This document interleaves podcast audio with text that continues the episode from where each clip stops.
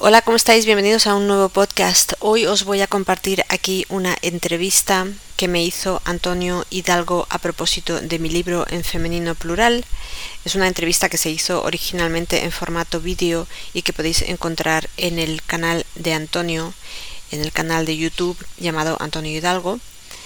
Mm, si recordáis, Antonio es el autor del libro El Minotauro en Alcácer y es también el creador de la editorial Bagauda.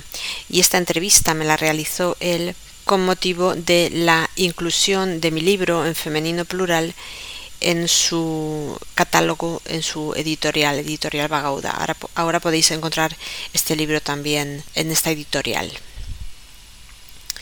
Entonces, la entrevista, como digo, se publicó originalmente en su canal, pero hemos decidido hacerla también en formato audio para todos los que me seguís a mí particularmente desde desde iVoox ¿verdad? Entonces es una entrevista muy larga que dura cuatro horas y la vais a encontrar aquí dividida en dos entrevistas diferentes de dos horas. Esta sería la primera y en unos días publicaré la segunda. Os recuerdo asimismo que en otro programa de mi canal de, de Evox, de mi canal, el podcast de Sara Valens, en otro programa llamado Actualidad encontraréis una entrevista que yo le hice a Antonio eh, sobre su libro El Minotauro en Alcácer. Y aprovecho para recomendaros que os suscribáis también a ese programa. Bueno, todos estos podcasts y las entradas de blog correspondientes las podéis encontrar, como ya sabéis, en mi página web, la Y nada más, os dejo con la entrevista y espero que la disfrutéis.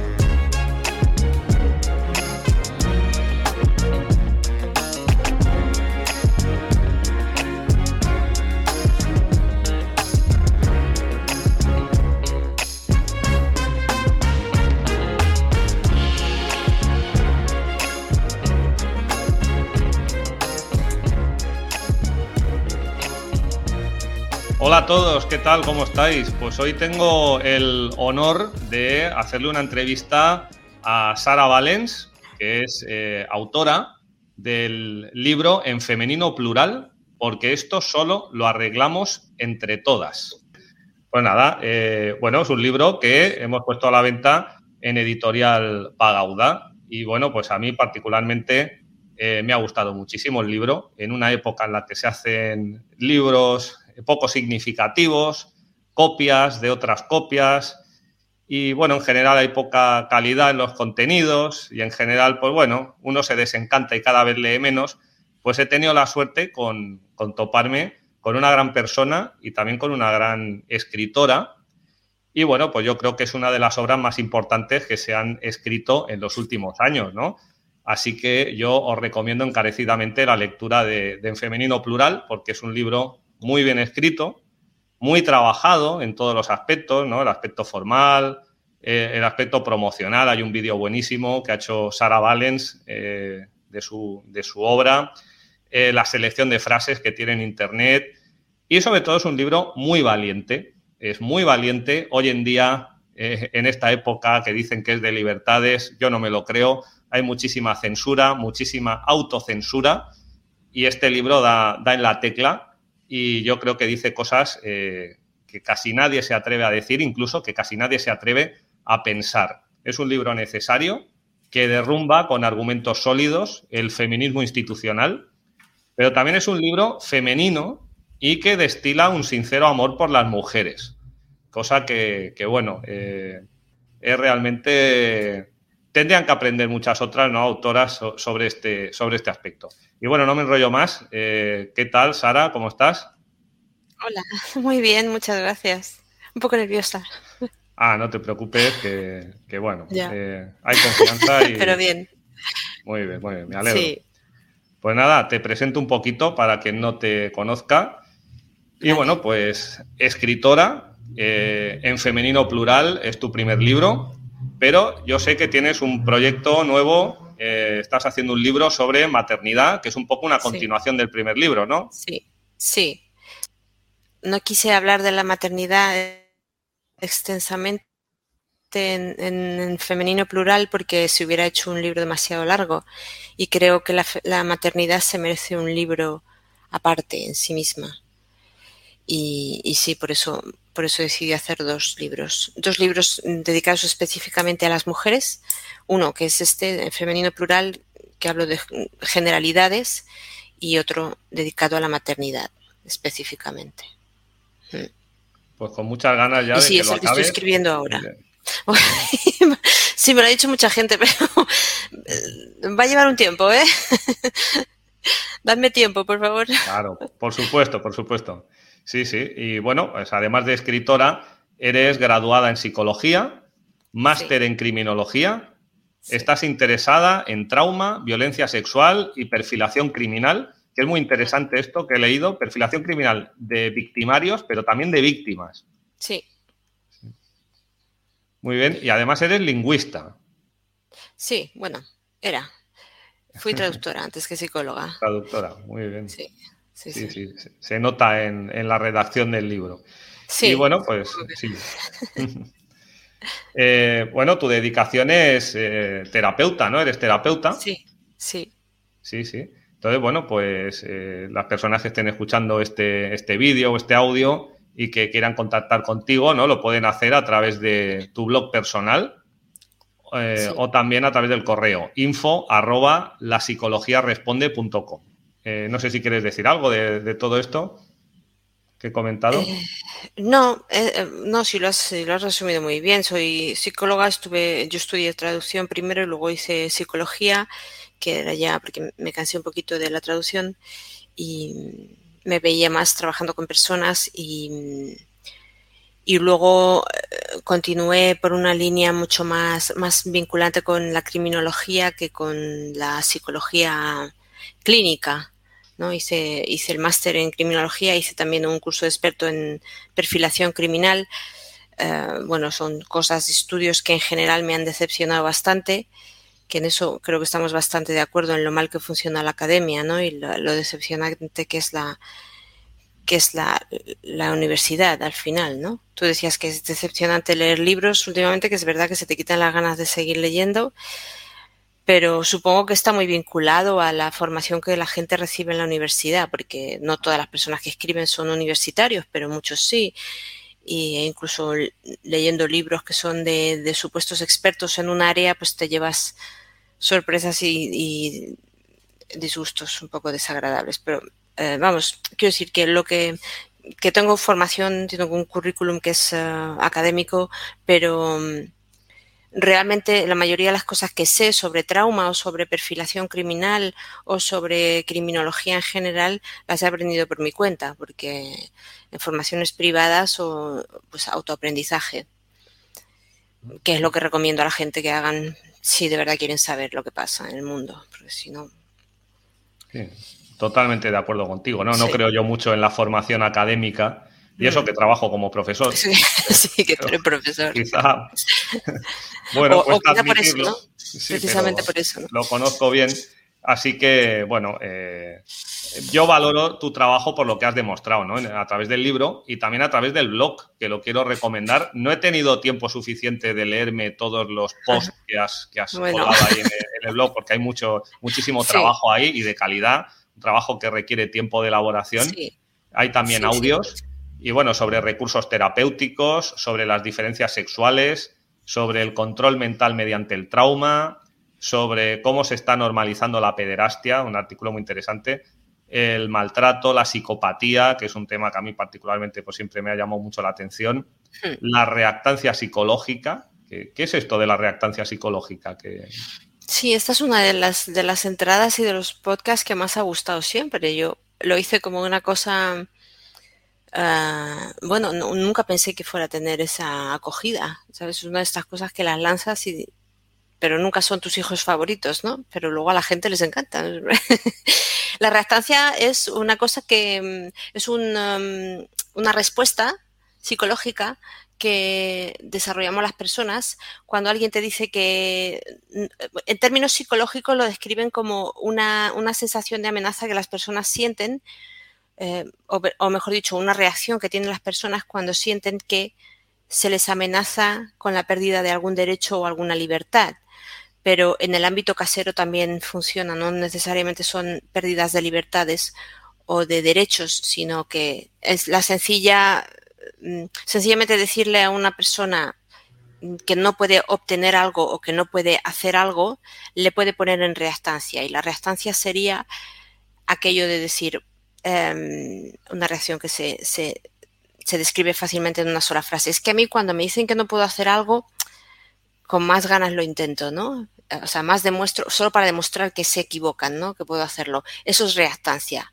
Entonces, cuando a ti te están diciendo que tú no puedes, eh, que no puedes tenerlo todo, por ejemplo, que no puedes ser madre y al mismo tiempo salir a trabajar al mundo profesional, pues con más empeño vas a intentar hacer las dos cosas solo para llevar la contraria, ¿sabes? O sea, ¿cuántas veces nos vemos metidos en, en situaciones que son puras reacciones de reactancia, ¿no? solamente por, por llevar la contraria el otro, ¿no? Por, por demostrar, ¿no? Que, que sí que puedo, ¿no? Cuando en realidad a lo mejor aquello no tiene nada que ver ni con tus intereses, ¿no? Pero solamente por demostrarle al otro que sí. Que es muy adolescente eso es muy adolescente y muy de niños. Bueno, tú a los niños los metes en restancia rápidamente, ¿no? y debería, debería de ser algo, desde mi punto de vista, que se tendría que quedar en la adolescencia, efectivamente, pero como cada vez tenemos adultos más adolescentes, sí, sí, sí.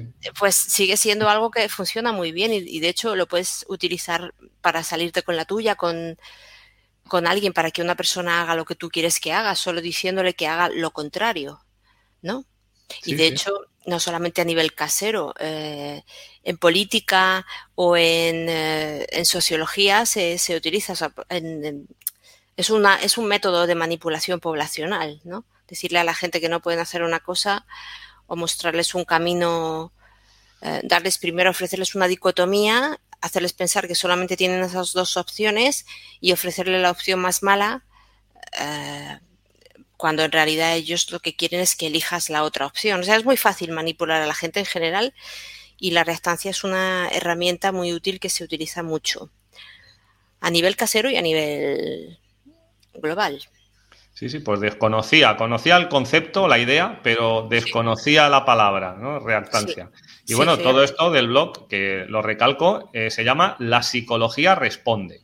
www.lapsicologiaresponde.com que os lo recomiendo. Y bueno, pues si quieres entramos ya en materia.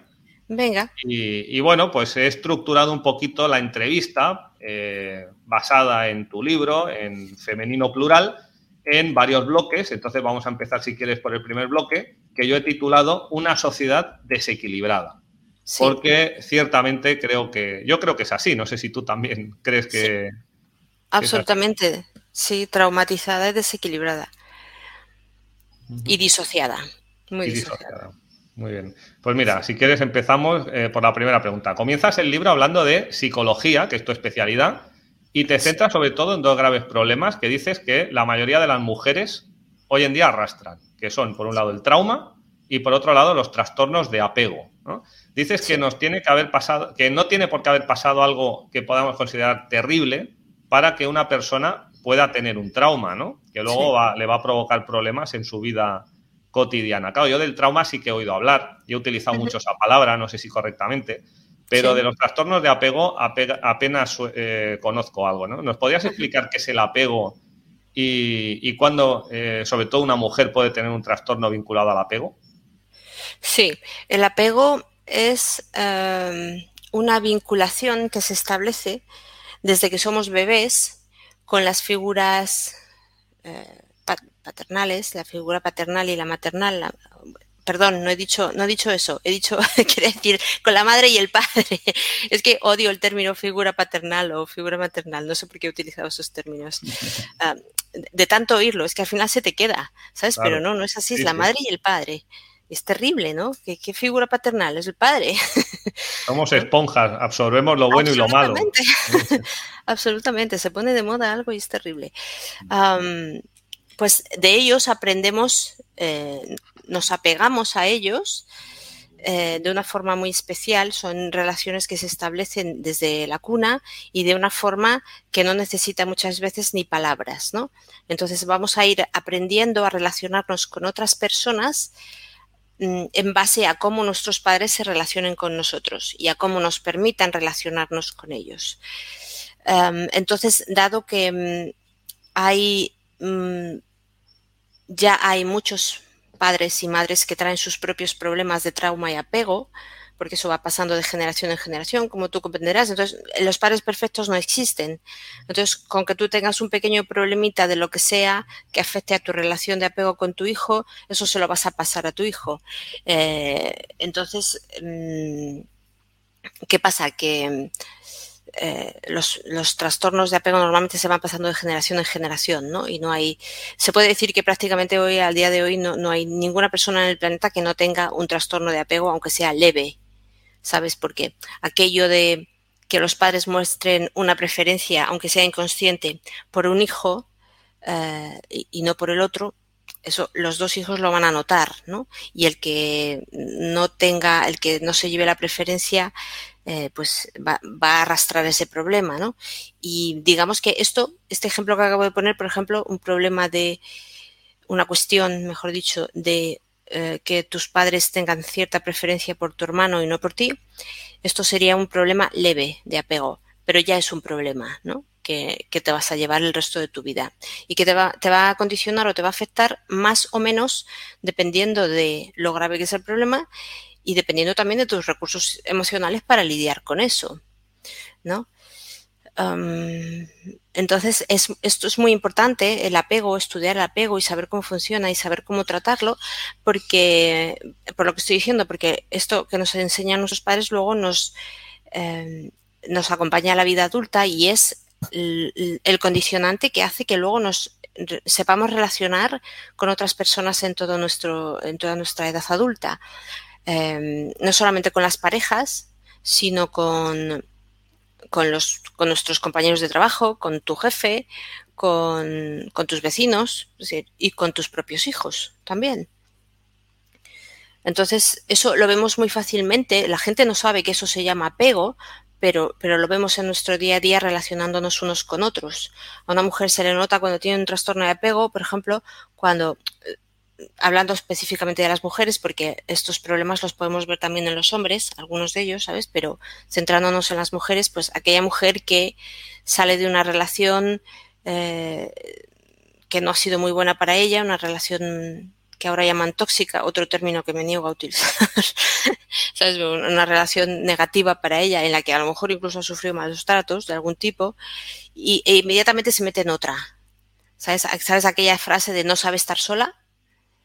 Eso es un trastorno de apego. O sea, esa, mujer no ha aprendido a relacionarse con los hombres, no aprendió nunca. Ah, probablemente porque trae un problema de relación con su propio padre. En realidad, los trastornos de apego o las relaciones de apego se, generan más en relación con la madre y no tanto con el padre, aunque luego podemos tener relaciones de apego secundarias o trastornos de apego secundarios con el padre y con otras figuras eh, que aparezcan en nuestras familias, ¿no? Hermanos mayores o, abuelos o tíos o lo que sea. Pero la, relación principal de apego en el ser humano es, es la madre, porque es la madre la que cría al hijo, ¿no? Que esto se está tergiversando hoy día y están intentando destruir esto, esta relación entre la madre y los hijos y, hacer que los hijos se críen, y ya lo están consiguiendo, ¿no? Hacer que los hijos se críen con cualquiera menos con la madre uh, y con cualquiera menos con el padre también, desgraciadamente. Y, pero en la, en la vida natural, como lo hemos comprendido siempre, la, la madre es la que cría a sus hijos, ¿no? Y por eso el, el primer vínculo de apego que tiene el ser humano es con la madre.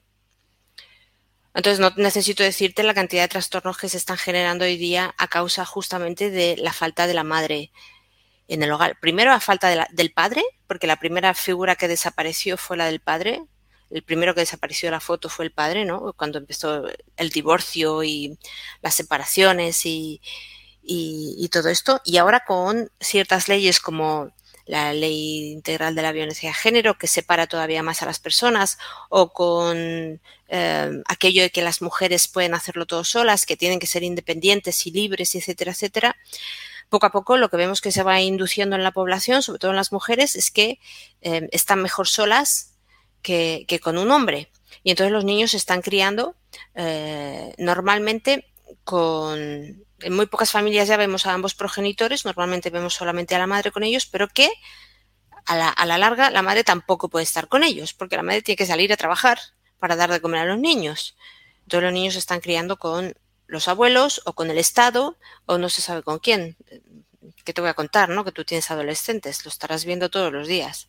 Pues imagínate los trastornos de apego que puede conllevar eso en estos jóvenes, que bueno, lo veremos dentro de unos años, la, las desgracias que nos va a traer, ¿no? Porque estos, estos niños no están aprendiendo a relacionarse de forma normal con sus madres y mucho menos con sus padres.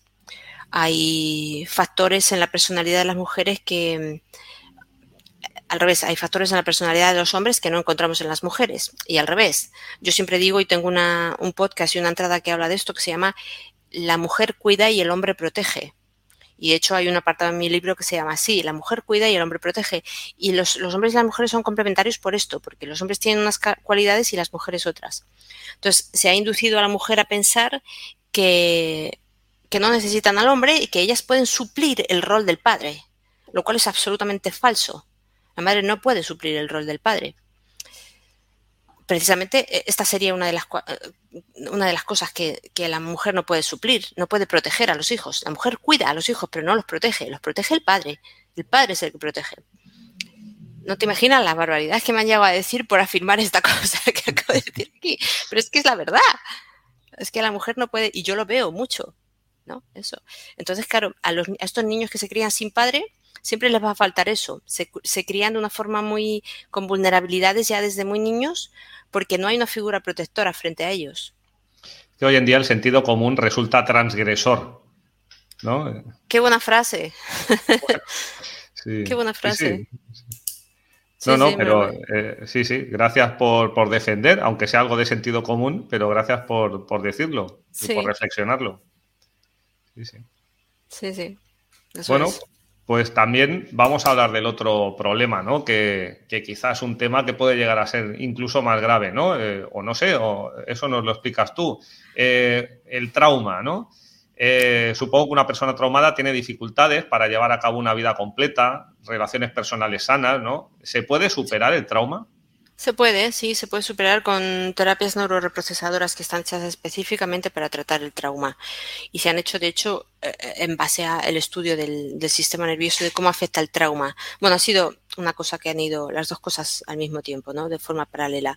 El estudio del sistema nervioso traumatizado y el estudio de estas y en la creación de estas técnicas, ¿no? Sí se puede, eh, que la gente no, no, se crea aquello que te tienes que quedar así, que si tú cuando tienes un TOC o un trastorno de límite de personalidad, pues ya te tienes que quedar así y medicado el resto de tu vida porque no hay solución. Sí, sí la hay, hay solución, ¿vale? Entonces, uh, el trauma sí es un poco más preocupante que el trastorno de apego, aunque suelen ir juntos. Cuando hay trauma eh, por relaciones interpersonales, normalmente el trauma empieza en el hogar, desgraciadamente así es, y ahora más que nunca con lo que estamos diciendo, ¿verdad? Entonces, esto que acabo de explicar de los niños cómo se crían solos, esto ya solo puede ser traumático, ¿no? Eh, para un niño. Y de ahí lo que tú decías antes, que, mm, que yo comento que no necesitamos que nos ocurra algo demasiado grave como para, para quedar traumatizados. El divorcio de los padres ya es traumático para los niños, yo siempre pongo ese ejemplo.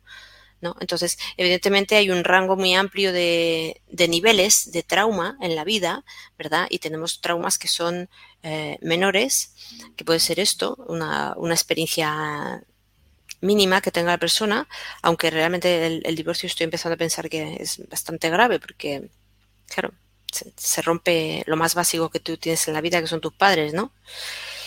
Pero luego, pues hay una serie de experiencias que las personas podemos llegar a experimentar, no necesariamente, pero muchos, muchos pasan por ahí y que, bueno, que aumentarían el grado de trauma que tienen, que pueden llegar a tener las personas. Igual que con el trastorno de apego, también depende de los recursos que tú tengas, tus recursos cognitivos y emocionales como persona que tú tienes, para lidiar con ese trauma mejor o peor. Pero evidentemente lo más recomendable es tratárselo en, consulta con una persona, con un psicólogo, a ser posible, que, que sepa de trauma y que tenga eh, conocimientos de estas técnicas para poder ayudar de verdad y, reconstituir el cerebro. El trauma deja incluso una, una marca física en el cerebro, deja una cicatriz, ¿sabes? Se puede, eh, se puede ver en escáner cerebral, se puede ver eh, cómo queda un, cerebro traumatizado. Ya, cerebro traumatizado y es, es terrible cómo se queda, ¿sabes? Y luego cuando lo reconstituyes, cuando lo integras con, estas técnicas, eh, igual se ve que, queda reconstituido, o sea, físicamente, ¿sabes? No es una cosa mental como, eh, como se ha hecho hasta ahora, hasta los, hasta los últimos 30 años en psicología, que se hacía, que se trabajaba solamente con la mente, ¿sabes? Es físico. Mm. Mm. Bien, bien. Bueno, pues si quieres pasamos a, la siguiente pregunta, ¿no? Es una palabra que ya, ya, ha salido en la entrevista, ¿no? Que es la de disociación. Sí. Eh, dices que, eh, bueno, que el consumo de drogas, legales e ilegales, ¿no? Eh, la vida estresante que llevamos. Y bueno, incluso tienes una frase en el libro que es cerebros traumados, desnutridos y faltos de sueño. Porque también hablas del tema de la alimentación, que es muy importante. Entonces, ¿qué es un cerebro disociado? La pregunta que te quiero hacer. ¿Y a quién le puede interesar que alguien tenga este trastorno? un cerebro disociado es eh, un cerebro pues que ha sufrido trauma. Lo acabo de explicar ahora un poquito. Cuando observamos por escáner el, cerebro, el sistema nervioso, vemos que em, ante la realización de las mismas tareas de tareas cognitivas que realizan los sujetos de estudio, estos, eh, estos exámenes por escáner se hacen en contexto experimental con sujetos de estudio, con voluntarios, y entonces pones a, las personas a realizar diferentes tareas como es la escritura o la lectura. Entonces ahí vemos que las zonas que entendemos que eh, trabajan eh, con la, la, escritura o la lectura en el cerebro, cuando las lleva a cabo una persona traumatizada, no se encienden se quedan apagadas, es decir, que no está viendo la actividad neuronal normal que debería de haber ahí. esto se traduce, esto es un ejemplo, hay muchas áreas en el sistema nervioso que dejan de funcionar. Cuando sufrimos trauma lo que ocurre es que el desarrollo se para. ¿Sabes? El desarrollo del sistema nervioso se para. Entonces, si un niño ha sufrido abuso, eh, o perdón, eh, trauma, eh, abuso, me voy al abuso porque siempre estoy hablando de abuso sexual, que es una de mis especialidades, pero no, no, tiene que ser abuso, ya te digo que cualquier cosita puede causar trauma. Entonces, si un niño está sufriendo trauma, sobre todo si lo sufre de forma repetida a lo largo del tiempo, vemos que hay muchas áreas del cerebro que quedan inutilizadas es decir, el desarrollo de ese sistema nervioso se para. Y, ¿sabes? De hecho, vemos que una de las eh, características de las personas, sobre todo las mujeres traumatizadas, es que son excesivamente infantiles. ¿Sabes? Se, han quedado, se quedan atascadas en, en las etapas en las que sufrieron los traumas.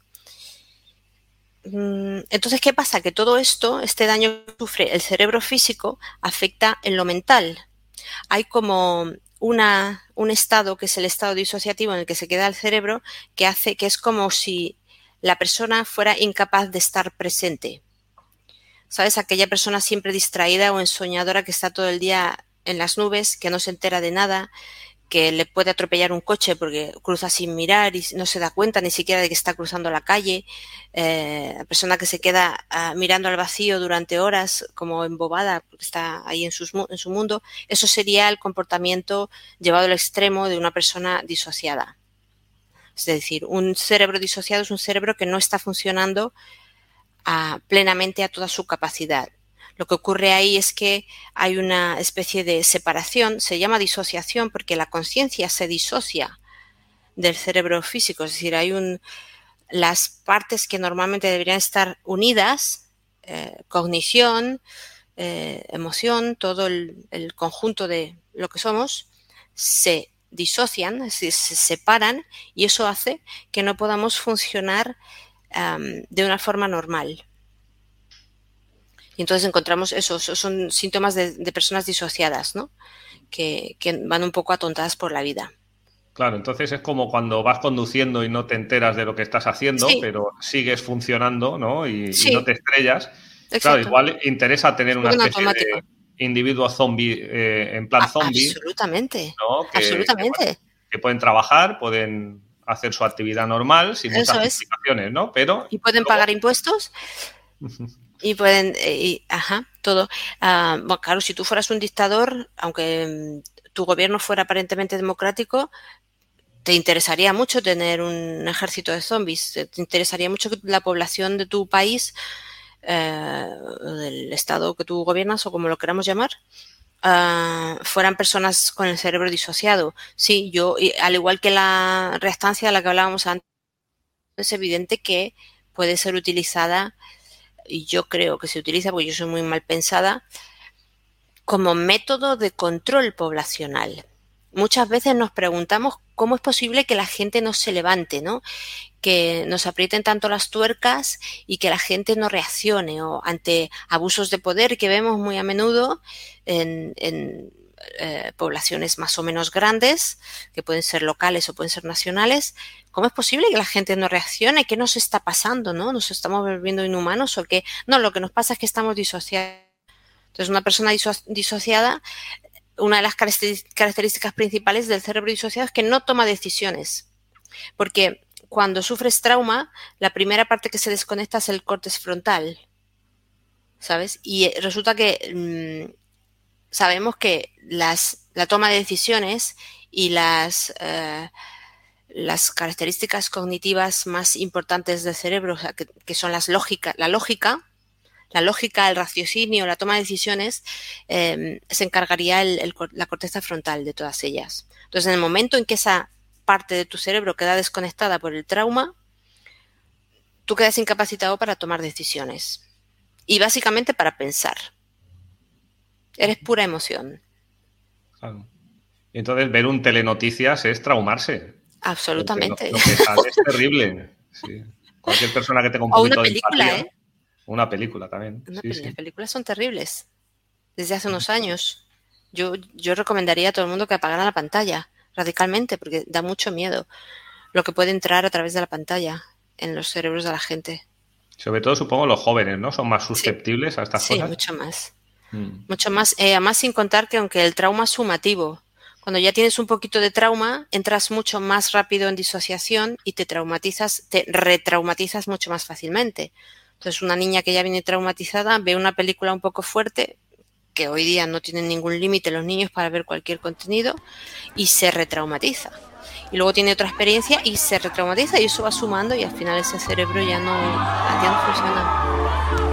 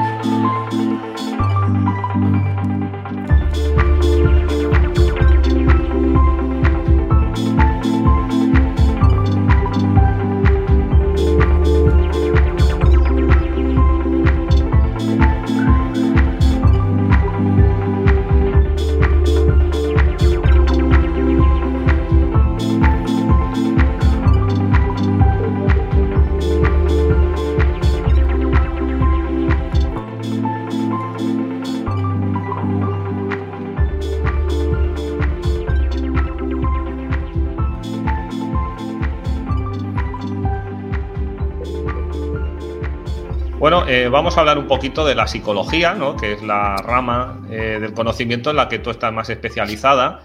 Y entonces, bueno, corrígeme si me equivoco, pero creo que la, el, bueno, el tipo de psicología que más se utiliza, que más se ejerce, es la conductista. ¿no? no sé si tiene otro. Sí, conductista. Cognitivo-conductual. Cognitivo-conductual, eso.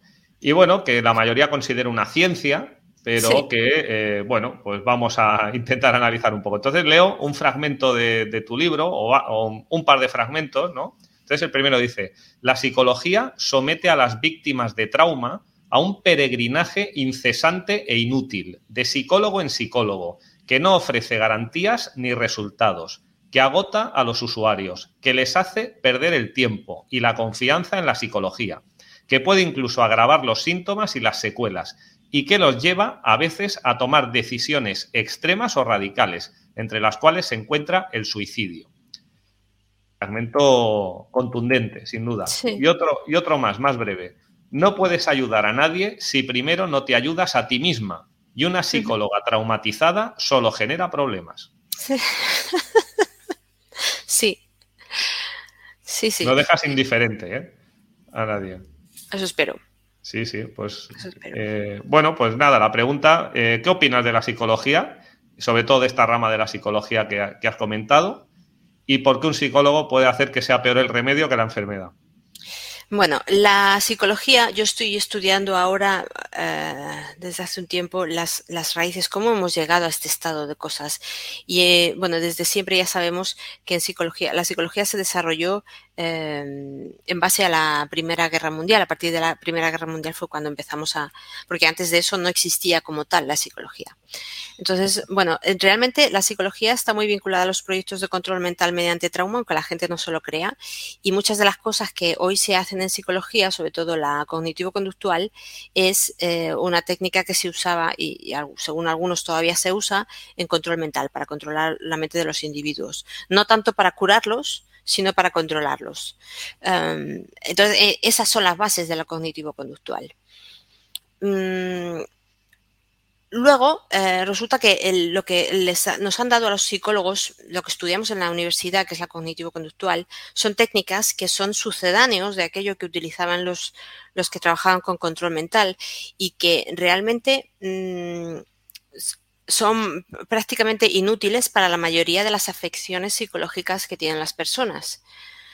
Eh, porque este, este tipo de, de terapias psicológicas se basan en básicamente en, hablar, exponer los problemas y luego que el psicólogo te dé unas pautas que tú tienes que seguir y mm, una serie de ejercicios y cosas que tienes que hacer. Eh, y, poco a poco supuestamente se te va eliminando el problema. Es decir, se basa sobre todo en la voluntad del individuo y en que hablar cura, ¿no? Y mm, bueno, llevamos ya suficientes años trabajando con la cognitivo conductual, 100 años o más, como para poder afirmar con contundencia también que, que, no funciona, oigan, que no, que no funciona, que es que ya podemos dejar de hacer eso que no funciona, ¿no? De funcionar a lo mejor para cosas un poquito simples como un duelo, un duelo que en sí mismo no necesitaría terapia, porque tú haces tu duelo de forma natural, como lo hemos hecho toda la vida, y, no necesitas terapia para eso, pero bueno, el que quiera hacer terapia porque no puede superar la muerte de un familiar, pues para eso puede servir. O puede servir para, no sé, eh, cosas un poquito más, más eh, así ligeras, ¿no? Menos dolorosas. Ahora, para trauma se, ha, pues se ha mostrado completamente inútil la cognitivo-conductual. Ah, o sea, las críticas al cognitivo conductual yo podría estar un día entero hablando de, porque esto no funciona, ¿no? Mm, y es más, y ya vinculando con la segunda pregunta que me haces, ¿cómo es posible que, eh, cómo, cómo, puede un psicólogo terminar haciendo más mal que bien? Ah, esto de hablar, que yo decía, que se, se, creen los cognitivo-conductuales que el hablar cura. Y yo sé que aquí muchos psicólogos cognitivo-conductuales van a decir, no, pero es que esas son solo las bases, se ha desarrollado mucho y ha habido muchos estudios y, hoy día hay un refrito de un refrito de la cognitivo-conductual que funciona maravillosamente bien y va muy bien para trauma y bla, bla, bla. No, mi, mi, respuesta siempre va a ser la misma, no. Y ya lo digo en avance por si acaso a alguno se le ocurre responderme eso, ¿no? Uh, que si, si, quieren, yo admito un debate con cognitivo-conductuales y se lo digo a ellos en su cara, pero para no hacer esto demasiado largo, eh, por ejemplo, basándonos solamente en lo que, en lo que, en aquella consigna de que curar, de que hablar cura, que, que, que, predican los cognitivos conductuales, que a su vez viene del psicoanálisis, que es todavía peor que la cognitivo-conductual, ¿no? Pues yo te puedo decir que mm, cuando una persona te viene muy traumatizada, y sobre todo viene traumatizada porque le ha ocurrido algo grave con otra u otras personas, algo que no le ha contado nunca a nadie, que tú le fuerces a esa persona a hablar y a contarte lo que le ha pasado porque estás convencido de que hablar cura y porque los psicólogos tienen algo de de mirones o de, ¿sabes? De de voyer. De voyer, sí. Entonces, eh, muchos necesitan oír mucho lo que, lo que los sus clientes tienen que contar. Necesitan una buena base de, de, mucha palabrería para poder empezar a trabajar con esa persona. Entonces es casi obligatorio para la persona sentarse allí y vomitarte toda su historia. Pero ocurre que cuando la persona, como estoy describiendo aquí, viene muy traumatizada, la palabra muchas veces es sencillamente imposible es que no hay muchas cosas que las personas no pueden verbalizar. Y es más, si tú presionas a esa persona para que hable, lo que vas a conseguir es retraumatizarla. O sea, vas a hacer el problema más grave. Y la persona se te va a poner muy mal ahí, no vas a saber qué hacer con eso, porque la mayoría de los cognitivos conductuales no saben qué hacer cuando la persona tiene una reacción muy fuerte. Y sobre todo que se va a ir a su casa más traumatizada esa persona. Mm, hay personas que mm, directamente han, eh, desarrollado fobias a la terapia. Fobias, porque sentarme ahí eh, significa que voy, a, que, voy a sufrir mucho y al final de la sesión no voy a salir más aliviado como podría salir en una sesión terapéutica con, con técnicas neuroreprocesadoras que alivian mucho, sino que voy a salir más removido. Entonces, removido, pero hoy y mañana y la próxima sesión y la siguiente y en la siguiente. Entonces, em, es un trabajo que muchas veces eh, remueve demasiado, pero no soluciona. Entonces, cuando hablamos de trauma, tenemos que ir a técnicas que solucionen. Y la cognitivo-conductual no soluciona. Y sí puede hacer el problema peor, ¿eh? Sí, sí, sí, sí. Y hay otra rama de la psicología que a mí, no sé por qué, me viene a la cabeza Alejandro Jodorowsky, este personaje que, tiene tanta aceptación entre muchas personas de las redes sociales y, e Internet. Bueno, no sé si tiene mucho que ver Jodorowsky con lo que te voy a preguntar, que es la psicología positiva, ¿no? Y bueno, hay un dato que das en el libro, en, femenino plural, que me, ha, causado impacto, que es que Martin Seligman, que parece ser que fue un poco el creador de la psicología positiva, fue acusado de haber concebido las torturas aplicadas en Guantánamo, que tiene tela. Entonces, bueno, y, hay un fragmento de, tu libro que me gusta mucho. Se imponen la adulación y el halago como formas de terapia. me gustaría que nos explicaras qué es la psicología positiva y si tiene una base empírica o simplemente es pensamiento mágico. Sí, creo que Jodorowsky no tiene mucho que ver con la psicología positiva, él hace psicomagia, ¿no? Una charlatanería. Que además tú lo mencionas en tu libro, que yo me quedé muy sorprendida porque esto no lo sabía, porque yo no tengo redes sociales, pero parece que hace comentarios de corte pederasta, ¿no? Eh, que hace apología de la pederastia, ¿no? sí, hizo, un comentario en Twitter del que luego supongo que se arrepintió porque le cayeron muchas, muchas críticas, ¿no? Intentó rectificar sin mucho éxito. Pero sí, hizo un comentario, eh, bueno, defendiendo que los padres tenían que eh, abusar sexualmente de sus hijos. Qué barbaridad. Una auténtica barbaridad. Entonces, me sabe mal haber eh, vinculado la psicología positiva con, este ser repugnante, bueno, pero sí, sí. Sí, pero el que la inventó tampoco era muy diferente. O sea, lo que te he dicho antes del inicio de la psicología que va muy vinculada a los proyectos de control mental, em, hay muchos psicólogos y mucha gente que eran médicos que luego se pasaron a la psicología o que ejercieron como terapeutas en los primeros años, etcétera, etcétera, que luego se ha sabido que estaban vinculados a la CIA, en realidad, que, es la que gestionaba los proyectos de control mental. Y parece ser que Seligman era uno de estos que estuvo vinculados a la CIA y que por eso, por encargo de la CIA, terminó haciendo este, concibiendo las torturas que, que ahora se llevan a cabo. Yo creo que lo que pasó con Seligman es solo una teoría que estoy empezando a desarrollar, porque quiero escribir un libro sobre qué es lo que ha pasado con la psicología, ¿no? Que tengo muchos proyectos para escribir libros, ¿sabes? Pero ya veremos en qué queda todo aquello. Pero de momento, o sea, empecé a estudiar esto un poco y parece que lo que ocurrió fue que Seligman inventó, Seligman es el creador de mm, la indefensión aprendida. ¿No? Aquello de que si tú estás, metes a un perrito en una jaula y le estás dando corrientes eléctricas, el perro, el animal intenta salir al principio, pero después de un tiempo se da cuenta de que no tiene escapatoria y lo que hace es, aunque tú le estés dando descargas, ya no reacciona. Se queda parado. Esto lo vemos mucho en mujeres maltratadas o niños que han sufrido trauma desde pequeños, que tú los estás pegando y los estás haciendo perrerías y no reaccionan. Se quedan parados porque su sistema nervioso ya no reacciona. Ellos han aprendido que da igual lo que haga, mm, voy a seguir recibiendo daño, no puedo escapar.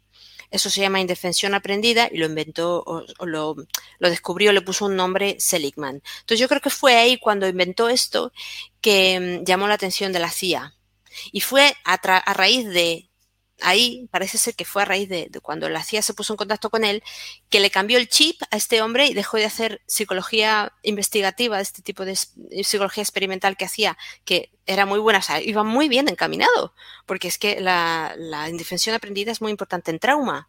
Entonces él iba muy bien, pero de repente algo pasó ahí que yo creo que tiene que ver con su, su encuentro con la CIA y, se acabó, se acabó la, experimentación, por lo menos de cara a la galería, se acabó, ya no hace nada de eso.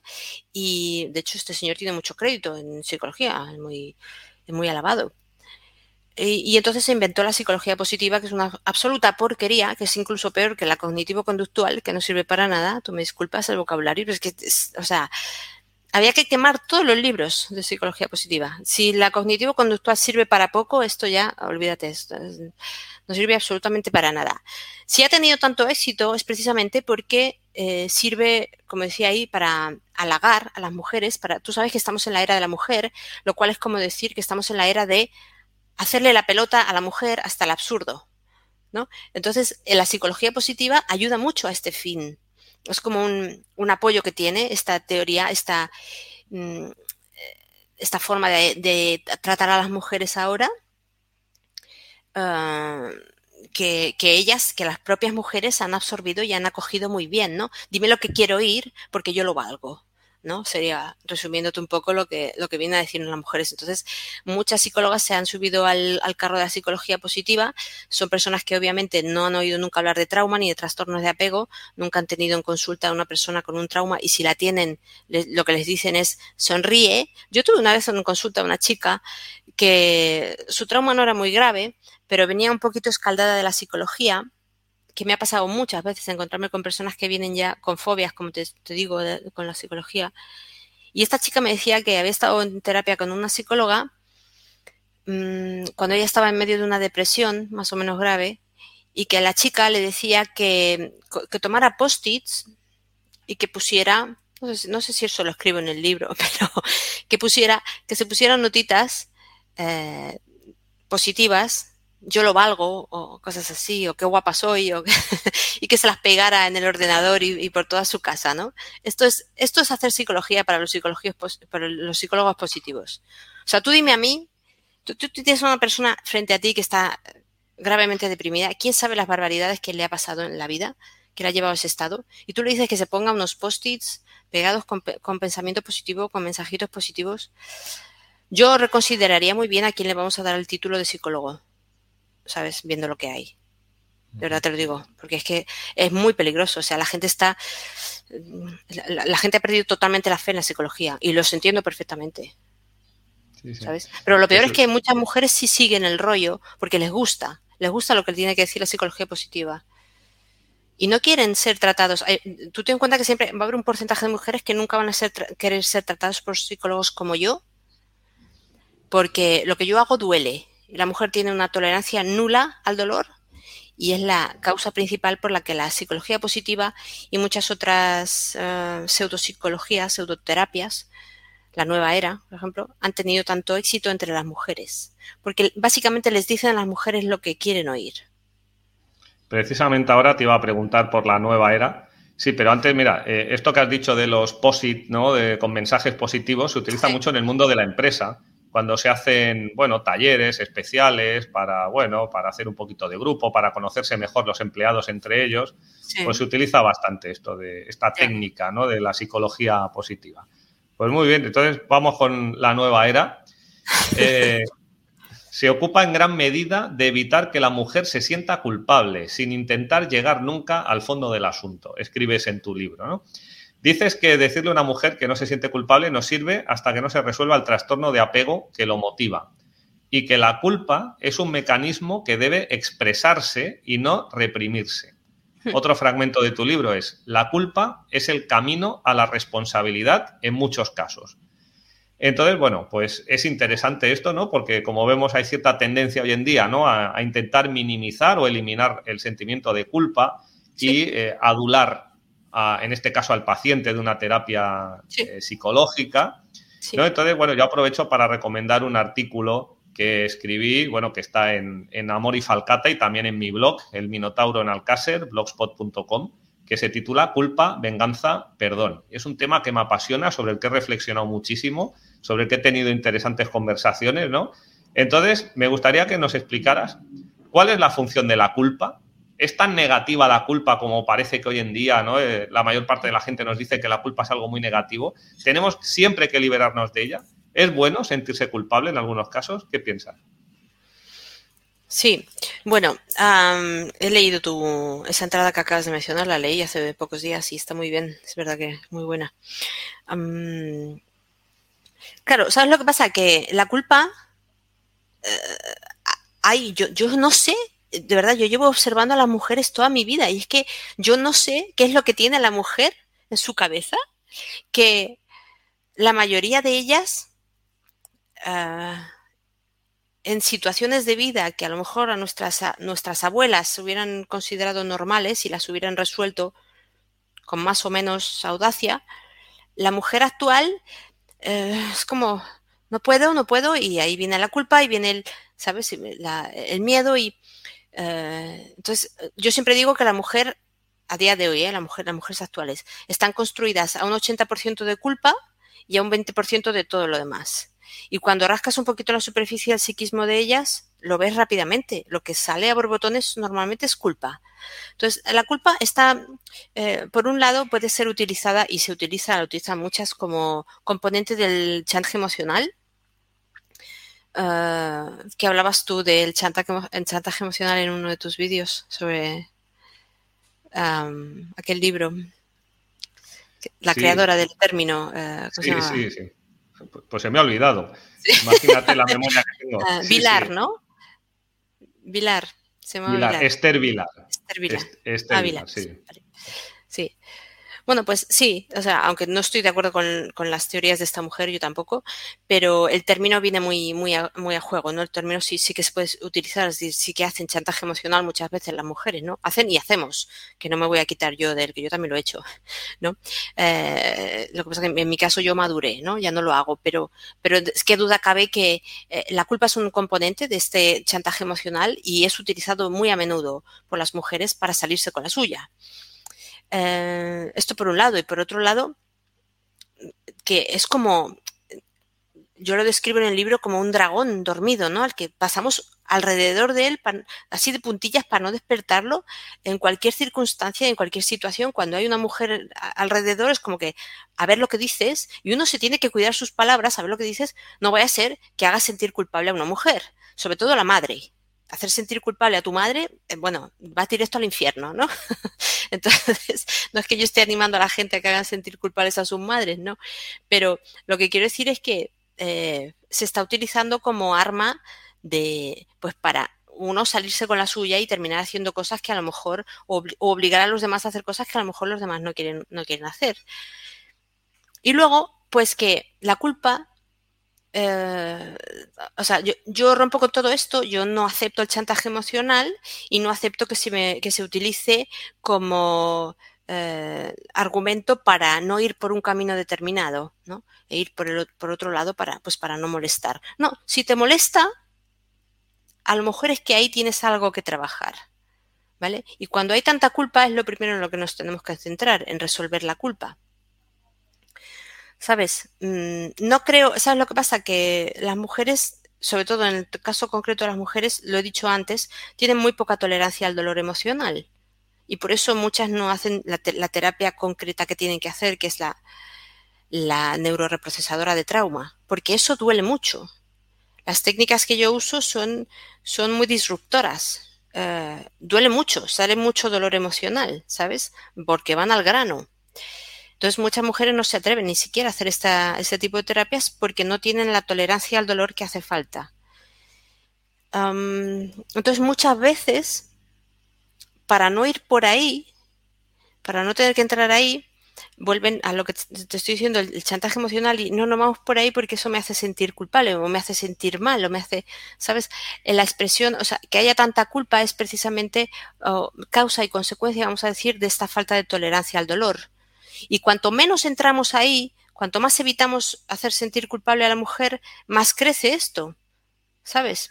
Porque el problema que no encaras, cuando no encaras un problema, se acaba siendo más grande, ¿no? Em, entonces yo lo que propongo es justamente lo contrario, entrar ahí y ver qué está pasando y permitir que la mujer se sienta culpable el tiempo que necesite, porque ese es el camino que ella necesita tomar para llegar a la responsabilidad, como, como has dicho tú. Eso sin contar con que muchas veces cuando una mujer se siente culpable es porque es culpable. Y aquí es cuando ya sacan los látigos y vienen directamente a por mí. Pero es que esto es así. Muchas veces la mujer se siente culpable porque lo es, porque ha hecho algo que, que está mal. Lo que pasa es que luego, bueno, no lo reconocen y no vayas por ahí porque me siento culpable y bla, bla, bla. Y en general es un arma, yo te diría que es un arma de doble filo que las mujeres utilizan que les puede servir mucho para salirse con la suya, pero que a la larga juega en su contra. Porque acaba haciendo más daño, acaba haciendo más mal que bien, ¿sabes? Sí, sí. No sé si me he explicado muy bien, pero... Yo creo que sí, claro, sí, sí. Eh, complejo pues, de la culpa. Sí, no, no, es un asunto apasionante, sin duda, el de la culpa. Pero claro, yo creo que se vincula mucho a la religión, al cristianismo, y entonces, claro, eh, bueno, en el pensamiento, podemos decir, ateo, predominante, anticristiano incluso, que, bueno, yo no, me defino como cristiano, no, no, lo soy, ni soy creyente, pero claro, ya al, vincular la culpa con, la religión, pues inmediatamente ya eh, aparece como algo negativo y, a evitar en todo caso, ¿no? Sí. ¿Sabes qué pasa también? Que eh, muchas veces las propias psicólogas, que en psicología somos mayoría mujeres, ¿verdad? Entonces muchas veces las propias psicólogas no pueden soportar que la otra persona sienta culpa, porque además a todo esto hay que em, añadirle la complacencia, que es otro de los grandes defectos de las mujeres, que son este, en exceso complacientes. Entonces, aquí está la psicóloga que no va a querer hacer sentir mal a su cliente, porque además está haciendo psicología positiva, no debería estar haciéndose sentir mal, ¿verdad? Entonces, para evitar que tú sientas culpa, yo voy a ir por el caminito fácil y nunca voy a ir a... ¿eh? Pero al mismo tiempo, ahí esa psicóloga está temiendo también su propia culpabilidad y sentirse ella culpable, ¿sabes? Entonces, eh, vamos a lo que tú me preguntabas antes, que creo que no te he respondido. Eh, eh, una, persona antes de hacer terapia tiene que tratarse a sí mismo primero. Los psicólogos, sobre todo los, terapeutas, los que son solo terapeutas, no lo hacen prácticamente nunca, pero mm, los psicólogos son un poquito más serios con esto y normalmente el psicólogo sí se trata antes de empezar a hacer terapia, pero algunas veces no. Yo me he encontrado con algunas psicólogas en alguna ocasión que tienen unos traumas encima que tú dices, ah, o sea, a ti te tendrían que quitar la licencia directamente. Voy a ser ya un poquito burra, pero es que hay veces en las que dices, ¿cómo es posible que esta persona esté tratando a otras, a otras personas? O sea, ¿cómo, eh, o sea, es una irresponsabilidad ¿Sabes? Que tú dices, no me extraña que luego venga la gente como viene a consulta. Eh, malos profesionales hay en todos los ámbitos. Sí, claro. Pero claro, hay profesionales que tratamos con un material muy delicado. Exacto. Entonces, claro, si un profesor, por ejemplo, también puede ser muy peligroso. Sí, sí, sí. Sí, sí, sí. El área de los profesores, bueno, yo ni voy a entrar, ni... pero, Es, pero es verdad, ¿eh? Pues yo quería entrar, porque ahora quería hablar un poquito de, educación, porque es, mi ámbito profesional. Entonces, bueno, hay una, una frase en tu libro que dice, ¿le sorprende a alguien que cada vez haya más niños y niñas emocionalmente desequilibrados, con necesidades patológicas propias de personas gravemente traumatizadas, que presenten trastornos de apego cristalizados desde los cuatro años y que se desarrollen a lo largo de toda su infancia como menores vulnerables y victimizados? Pues no debería sorprender a nadie. Son los hijos de la nueva era, de la psicología positiva y de la falta de madurez de sus madres. Una mujer aún irresponsable e inmadura transmitirá principalmente inmadurez e irresponsabilidad. Entonces, eh, me parece muy interesante y muy acertada este fragmento de tu libro. ¿Quién es el responsable de la ausencia de límites de los jóvenes y adolescentes actuales? No todos, evidentemente, tienen un problema de límites, pero llevo 15 años trabajando como profesor y lo he notado. Cada, curso es más complicado que el anterior en este, en este aspecto, ¿no? Y bueno, cada vez hay más dificultades para eh, el esfuerzo, ¿no? Eh, yo creo que cada vez hay más inmadurez, ¿no? También un, problema de la promiscuidad sexual o, una sexualidad yo creo que mal entendida. Y bueno, es problema de, las madres, de los padres, de los profesores, de la legislación, del Estado, de la sociedad. ¿Quién tiene la culpa de todo esto? Es problema del divorcio. Yo cuando escribí el libro hay un apartado en el que hablo del divorcio y le di una importancia media en aquel momento, pero a medida que han ido pasando los meses, ya hace más de un año que lo escribí, que lo publiqué, mm, cuanto más profundizo, sobre todo ahora que estoy trabajando con la maternidad, más cuenta me doy de lo grave que es y más importancia le doy al, al rollo del divorcio ¿no? y al daño que nos ha hecho. La culpa es del divorcio sin ninguna duda. Lo he dicho antes, la desaparición del padre de la vida de los hijos, esto nos va a dejar una huella aquí en Occidente, de verdad que no vamos a ser capaces de, recuperarnos de esto. O sea, es que no, no puedo enfatizar lo suficiente lo grave que es. Como la madre no sabe, otra cosa por la que se van a enfadar muchas también conmigo con eso, pero es que las mujeres no saben decir que no. La mujer tiene que ser complaciente, eh, tiene ese defecto, ya lo he dicho antes. Y que, es algo que va con el hecho de ser maternal, porque es la función de la madre, de alguna forma, ¿no? Está de cuidar y dentro de cuidar está el mimar, ¿no? A las crías. Está muy bien, pero se saca de contexto y sobre todo cuando, cuando no está el padre, lo he dicho antes, hay unas funciones propias de la madre y unas funciones propias del padre. Y además de proteger, el padre lo que hace sobre todo es poner límites. Si hay alguien en la familia que pone límites, es, el padre, es el hombre. Mm, que ah, puede haber, mm, parejas que, vayan al contrario. Yo conozco una pareja en la que justamente la que pone límites es ella porque tiene más carácter que él, pero esto es raro. Normalmente es el hombre el que pone límites, es el hombre el que castiga, el que regaña, el que... Todas estas cosas, por lo menos en nuestra época era así, ¿verdad?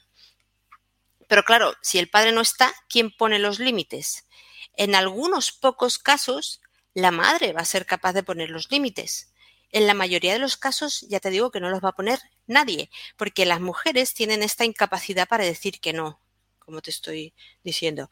Y, tienen una necesidad de ser complacientes. La madre no le quiere caer mal a sus hijos. ¿Sabes? Entonces, una mujer que no le quiere caer mal a sus hijos nunca les va a decir que no, nunca les va a poner límites.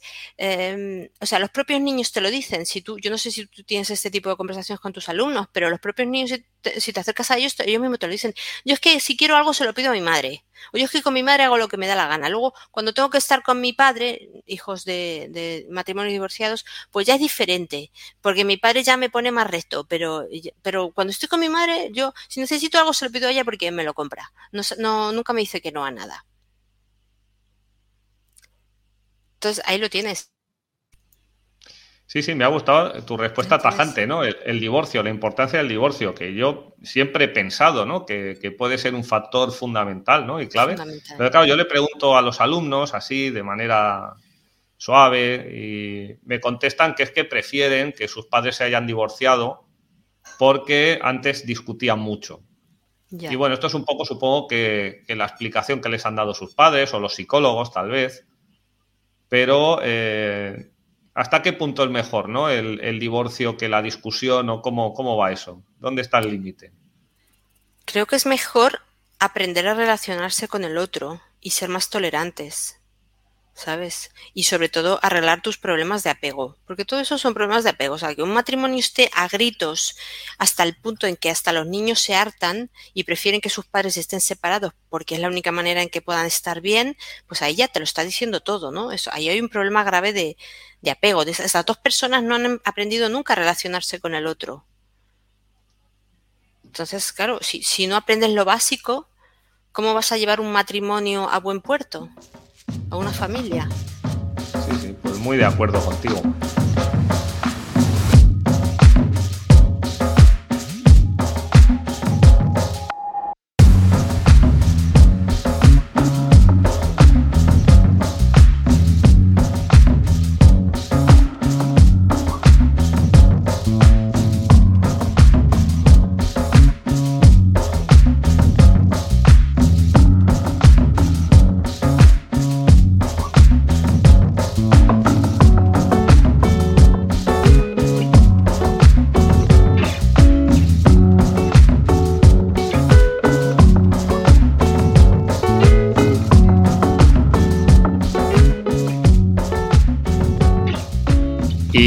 Si quieres, pues comenzamos el segundo, el siguiente bloque ¿no? de, la entrevista. Vamos. Que, eh, bueno, lo he titulado y es un tema difícil, duro, ¿no? Pederastia, violencia sexual, prostitución. Si quieres nos adentramos porque dedicas pues, parte de tu libro en femenino plural a, hablar de estos temas, ¿no? Entonces, eh, yo siempre había pensado que la mayoría de los pederastas lo son porque de niños recibieron abusos, ¿no? Y lo que están haciendo es repetir el, comportamiento. Pero tú dices en el libro que no, que eso no es así en la mayoría de, los casos, ¿no? Y, dices una frase que es, la mayoría de los pederastas son psicópatas en algún grado que, y que nunca han sido víctimas de abusos. Entonces yo te pregunto, ¿el psicópata nace o se hace? El psicópata nace. Luego tenemos un tipo de individuos que son los que padecen trastorno antisocial de la personalidad, que ese se hace. Puede tener un grado de psicopatía, pero sobre todo se ha hecho en base a sus, puede tener, no, tiene un pequeño grado de psicopatía, porque la psicopatía es una cuestión de grados.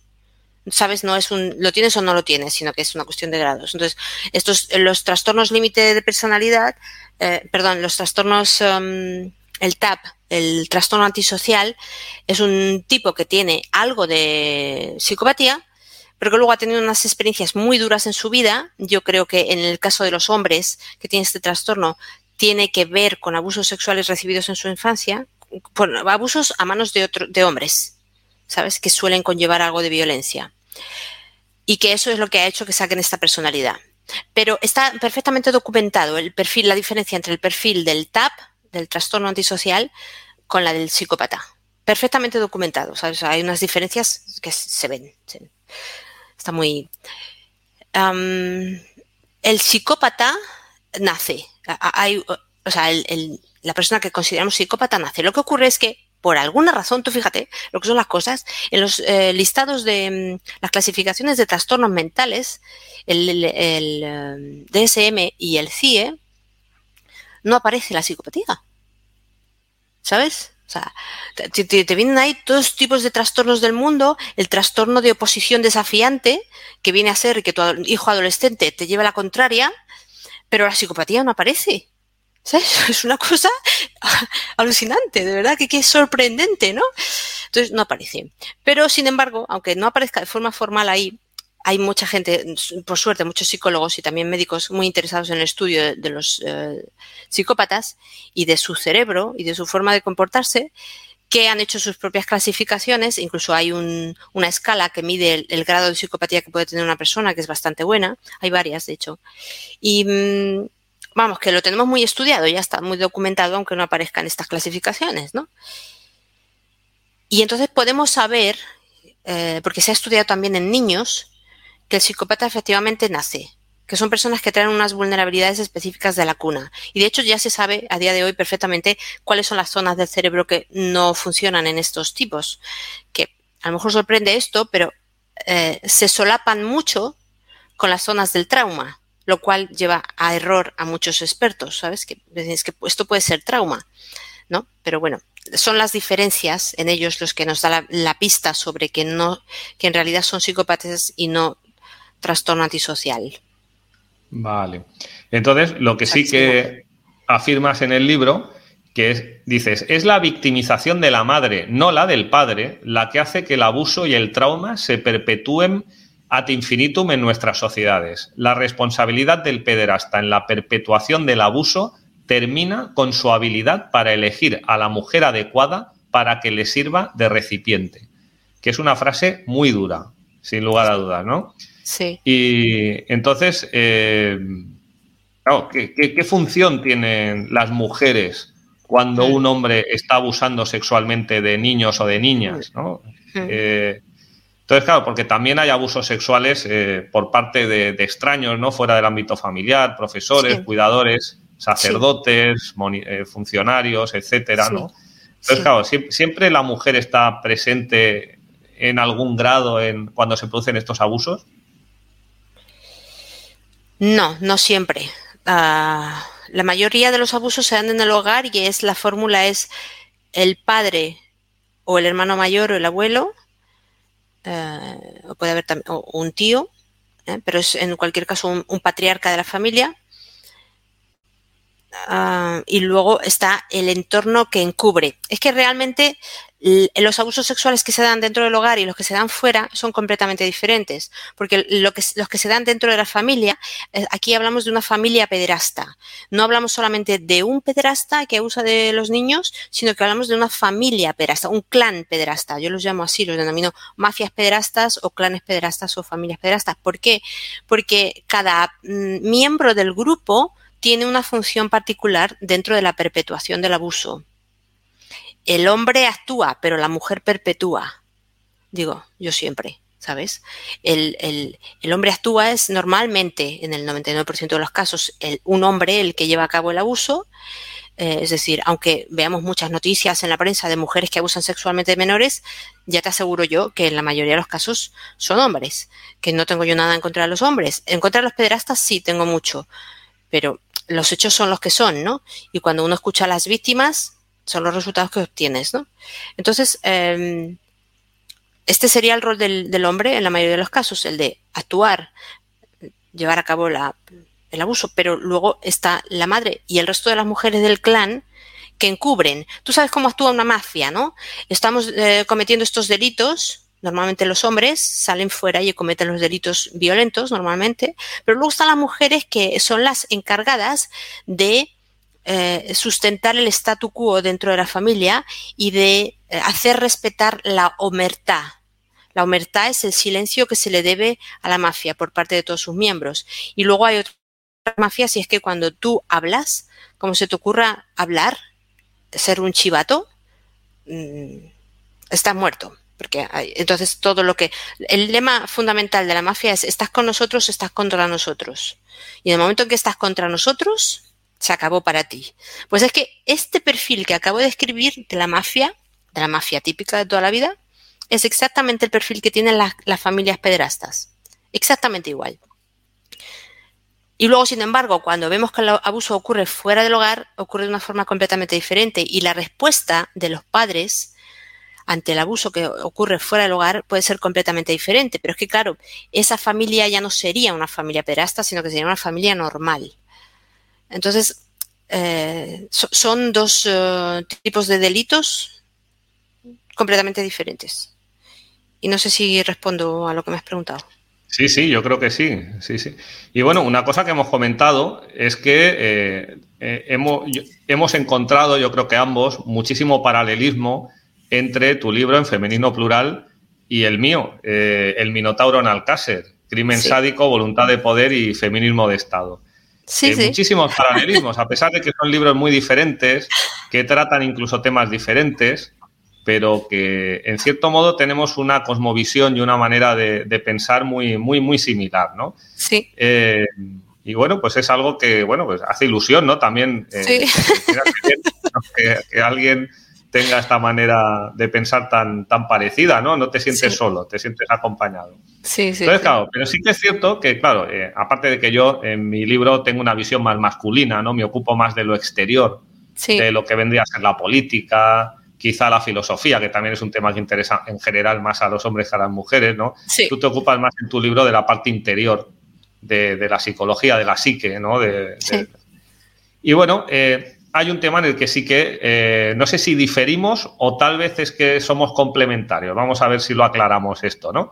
A ver. Y es que, claro, yo sobre todo hablo de, de la violencia sexual en el libro que cometen individuos con poder, entonces yo hablo ahí de, un tema básicamente de, una voluntad de poder por parte de unas minorías, de una élite, que yo evidentemente no niego que evidentemente, por desgracia, existen eh, los abusos sexuales ¿no? en el ámbito familiar, entre un, abuso, podemos decir, horizontal, entre iguales, incluso entre personas cercanas.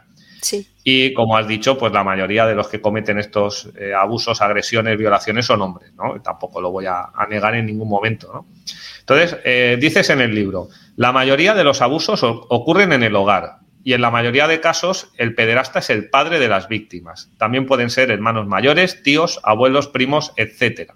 Esta violencia está presente en todas las clases sociales y en todas las culturas del, mundo.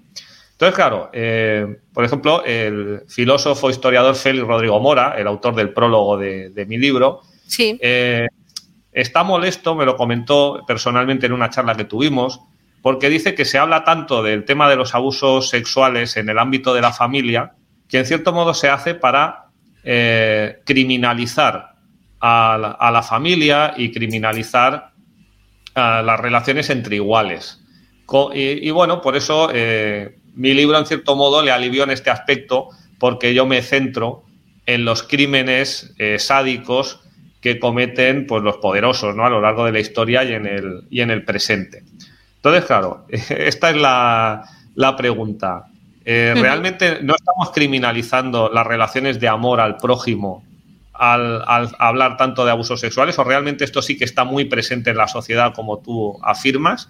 Y luego realmente, claro, si sustituimos estas relaciones eh, familiares por relaciones verticales, institucionales, que es un poco lo que desea el Estado, ¿no? Que, les entreguemos la custodia de, nuestros hijos y se encarguen ellos, ¿no? Pero claro, luego vemos que hay casos como los abusos de las Islas Baleares o de los orfanatos o de las instituciones religiosas, ¿no? Entonces, bueno, que me estoy enrollando y, quiero que hable esto. No, no, está bien. bueno, mira, los, la mayoría de los estudios sobre abuso sexual que se han hecho en todo el mundo arrojan más o menos las mismas cifras de de recurrencia de abuso sexual. Hablan de un 20% más o menos de la población. Entonces, este es un problema que no podemos seguir ignorando. Y si resulta que la mayoría de los abusos ocurren en el hogar, vamos a tener que ocuparnos de ese problema. Entonces, yo entiendo que haya personas molestas con esta con esta ocurrencia y con esta recurrencia, pero eh, lo ideal sería resolverlo, ¿no? Entrar a saco finalmente ahí. No sé si se habla tanto como dice Félix Rodrigo Mora. Yo, yo desde luego hablo mucho, pero si, me dicen que bueno se está empezando a hablar más, me alegraré mucho, pero realmente yo creo, yo lo veo justamente al revés. Yo creo que no se habla lo suficiente.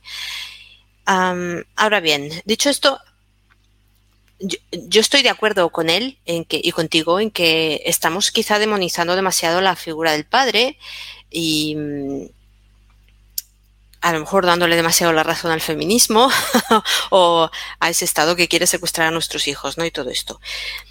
Es muy importante aquí separar ah, lo que es un padre e incluso lo que es una madre de un pederasta y de una encubridora de pederastas. Yo te acabo de hacer una descripción ahora mismo de lo que es una familia pederasta. Esto no es una familia normal, no es como tu familia, o como la mía sí, iba a decir como tu familia como la mía, la mía sí es una familia pederasta, pero eh, eh, tu familia sería una familia normal, ¿vale? Em, lo que hemos visto en los pederastas, o por lo menos lo que yo he visto, es que mm, no son, no son padres en el sentido de la palabra propiamente dicho padres. En la mayoría de las ocasiones lo que yo he comprobado es que estos hombres eh, se casan eh, específicamente para tener una mujer que les haga unos hijos de los que poder abusar. Eso no es un padre. Estamos de acuerdo, ¿no? O sea, hay pedrastas que van por ahí buscando presas infantiles que, mm, bueno, cometen delitos de pedrastia por ahí libremente, pero como hay muchas dificultades para llevar esto a cabo, lo que hacen finalmente es elegir a una mujer, aunque no quieran saber nada de las mujeres porque suelen ser misóginos, pero eligen a una suficientemente tonta, lo tengo que decir así, con la que tener hijos y poder usar de ellos en la privacidad de tu hogar sin que a nadie te moleste, que es mucho más cómodo. El FBI, no sé si la Policía Nacional, pero por lo menos creo que la, Interpol sí lo tiene, tienen un... saben que existe un manual para pederastas en donde los pederastas se comparten trucos. Hay un, manual que se, editó en formato libro que por suerte ya no está en internet, pero estuvo durante mucho tiempo, en el que se especificaba, en el que se daba datos y pistas a los pederastas novatos para que eh, supieran, aprendieran a manejarse mejor. Entonces, una de, las pistas que daban era que buscaras, si eres un hombre pederasta y quieres tener, dar rienda suelta a tus impulsos, pues que buscaras a una o separada con hijos que te busques a una que tenga hijos de las edades que te gusten a ti, que la seduzcas, que es muy fácil, y que te metas en su casa. Y eso es exactamente lo que hacen los pederastas. Entonces, no solamente em, no quiero que se destruya la familia, sino que precisamente el hecho de que haya tantas eh, divorciadas y separadas nos va a llevar a muchos más casos de abusos. ¿Eh? Y, sobre todo hacer la diferencia para mí es fundamental entre el padre de verdad y el pederasta, porque como estoy describiendo aquí, no es un, no es un padre, no es un hombre que se enamora de una mujer y deciden tener una familia juntos, que sería el padre normal y corriente. No, no, esto es otra cosa. Y por lo tanto, la familia que conforma ese hombre, porque además tienen mucho ojo para elegir a sus parejas, ¿sabes? Que son mujeres que se parecen mucho a ellos que yo también eh, no, no, no, dudo, no eh, supongo que también tendrán un, grado de psicopatía, aunque mucho menor, pero algo de psicopatía también deben padecer estas mujeres, ¿no? Es decir, que no son familias normales y que no las podemos tomar como ejemplo de lo que es una familia para después tomar decisiones con respecto a los hijos. En absoluto se puede hacer eso. Entonces, lo que yo creo que deberíamos hacer es tomar la familia pederasta como, como lo que es, como una mafia, y estudiarla dentro de el, crimen organizado, que es de lo que se trata, de crimen, de crimen organizado. Eh, y darles la, la, el nombre, la categoría que merecen como tales, y no tanto como familias, ¿no? y no hablar de ellos como, como padres o madres normales que no son. ¿Sabes? Pues sí, sí, sí, te agradezco que hayas hecho esta, esta aclaración y, creo que, hay mucha verdad en esto que estás diciendo y, sí, sí. Y al mismo tiempo, ¿sabes que Ahora que estoy estudiando lo de... No, no, para nada. Ahora que estoy estudiando lo de la maternidad, estoy muy metida en todo lo que es eh, los secuestros institucionales de, tantos menores que están siendo secuestrados ahora. Y es verdad que hay eh, algunos niños que acaban en estos centros que han sido víctimas de abusos en sus casas. Pero estoy viendo que muchos otros no. Eh, hay, ¿cómo te lo digo? Es que hay una especie de tolerancia hacia los pederastas en el sistema judicial que en tu libro queda patente hasta qué punto hay corrupción en el sistema judicial, es asqueroso. Entonces es como, como que hubiera una especie de tolerancia por el pederasta, ¿no? Eh, y a, mí lo que me da la sensación observando casos es que mm, ojalá que fueran a por los niños que están siendo víctimas de abusos y los separaran de sus familias, ¿sabes? Ojalá fueran estos los niños que acaban en los centros de acogida y ojalá los centros de acogida no fueran sitios donde los niños siguen sufriendo abusos, ¿verdad? Que desgraciadamente es lo que pasa, pero ojalá que hubiera un sistema que defendiera a los niños de estas familias. Pero parece que no la hay, parece que no lo hay. Parece que muchos de los niños que acaban en estos centros No son niños que estén sufriendo violencias ni abusos de ningún tipo. No sabemos qué es lo que está pasando y por qué están secuestrando a tantos niños. ¿Sabes? Entonces, el problema es muchísimo más grave de lo que parece en apariencia. ¿Sabes? Y, merece un, no sé, no sé, una forma de, abordarlo que sea mucho más global y más, no sé, no sé, es que ni siquiera sé lo que se podría hacer, pero desde luego eh, teniendo en cuenta estas cosas, que el pedrasta no es un padre. O sea, que si yo abogo por la familia a full, ya te lo digo, o sea, a 100%, por favor, mujeres, volved a uniros a los hombres y tened muchos hijos con ellos. lo que digo siempre. O sea que no, desde mi punto, desde mi, desde mí, desde luego no, o sea, yo no, yo no voy a abogar porque las familias se separen ni porque quiten la custodia a los niños de sus padres, no. A las familias normales, desde luego, no. Estoy de acuerdo contigo, ¿no? Los niños son sagrados y tenemos que protegerlos todos. Y yo creo que nuestra sociedad está haciendo dejación de la función de protección a los niños. Se les está, en muchos casos, consintiendo, pero no se les está protegiendo. Sí. y bueno, pues eh, una pregunta que te voy a hacer ahora bastante polémica, ¿no? Que es eh, la relación que hay en parte del feminismo y algunas feministas y la pederastia, que, puede parecer muy chocante, esto me lo han comentado muchas personas, ¿no? que tiene que ver el crimen sádico y la violencia sexual con el feminismo. Sí, pero tú lo vinculas en tu libro. Sí, sí, bueno, dedico la tercera parte del libro a, vincularlo, pero claro, también por eso me agrada mucho haber leído eh, una frase de Simón de Beauvoir que citas en tu libro, que dice el feminismo se va... Eh, no, no, perdona. Eh, esta frase es tuya, perdona, me he liado, me he liado. Si me creía que era de Simón, no. El, feminismo se vale de pederastas para adoctrinar a las mujeres sobre lo que tienen que hacer con sus vidas, sobre todo en lo concerniente a la crianza de sus hijos. Una comienza a comprender por qué quieren a las mujeres lejos de sus hijos menores de edad. es una frase que me pareció eh, muy interesante y muy importante. ¿Cómo nos la explicas? Sí, esto lo, escribí así porque mm, Simone de Beauvoir, eh, que es la, feminista de base ahora mismo, en la que se basan muchos, pues es, eh, ella afirmaba que no podíamos dejar que las mujeres eh, se quedaran en casa a criar a sus hijos, sino que teníamos que prácticamente obligar a las mujeres a salir fuera de casa para alejarlas de sus hijos. No para alejarlas de sus hijos, pero era la, forma de pensar de, de Simone de Beauvoir, ¿no? Ella quería que las mujeres salieran a, trabajar fuera de casa.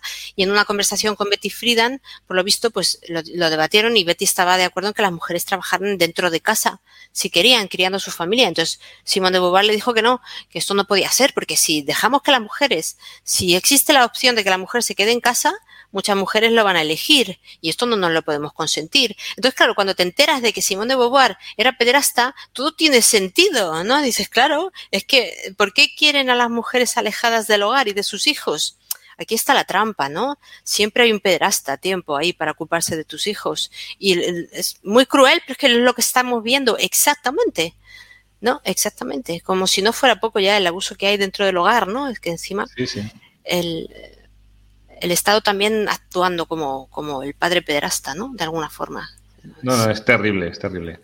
Y bueno, y aún de la pederastia, bueno, hay cierto, eh, bueno, cierta precaución a la hora de tratar el tema, ¿no? Todavía se, en los medios de comunicación se trata el tema con gravedad, ¿no? Condenando al pederasta, al menos de boquilla, ¿no? Pero hay otro tema que se trata muy a la ligereza, que es el de la prostitución que parece que es algo, pues bueno, ciertamente como simpático, ¿no? Eh, en las películas, en las series, eh, la prostituta, pues no deja de ser, pues un oficio más, ¿no?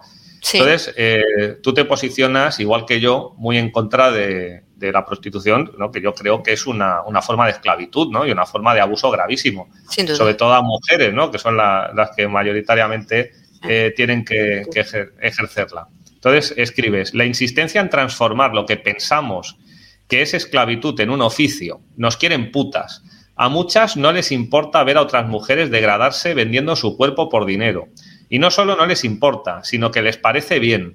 ¿Por qué la prostitución puede ser un oficio y las labores del hogar no? ¿Por qué hay tantas personas a, las que les agrada que las mujeres se vean abocadas a la humillación extrema de la prostitución y les molesta tanto pensar que ser ama de casa podría ser un oficio para muchas? La función de la crianza es un aporte incalculable para la sociedad. Y bueno, hasta que leí esto no, no caí en esto que es también de puro sentido común, ¿no? Pero que tú has, acertado en, el análisis, ¿no? Se está condenando algo como sencillamente criar a tus propios hijos, ¿no? Eh, estar en casa o la mayor parte del tiempo que sea posible, que las mujeres a lo largo de la historia siempre habéis trabajado, eso es obvio, ¿no? Sí. pero claro, eh, no de la manera a nivel de horario que se está haciendo en las últimas décadas. Y en cambio se eh, ve como algo positivo el hecho de, vender tu cuerpo a cambio de dinero, ¿no? Es terrible. ¿Qué opinas de, todo esto? Sí.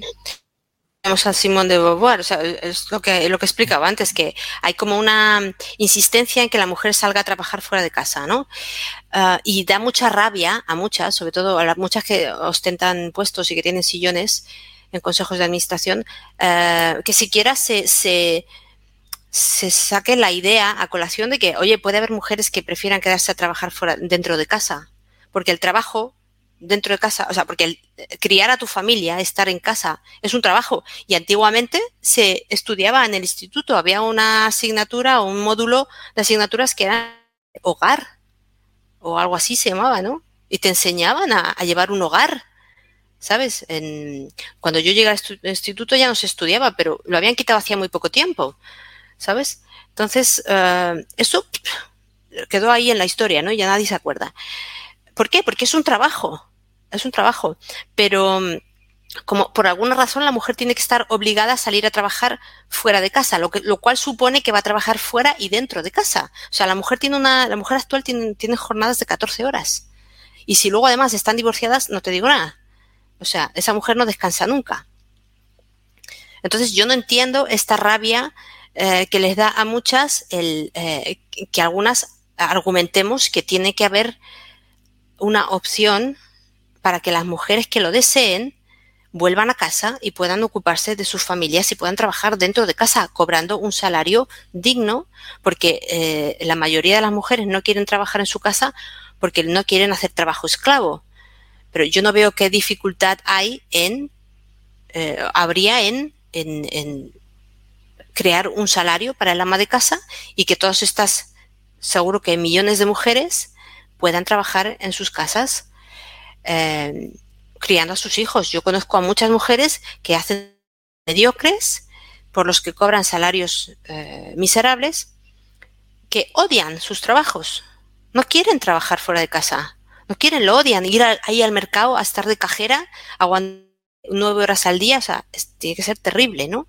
Yo no podría hacerlo, yo no podría, yo ni siquiera tengo hijos, no es por mí que lo estoy pidiendo, pero sé que hay muchas mujeres que sí lo harían, ¿no? Esto está en un extremo, pero luego en el otro extremo está que, que las mismas que te dicen las mujeres no pueden volver al hogar, te están diciendo vamos a legalizar la prostitución, porque es guay prostituirse, estar ahí toda la noche en un polígono, esto es maravilloso. ¿Y qué mujer no va a querer hacer esto? Yo, estoy, yo me muero por hacerlo, vamos, yo voy a dejar la psicología hoy mismo.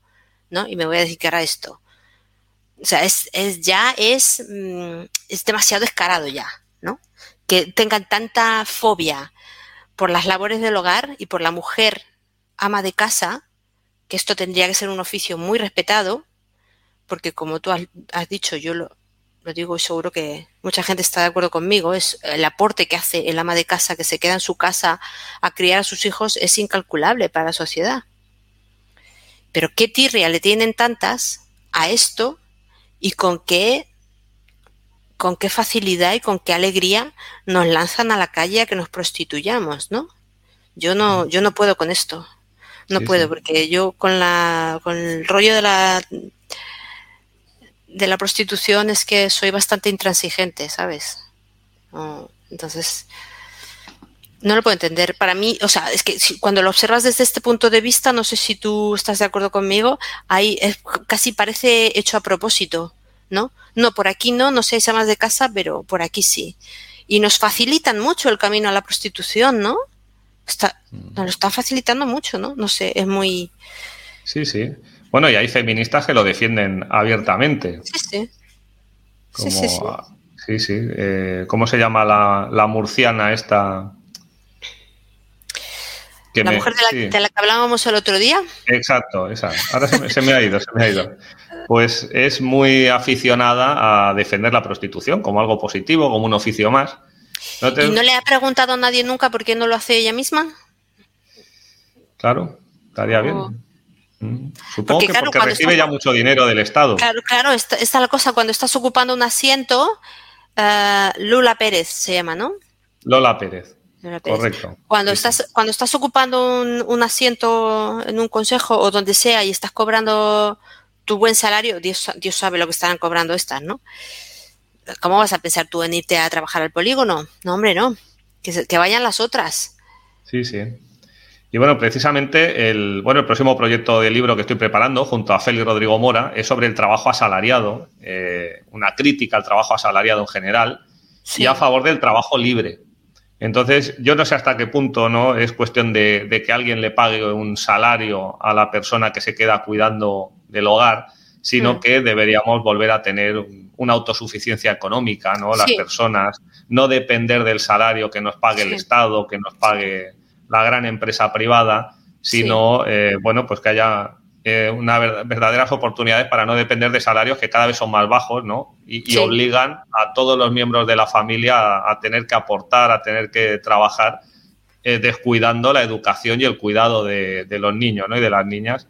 Por eso que sí, sí, es, es un problema que, bueno, una cosa lleva a la otra, ¿no? El, el plan económico es un plan político que a su vez también marca las líneas ideológicas, ¿no? Como en este caso el feminismo.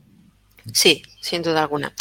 yo mi, mi, argumentación lo hice en base al sistema social que tenemos montado ahora mismo, pero yo también estaría muy por, por lo que tú dices. A mí esa idea me gusta mucho, que la gente sea cada vez más independiente, ¿no? Ah, también podría ser. Yo lo, enmarco dentro del contexto de la vida actual de las mujeres, porque muchas mujeres, lo que he dicho antes, nunca se quedarían en casa porque no quieren, es un trabajo esclavo para ellas. Ahora bien, si, si les propones, oye, si te pagamos un salario, ¿te quedarías en casa? Y yo te aseguro que muchas dirían que sí. Mm. Aunque esta fórmula de, trabajar de forma independiente y ser independientes del Estado me gusta todavía más, ¿verdad? Mucho mejor. No, es que eh, el sistema laboral es muy rígido. Entonces, claro, eh, por ejemplo, antiguamente no las mujeres de las zonas rurales, pues es evidente que también trabajaban fuera de casa. pero claro, cuando eh, había que tener en cuenta que muchas de ellas estaban embarazadas o estaban amamantando a sus hijos o tenían que hacerse cargo. Entonces, claro, ese tipo de trabajo les permitía una flexibilidad también porque había redes de apoyo horizontal con los familiares, no tenían una familia nuclear tan reducida como la que todavía se conserva hoy en día, sino que había una familia más extensa, mejores relaciones de vecindad también. Y bueno, hay una institución en, la zona de Euskal Herria que se llama Batsarre, que precisamente estaba orientada a eso, ¿no? A que las mujeres se ayudaban entre ellas en el, en el cuidado de los, de los niños y bueno, claro, les permitía mucho más libertad para ser mujeres y para hacer lo que quisieran con sus vidas. Sí, es que una mujer sola no puede criar a un hijo, y mucho menos a dos o tres. Es otra, es otra de las grandes trampas. Una de las consecuencias de aislarnos en pequeñas familias es eso, que la mujer al final está sola. Y yo ahora que me estoy documentando para escribir mi libro sobre la maternidad lo estoy viendo que es imposible. O sea, muchas mujeres acaban detestando la maternidad porque se acaba convirtiendo en un trabajo esclavo que acaba contigo literalmente, porque es que un hijo, un niño lo tienen que criar entre varias mujeres, no, no, no puede hacerlo una mujer sola. Es imposible. Sí, sí, o, detestando el tener que limpiar cada día el pisito, ¿no? En el que viven, también como amas de casa, ¿no? Ocurría antiguamente. Sí. sí. Hay una falta de libertad, yo creo.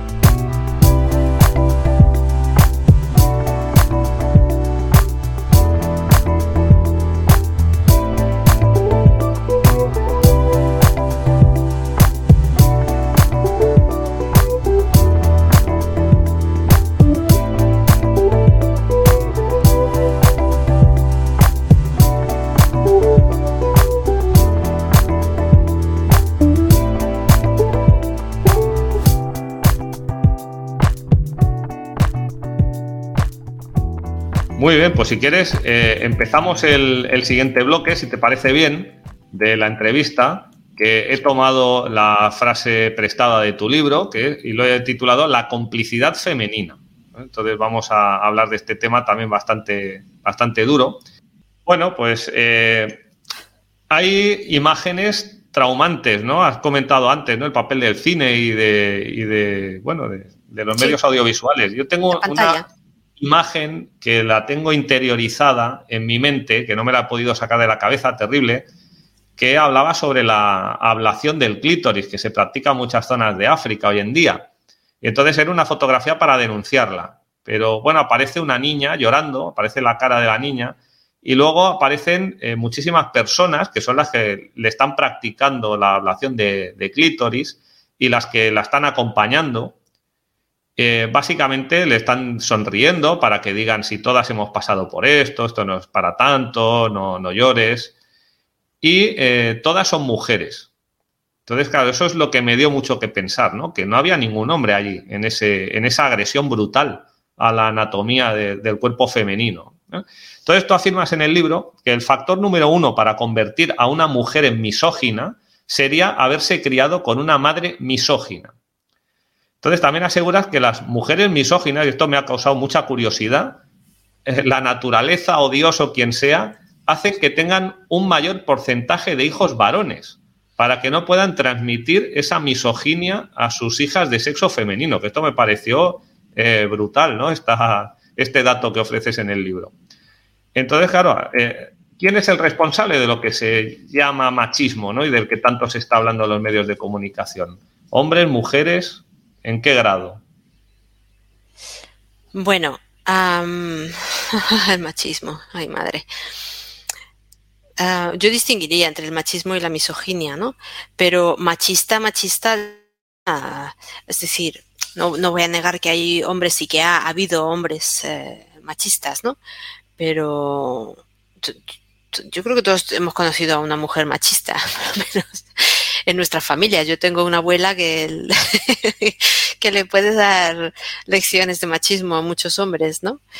es que las mujeres pasan la vida compitiendo unas con otras. Esta es otra de las verdades sobre la personalidad femenina que muchas no quieren admitir, pero es así, las mujeres pasamos la vida compitiendo unas con otras y mm, en muchos casos no solo hay machismo, sino que hay, hay misoginia. O sea, eh, esto no es, yo creo, o por lo menos quiero pensar que no les ocurre a, todas las mujeres, desde luego, ¿no? Y quiero pensar que no les ocurre a una, a una mayoría, pero en las últimas décadas, con todas las cosas que han ocurrido ah, y con el embrutecimiento progresivo que estamos sufriendo, yo diría que ha aumentado el nivel de, de misoginia en las mujeres contra otras mujeres, desgraciadamente, pero en, en, principio con los niveles que hemos tenido siempre ya sería suficiente, ¿no? Sí, hay mucha mucho, mm, mucho odio a otras mujeres por parte de las mujeres porque somos competencia unas con otras. ¿No? Entonces, estamos, muchas mujeres viven por y para la atención de los hombres, entonces el resto de las mujeres son competencia para ellas y no, no nos van a observar nunca a otras mujeres como compañeras o como amigas o como, ¿sabes? Alguien con quien poder contar. Son mujeres que no suelen tener amigas. Este ejemplo que tú ponías de la, que está en mi libro, de las mujeres que tienen solamente hijos varones, esto no está en ningún libro, pero lo he observado yo a lo largo de mi vida y te aseguro que es así. Cuando veo a una mujer con tres o más hijos, todos varones, o sea, es que no falla, no falla. Rascas un poquito en la superficie y ahí sale la misógina. Es, de verdad, es, impresionante. entonces, no sé. Mm, no que tampoco quiero hacer sentir culpable a nadie, pero, pero sí es verdad que cuando, cuando te encuentras con este tipo de cosas, ¿no? de cómo las mujeres encubren muchas veces los delitos que cometen los hombres, como hablábamos antes en la, de la pederastia, o cómo muchas veces son las mujeres, puesto que son las mujeres las que hacen el traspaso de los valores de una generación a otra, porque son ellas las que se ocupan de la crianza de los hijos, eh, llevándonos esto al extremo, encontramos casos como los que tú has mencionado, en el que eh, en, en, esa tribu o en ese donde sea existe esa creencia o esa costumbre de hacer esa barbaridad a las niñas y como todo lo demás que tiene que ver con la educación y la crianza, van a ser las mujeres las que lo van a llevar a cabo. porque las mujeres no, no se unen y no tienen solidaridad entre ellas y no dicen vamos a terminar con esto por nuestras hijas, ¿no? Pues porque las mujeres forman parte del grupo. Y si no fuera, de hecho, si no fuera por las muchos delitos, en el caso concreto de los delitos, no se podrían llevar a cabo porque son las mujeres las que los encubren, son las mujeres las que las, eh, las que buscan, por ejemplo, a las víctimas o las conseguidoras. O, las mujeres ocupan este lugar dentro de la criminalidad, ¿no? Las mujeres no, no, no tenemos el nivel de violencia física que pueden llegar a, tener los hombres, esto es verdad, no somos violentas eh, físicamente, pero psicológicamente podemos destruir a otra mujer con mucha facilidad. ¿no? Manipulando, mintiendo, eh, creando bulos eh, y luego cuando los hombres quieren llevar a cabo un delito, aunque sea un delito que se traspasa de generación en generación como este que es la ablación del clítoris, siempre van a encontrar a mujeres que los apoyen, que los encubran, que los protejan y que sean sus cómplices. Siempre, siempre, siempre. Es que la mujer no es un ser de luz. Las mujeres también tenemos ese lado oscuro del que tú hablas en tu libro, ¿no? que... Sí, sí. Y claro, precisamente has mencionado ¿no? lo de la solidaridad entre, entre las mujeres. Se está abusando mucho de la palabra sororidad, ¿no? Hmm. Eh, que bueno, hace referencia a que históricamente las mujeres se han ayudado entre ellas. yo no sé hasta qué punto esto tiene mucho, mucho sentido. Y bueno, hay una frase de tu libro que dice, entre los hombres se percibe a menudo una especie de camaradería y respeto de los unos por los otros. En cambio, acabas de decir que a veces abunda mucho la competitividad, incluso el odio, ¿no? Entre las mujeres, en vez de cultivar relaciones de amistad más sanas, ¿no? De solidaridad. Entonces, eh, eh, ¿la causa es simplemente la competencia con los hombres, como has dicho hace un momento, o, o puede haber algo más de fondo? ¿La competencia con otras mujeres? Ah, sí, sí, perdona, sí, con otras mujeres. Mm. Por los hombres me refiero, ¿no? Competencia. Por los hombres, sí. Competencia por ser la, más guapa, la más porque eh, las mujeres, el mundo de las mujeres está muy vinculado al cuerpo, al cuerpo físico. Entonces, eh, claro, todo lo que se ve hacia afuera eh, es importante porque es con lo que tú vas a, a competir por, por el hombre, ¿no? Para conseguir al hombre. Si hay algo más, bueno, en los casos de mujeres misóginas hay algo más, sí, que es algo más profundo. Eh, en la mayoría de las mujeres yo te diría que no, que la base es esa, la, competitividad. No sé si tú personalmente has experimentado alguna otra cosa. Yo es lo que he visto sobre todo competitividad. Sí, sí, Pues nada, vamos, eh, este último bloque de la entrevista era un poquito más corto, quizá en el que yo me, me voy a extender más en las preguntas es en el, en el que presento ahora, que lo he titulado La estafa del feminismo, que es otra frase extraída de, tu libro en femenino plural. Una frase contundente y toda una declaración de, intenciones. Y bueno, pues claro, es un tema que a mí me interesa mucho, sobre el que he hecho, bueno, bastantes libros, hay textos, eh, vídeos. Y bueno, pues eh, no es que en tu libro sea un aspecto único, ni fundamental, ni más importante que los otros que estamos tratando en la entrevista, ¿no? Pero para mí quizás sí que tiene un mayor nivel de, interés, ¿no? Entonces, bueno, eh, tú creo que vienes del feminismo, que eras feminista. Sí. Sí, sí. Sí, sí. Y radical, ¿eh? Radical. o sea, daba miedo. yo era de las que daban miedo. muy bien, muy bien. Bueno, yo vengo del comunismo. ¡Ole! Sí, sí. Sabía. Mira. Y dice, sí, sí. Y has escrito, si el causante de tu trauma fue un hombre, es normal que acabes vinculándote al feminismo. Y bueno, eh, es un aspecto que me ha resultado tan sorprendente como interesante, ¿no? Que, que, hablas en todo momento de feminismo en singular, no en plural. Sí. Entonces, claro, a mí muchas veces me dicen que sí, vale, lo que dices está bien, no estoy de acuerdo con muchas cosas de, de las que dices, pero todo el rato hablas de feminismo en singular cuando hay feminismos diferentes, hay feminismos buenos, ¿no? Entonces, eh, me gustaría preguntarte, ¿no? Eh, ¿Qué es lo rescatable del feminismo? ¿Hay feminismos buenos? ¿Es necesario el feminismo? No. No, no. No. Hablo en singular del feminismo, en, eh, en, primer lugar porque lo quiero distinguir de la feminista. En muy pocas ocasiones he hablado de feministas o feministas, sino del feminismo, porque yo lo constituyo, lo entiendo como un constructo en sí mismo, como algo que ha sido construido a propósito con una tarea específica, ¿no? que es la de destruir. ¿Vale? Es un monstruo. Y luego, por otro lado, no he querido hablar tanto de feministas como de feminismo porque como yo he sido feminista, he estado ahí, sé lo que es. Y mm, yo no quiero seguir cargando contra otras mujeres porque es muy fácil meterse con la feminista. Es muy fácil hoy día, ¿no? Meterse con la feminista. Entonces, yo no quería caer en eso. Yo quería lanzar un mensaje que fuera comprensible incluso para las feministas más radicales, que, lo cual no significa que vayan a estar de acuerdo conmigo y estará muy bien, pero um, sobre todo que entiendan que yo no me estoy metiendo con ellas, sino con el feminismo. Que aunque ellas se sientan representadas por el feminismo, no es lo mismo. Y y que a ellas no las considero, yo a las mujeres feministas no las considero como el enemigo, ¿no? Para mí el enemigo es el, el feminismo, de la misma forma que para ti el, en tu libro el enemigo no sería tanto el delincuente común o el, los delitos que se puedan comer a, cometer a, nivel casero, sino los niveles, los, los delitos a nivel de Estado, ¿no? Los, los atentados de, que comete el propio Estado contra la población, ¿no? Es un poco lo mismo, el feminismo es esto, a las mujeres. Entonces, no, es que hay muchos feminismos, es que hay un feminismo bueno que es el mío, ¿no? Los otros son caca, el mío es bueno. No, esta, esta subdivisión, yo lo he visto esto muchísimo estando en el feminismo. Es que es un problema femenino este de estar perpetuamente divididas y separadas unas de otras.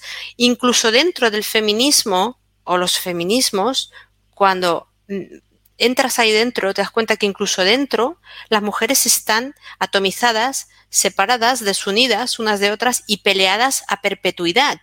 Yo recuerdo que estando en Francia, yo he vivido en el extranjero, estando en Francia, yo militaba en el, en el feminismo mucho más activamente que aquí, porque allí se hacían más cosas que aquí. Ahora ya no, pero hace 20 años era diferente. Y mm, recuerdo que cuando nos organizábamos diferentes asociaciones de feministas para ir a manifestaciones, porque los franceses se pasan la vida manifestándose en la calle, ¿sabes? Es una cosa muy curiosa.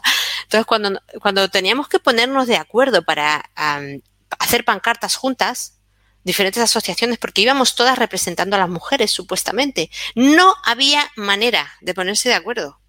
Tío, es que no había manera. Y al final acabábamos el grupo de no sé qué con esa pancarta yendo por allí, el grupo de no sé cuántos yendo con, con otras pancartas por aquí, todas separadas, que todas pretendíamos representar a las mujeres en la misma, en el mismo grupo, pero no éramos capaces de, de ponernos todas en el mismo grupo. Siempre había un grupo que, o dos o tres que, entonces, ¿a mí qué me vais a contar, chicas? ¿Qué vais a decir? ¿De verdad que tu grupo es mejor que otro? ¿O es que esto yo ya lo he visto? Si es que yo vengo de vuelta de muchas cosas, ¿sabes? Entonces, no, es que hay feminismos que valen la pena. ¿Sabes lo que se consigue con esta división y subdivisión de los diferentes feminismos en grupúsculos cada vez más pequeños? Lo mismo que se consigue con cualquier otro ismo, que tú lo has visto también y creo que te he oído hablar de ello, la atomización del, del, ciudadano, que estemos cada vez más atomizados y más divididos. Las, las, feministas entre ellas están divididas y separadas y atomizadas. Hay feministas que consideran que hay que legalizar la prostitución y otras que están radicalmente en contra. Hay feministas que están a favor, que están, son transfeministas y que están a favor de que a los hombres se los considere mujeres y otras que son radicalmente en contra de los transexuales. Entonces, ¿dónde está el punto en común entre todas esas? Pues si te pasas a pensarlo, no hay ni un solo punto en común. Entonces, a mí no me intentéis estafar con el rollo de que mi feminismo es el que vale y los demás caca, porque vengo de vuelta ya, ¿eh? Ya, venga, hombre, que ya, ya he visto demasiadas cosas, entonces no, lo siento. Todos esos ismos, miniismos, microismos, solo sirven para separar todavía más a las mujeres que ya de por sí venimos muy separadas y muy divididas unas contra otras. No, lo siento. Claro, eh, y todos estos sismos me, da la sensación de que siempre son creaciones de una minoría eh, de poder del Estado que responden a intereses estratégicos de, bueno, pues de las élites. Eh, cualquier ismo, ¿no? Sea de derechas, de izquierda, feminista, el movimiento MGTOW, ¿no? Que, es masculinista y contrario al feminismo. Yo creo que todas estas cosas vienen de, esa minoría de poder, ¿no? De cierto modo, hoy en día lo políticamente correcto es ser feminista o decir que se es feminista, aunque no lo seas, ¿no? O ser comprensivo con el feminismo. Sí. Hasta los hombres estáis obligados a decir que sois feministas. Venga ya. Ahora es fácil. Mm. Hace 20 años las quería ver yo siendo feministas. Entonces, claro, eh, creo que es alinearse con los poderes establecidos, ¿no? Eh, ser feminista hoy en día también es obtener beneficios legales, económicos, estar de moda, ¿no? Sobre todo si eres una joven universitaria urbana de clase media, ¿no? Que es un poco el, target eh, principal que tiene el feminismo, ¿no? Entonces, ¿por qué crees que la reina Leticia o Ana Patricia Botín, que es una de las personas más poderosas del Estado español, presumen de ser feministas? Que yo no sé si lo serán o no, pero presumen pues de ello. Pues por lo que tú estás diciendo, supongo que, puesto que son inventos creados desde arriba hacia abajo, eh, este tipo de argumentos o de eh, afirmaciones de parte de, ciertas mujeres refuerzan la creencia, refuerzan el, el adoctrinamiento, porque esto es un adoctrinamiento, vamos a hablar claro, ¿no? Entonces, mm, yo lo que veo es que hay diferentes ídolos femeninos a diferentes niveles, ¿no? Entonces están las que están en la clase alta, luego hay otras en la clase media y luego habrá otras en la clase baja, imagino. Pero yo, yo no me creo que estas dos mujeres sean feministas, lo que creo es que son eh, clasistas, sobre todo clasistas. Están a favor de su clase, de los que son de su clase. Y esto es una, esto es algo que, que nunca nos cuentan, ¿sabes? Yo hablo un poco de eso, de la diferencia entre el clasismo eh, y otras, y otras cosas y otros sismos en el libro. Eh, porque muchas veces, por ejemplo, con el techo de cristal nos cuentan que es que no puedes alcanzarlo porque el, patriarcado, el heteropatriarcado no te lo permite cuando eres mujer. Hay un techo de cristal y si eres mujer no lo vas a alcanzar nunca. Eh, y esto es mentira. ¿Por qué alcanzó Patricia Botín ese puesto de poder? La reina Leticia pues se casó con el rey, pero Patricia Botín en particular, cómo llegó a, trepar ahí. Igual, a ver si va a ser por su padre. No me digas que tiene un... ¡Hala! Fíjate. Y, la madre todavía más poderosa, porque el que pegó el braguetazo fue el padre. Ah, claro. Entonces se puede decir que ya vienen de una familia de personas ricas, ¿no? Claro, entonces, por eso esa mujer llegó tan alto. No porque sea una mujer y haya luchado mucho contra el patriarcado y el techo de cristal, sino porque pertenece a una clase alta las cosas muy fáciles a ella para llegar tan alto como quiera. Las clases altas no son machistas, ¿sabes? Si un directivo de una empresa le tiene que pasar el testigo a su hija, se lo pasa sin problemas y no le importa que sea una mujer. Lo que le importa es que esa mujer a la que le pasa el testigo pertenezca a la misma clase social que él. Y si puede ser de su sangre, mejor. Y todo lo demás les importa un pito. ¿Sabes? Pero esto no te lo cuentan cuando te están contando que tienes que presionar y tienes que trabajar muy duro para llegar a ser directiva. Esto no te lo cuentan. ¿Sabes? Te dicen que es que hay un estereotipo de género que no te permite llegar a los a la cúpula porque eres mujer. Entonces te entras rápidamente en reactancia y dices, "Yo sí voy a llegar porque yo puedo." ¿No? Y ahí arruinas toda tu vida. Claro. Porque inviertes toda tu vida en algo que no vas a lograr nunca, porque tú no perteneces a la clase alta. Es una estafa, hombre. Es una estafa. Y, también supongo que también hasta dónde está uno dispuesto a llegar, ¿no? Para que le den puestos de responsabilidad. Sí. bueno, muchas chicas lo intentan. Muchas chicas lo intentan y cuando llegan a cierto nivel dicen, yo para qué quiero seguir trepando, anda que le den, aquí me quedo. Y ya está, y ahí se paran. Porque, ah, por suerte, se dan, se dan cuenta a tiempo, ¿no? Que no... Mm, lo de trepar no, no vale tanto la pena. Claro, hay que desprenderse de, los valores éticos, ¿no? Que, si una persona los tiene, pues supongo que los querrá mantener. Sí, entre otras cosas. No, y que al final en muchas mujeres el, instinto maternal les pega muy duro, ¿sabes? Una mujer que tiene estudios universitarios y que ha trabajado mucho en empresa privada, etcétera, etcétera, estas, yo he visto muchas de estas mujeres de repente decir, es que no me vale la pena, ¿sabes? Y, tienen su primer hijo y dicen, ahora entiendo dónde están, dónde están las prioridades, ¿no? Y, y algo hace clic aquí y cambia y, y las cosas se colocan en su sitio. Sí, sí. Pues ahora también parece que hay una cierta tendencia a negar que exista el instinto maternal. Hmm. Bueno, yo misma lo he negado con rotundidad toda mi vida, o sea que lo entiendo perfectamente. Claro, hay que negarlo.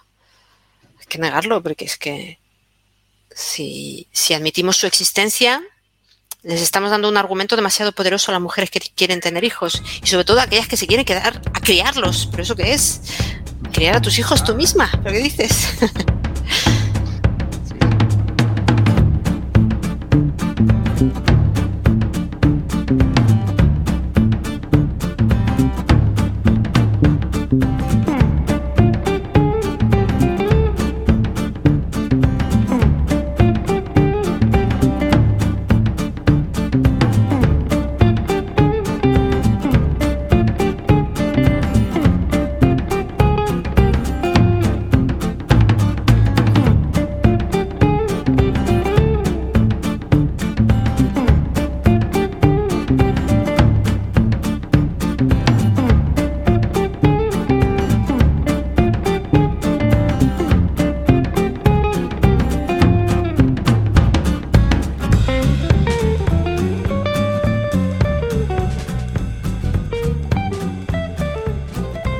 pues me gustaría hacerte otra, otra pregunta.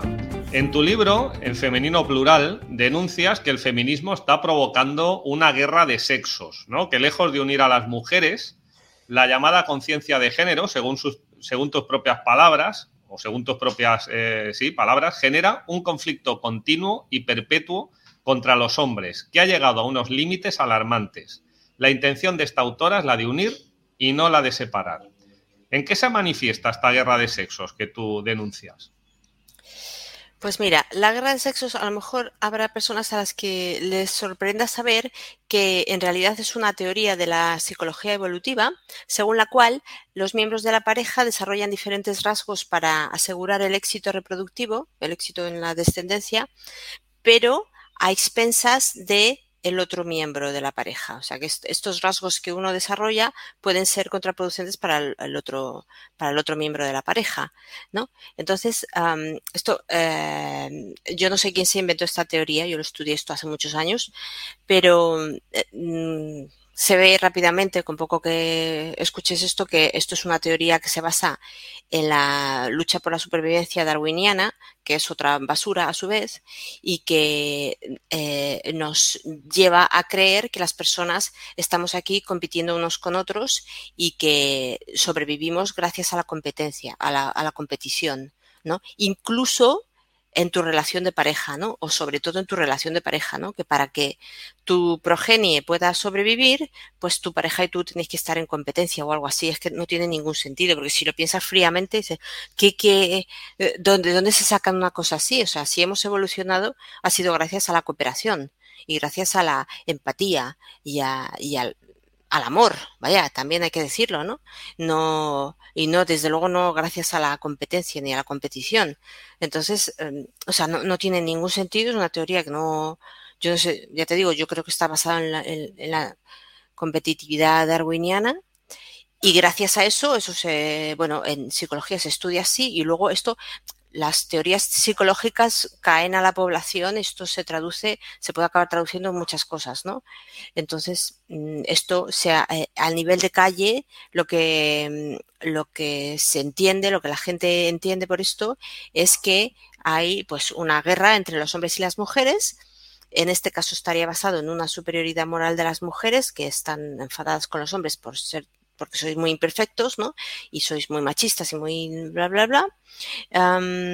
y los hombres pues tendrían sus propias razones para estar en contra de las mujeres, que yo creo que razones de sobra os damos, ¿no? Entonces, ah, pues ahí estamos, ¿no? En que los hombres y las mujeres tienen que estar peleados. Al final, el resultado siempre es el mismo. los hombres y las mujeres tienen que estar peleados, ¿vale? no podemos llevarnos bien.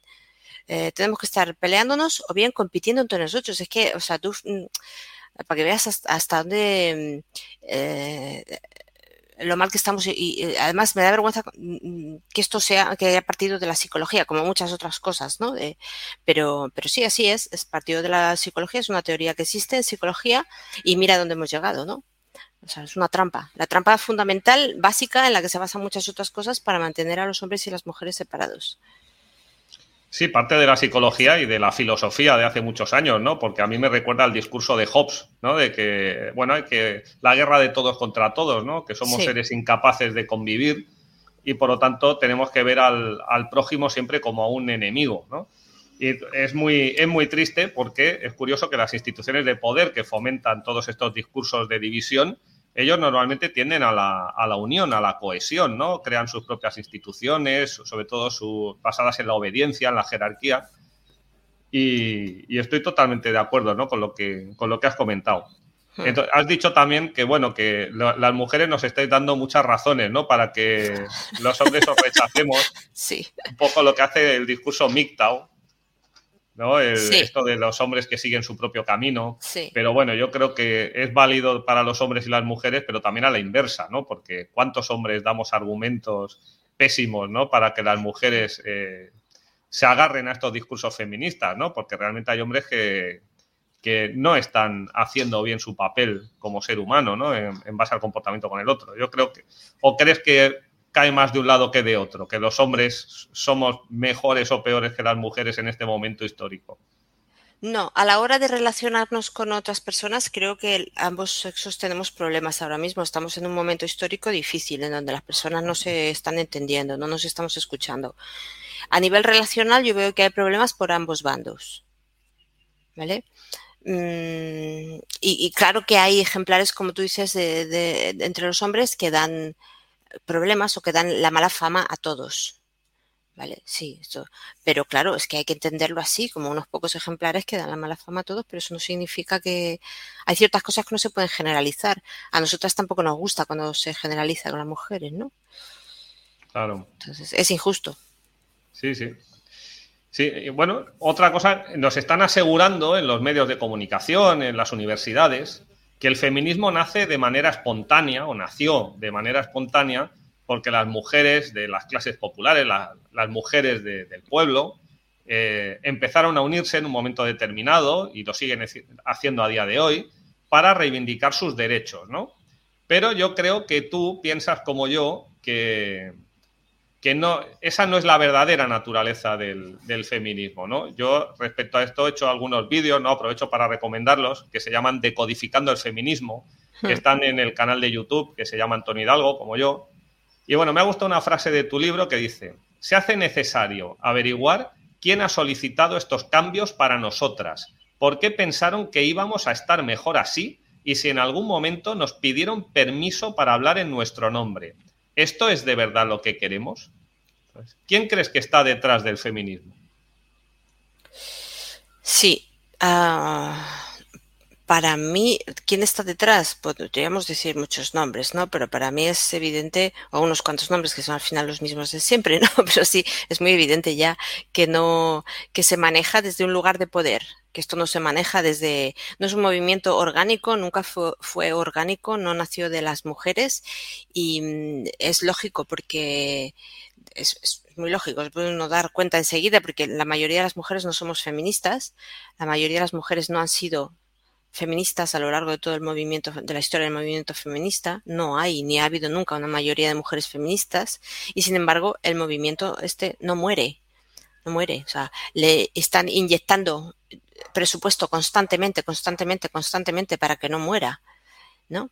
Y mm, eh, de hecho, si todo este capital se dedicara de verdad a ayudar a las mujeres, si fuera un movimiento tan benevolente para con las mujeres como nos quieren hacer creer, y se mm, invirtiera todo este capital en ayudar a las mujeres de verdad, pues yo creo que a, las mujeres y a la gente en general, porque hay de sobra para ayudar a todo el mundo pues yo creo que habría problemas básicos y fundamentales que ya habrían desaparecido, ¿no? Como la pobreza infantil o la pobreza de las mujeres, o, muchas problemáticas que tienen las mujeres, ¿no? Ya habrían desaparecido. Y sin embargo no, no desaparecen, ¿no? No sé, eh, cuando ves cómo está constituida el feminismo así en forma un poco piramidal, donde hay unos pocos que se llevan eh, unos, salarios, unos salarios grandes, lo hablábamos el otro día, ¿no? De cuántas eh, feministas hay y pseudofeministas espoleando a las mujeres desde los sillones, desde, esos sillones que ocupan donde cobran sueldos bastante altos y si lo observas de cerca, como digo, pues tú puedes ver que es una forma, es una forma piramidal de, de, actuar, o sea, hay, una jerarquía, ¿no? Y, o sea, ¿de dónde salen los salarios que cobran estas señoras? ¿Y mm, por qué seguimos esquivando los problemas de las mujeres de verdad? Y sin embargo, nos estamos ocupando de, de tonterías todo el tiempo, ¿no? Yo creo que además eso explica también por qué la mayoría de las mujeres no somos feministas, porque nos damos cuenta enseguida que no se están ocupando de nosotros, ¿no? Además, tú fíjate que las mujeres de la calle, la cajera, la peluquera, nunca tendrían la capacidad de organización para montar una cosa como esta tan gigantesca, ni siquiera a lo largo de las décadas, ni siquiera en 100 años, ni en 150 años. No se podría. O sea, las mujeres se pueden organizar. Eh, yo creo que las mujeres hasta ahora hemos demostrado tener muy poca, muy pocas capacidades para organizarnos entre nosotras. Somos organizadas cada una de nosotras en nuestras casas, pero luego para hacer, para hacer, eh, para unirnos entre nosotras, tenemos muchas dificultades y en eso se basa mi libro, en, crear esa unión, pero las mujeres ahora mismo están muy, muy divididas, muy separadas entre ellas, muy desunidas. Y creo que, mm, aunque a lo mejor nuestras abuelas o bisabuelas estaban un poco más unidas, pero eso de unirse para crear un movimiento que nos ayude a todas y que vaya, que ayude a las mujeres a salir a trabajar o que ayude a las mujeres a esto o a lo otro o a abortar o bla, bla, bla. Eh, no, a mí no me parece que esto sea orgánico en absoluto. O sea, no, veo yo a las mujeres eh, a, lo largo de mi vida, que yo llevo toda la vida observando a las mujeres, no veo yo que todas estas mujeres hubieran sido capaces de montar una cosa así, tan elaborada y tan que haya tenido este mm, esta, este, esta influencia a nivel global, ¿no? Porque de hecho, si observas la personalidad de las mujeres, ves que en general la mujer tiende a ser más complaciente que peleona. Entonces, creo que si las mujeres se hubieran organizado para eh, arreglar algunos problemas que tenían las mujeres cuando esto surgió, creo que lo hubieran hecho de otra forma, más dialogando e incluso cediendo en algunas cosas que, organizando manifestaciones o siendo agresivas, que es que no parece una forma natural de comportarse de las mujeres, ¿no? Lo que no significa que una mujer no pueda ser violenta, lo entendemos todos, pero se entiende lo que quiero decir, ¿no? No, no veo yo a las mujeres uniéndose para ser agresivas. Hay, para mí hay alguien detrás que está espoleando a las mujeres para que hagan esto. Claro, eh, cuando la nueva ley educativa nos obliga a los docentes prácticamente a implantar, a inculcar una ideología concreta, un ismo, como es el feminismo, pues ya empieza a ser sospechoso, ¿no? Cuando hay tantos ayuntamientos, por ejemplo aquí en Cataluña, donde hay carteles en la fachada del edificio en los que se dice municipio feminista o somos feministas, ¿no? Entonces, claro, parece que como que sea una obligación el hecho de ser feminista. O sea, tenéis un tenéis un currículum ¿Entra dentro del currículum el enseñar el eh, feminismo ahora? En la, sí, sí, sí. Hay, que hacer determinados aspectos con perspectiva de género, le llaman. Ah, sí, sí, sí. Y bueno, pues en, las, los procesos de oposición al profesorado tienes que explicar que lo haces con perspectiva de género, en la programación educativa, eh, en los centros hacen talleres, se pone publicidad pero es que directamente la nueva ley educativa, pues hasta las matemáticas se van a tener que hacer con perspectiva de género. Entonces, claro. Las cifras femeninas y las cifras masculinas. Y las cifras eh, no binarias también. También, también. Entonces, claro, eh, parece como que hay que inculcarlo por la fuerza, ¿no? Como no hay manera de que las mujeres o que la mayoría de las mujeres se hagan feministas, ¿no? Entonces, como no, se, no lo hacen por las buenas, hay que hacerlo por las malas. Sí. Claro, entonces la cuestión es por qué hay tanto interés, ¿no? En, el feminismo. ¿Por qué? Sí, sí, yo también me lo pregunto. Y mm, ahora que estás diciendo eso, estoy recordando que, es verdad que mm, lo último que yo hice en la universidad ya, ya estaba, o sea, ya entraba todo esto, el, currículum de género, y es verdad que te, te animaban a que cuando hicieras un trabajo para la universidad, pues que lo hicieras con perspectiva de género y teniendo en cuenta la nueva forma de hablar, con algo que yo evidentemente jamás hice, pero sí, sí, ya te empezaban a, hay un adoctrinamiento muy obvio, sí, es verdad. De todas maneras, fíjate tú que mm, a pesar de todo el trabajo que le ponen y todo el... Em, hay un detalle muy curioso, es que la gente se puede dar cuenta enseguida de que, esto no está funcionando, ¿no? Porque eh, según ellos, los feministas, pues el, eh, eh, todo esto es culpa del patriarcado. Si las mujeres no estamos mejor, porque a todo esto que yo estoy diciendo, que las mujeres estamos mal y de hecho estamos peor que nunca en la historia, cualquier feminista me podría decir, es que eso es por culpa del patriarcado, es que todavía hay mucho machismo y tenemos que seguir luchando, ¿no? Entonces yo digo, vamos a ver, los políticos son feministas, los eh, directores eh, de las y, subdirectores y medio directores y todo directores de las altas instituciones que gobiernan este mundo son todos feministas. De hecho, tenemos a mujeres en puestos de muy alta responsabilidad. Christine Lagarde en el, en el Fondo Monetario Internacional, sin ir más lejos, que lleva ahí, ¿qué? 20 años ya. o sea, hay, el feminismo está, está. Y hay una conciencia ya de género que tenemos que implantar. Está en todas las grandes conferencias de cuando cada vez que se reúnen los grandes mandatarios está encima de la mesa desde hace muchas décadas ya, ¿no? Entonces, ah, si todos estos señores son feministas y la academia es feminista y ya todo es feminismo y puro feminismo, ya se sobreentiende que no hay machismo, por lo menos a ciertos niveles, como es posible que nos estén diciendo al mismo tiempo que el patriarcado está está ahí todavía, que todavía existe y que hay un machismo. Si todos los políticos son feministas, el presidente del gobierno es feminista, ¿cómo me podéis decir que dónde está el patriarcado? ¿Y quién es que es tan poderoso que manda por encima de, todos estos señores que son los que más mandan en el mundo? Si hasta Bill Gates es feminista. No, yo no sé dónde está el, patriarcado ni quién es, pero debe ser muy gordo. En los hombres de la clase trabajadora, ¿no? Supongo ah, que somos los culpables de todo. Los culpables de todo. Esto es verdad. Tendrías que ser todos como Bill Gates. Mira que ser pobres. Es ¿A quién se le ocurre nacer? ¿A quién se le ocurre?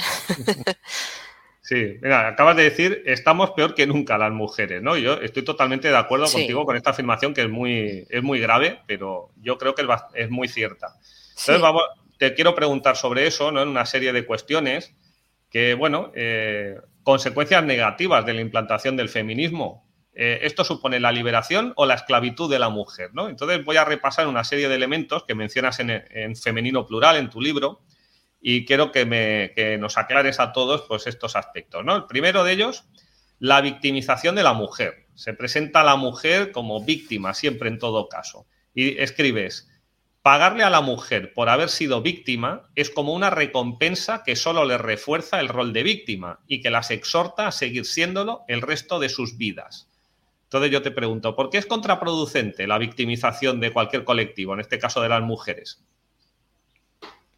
Bueno, por muchas razones, pero una de las que yo veo más evidentes es que se genera una injusticia muy grande, porque cuando conviertes a un grupo de la población en víctima, llámalo mujeres o negros o extranjeros o lo que sea, em, forzosamente tiene que haber un grupo que sea el victimario. Entonces ahí ya se va a generar una injusticia y es justamente de lo que estamos hablando ahora mismo, hace un momento, que, claro, para que las mujeres puedan ser víctimas o para mm, reforzar ese rol de víctima, tiene que haber un victimario. Y si, si el patriarcado ya no existe a nivel de las altas escalas, pues, pues tenéis que ser vosotros, os toca a vosotros, ¿no? Entonces aquí hay una factura que alguien tiene que pagar y le toca a los hombres en este caso, ¿no? Pero a los hombres de las clases bajas, como tú dices, ¿no? Eso sin contar con que luego hace a las víctimas, en este caso a las mujeres, pues dependientes. Y cuando no son dependientes del el hombre, que desde mi punto de vista las mujeres nunca hemos sido dependientes de los hombres como nos quieren hacer creer, y si quieres podemos hablar de eso, pero mm, esto no ha sido nunca así, más bien codependientes, ¿vale? Pero dependientes del hombre realmente nunca, la mujer, ¿no? Pero con el rollo de que no queremos ser dependientes de los hombres, y siguiendo la línea de la victimización de las mujeres, eh. digamos que eh, convertir a las mujeres en víctimas solamente beneficia a un sistema social que tiene un interés muy particular en los, en los hijos de esas mujeres. Yo me lo voy a llevar a este terreno, ¿vale? Porque estoy muy metida en el abuso sexual y en el secuestro eh, institucional ahora, sobre todo ahora que estoy escribiendo mi nuevo libro sobre maternidad, y estoy muy en esto. Y es una de las consecuencias que estoy viendo. Cuando tú obligas o presionas o induces de alguna forma o adoctrinas a las mujeres a que se separen de los hombres porque han sido víctimas de los hombres, porque el hombre es el victimario, mm, estás generando una situación en la que la mujer se va a ver sola con sus hijos. Entonces, por no querer depender del hombre, que es el que victimiza, la mujer va a terminar dependiendo del Estado. Y en consecuencia sus hijos van a dejar de ser de ella, y mucho menos del hombre, y van a pasar a ser del Estado. Que al final me parece a mí que es una de las cosas que busca este Estado, este sistema social, más que el Estado, yo diría que es el sistema social, que a mí desde hace mucho tiempo ya me está pareciendo que es un sistema depredador de presas infantiles, de pederasta hasta la médula, ¿no? Y que te voy a contar a ti que has escrito el Minotauro en Alcácer, ¿no? Entonces, creo que esta sería una de las consecuencias que no son tan evidentes de la victimización, pero que a largo plazo sí estamos viendo que, que, se está, que está ocurriendo así. ¿No? Entonces, por reforzar ese rol de víctima de la mujer, la separamos del hombre, que podría ser el protector de sus hijos y que de toda la historia de la humanidad es lo que ha hecho el hombre, proteger a los hijos. Se queda la mujer sola y entonces los hijos pasan a ser de cualquier otro menos del padre. Niños vulnerables, ya lo hemos dicho el otro día. Ahí lo tienes.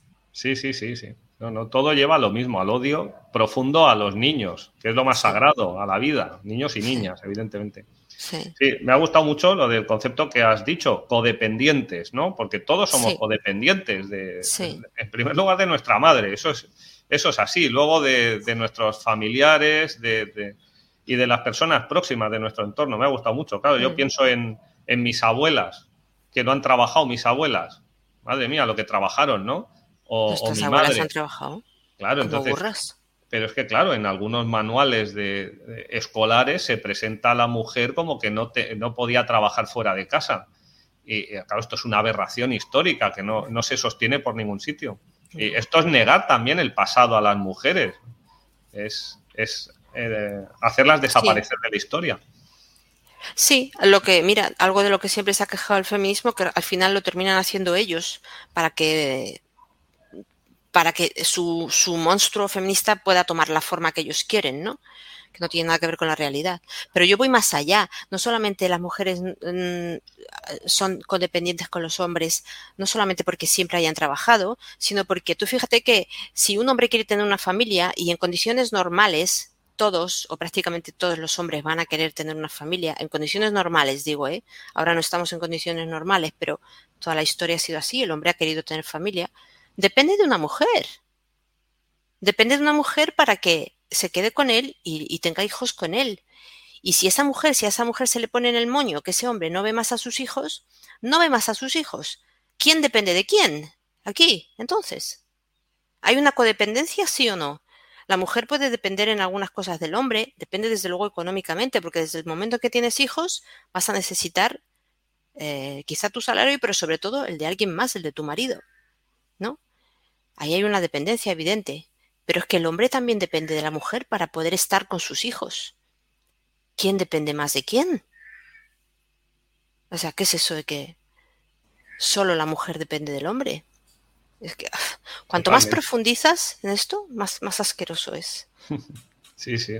sí. Hay otra frase muy impactante de tu libro eh, que tú eh, lo, llamas el derecho a abandonar a tus hijos por tu trabajo. Supongo que con, cierto, con cierta ironía. Y dices, ¿a mí de qué me sirve ser libre e independiente si voy a vivir sola y agotada? ¿De qué me sirve haber conseguido grandes logros si no tengo a nadie con quien compartirlos? Destrucción de la familia y de la sociedad. Mujeres solas y sin hijos. Mujeres que trabajan 14 horas al día en dobles y triples jornadas. Más mujeres pobres y enfermas que nunca. Más mujeres siendo explotadas en la prostitución y en la pornografía que nunca. Más violencia física contra las mujeres que nunca. Y más mujeres solas que nunca. Bueno, eh, la frase es eh, tremenda, este fragmento del libro, y también eh, nos vemos todos reflejados ¿no? en, esto, en, este, en esto que acabo de leer. Entonces, ¿qué pasa? ¿Que eres una anticuada, una carca, por afirmar que las mujeres prefieren estar con sus hijos que no, yo qué sé, pues haciendo fotocopias en una oficina o apretando tornillos en una fábrica? Hmm. O ahí atendiendo a los clientes en el mercado, que yo cada vez que bajo y veo a las cajeras digo, eh, ¿esto, era, ¿esto era el sueño de la vida de estas mujeres, de verdad? Porque es que es tan triste. Yo lo que veo es que a mí me pueden llamar lo que quieran, ¿sabes? Porque yo tengo la piel bastante dura después de lo que yo he vivido en toda mi vida. a, mí que me digan lo que quieran, ¿no?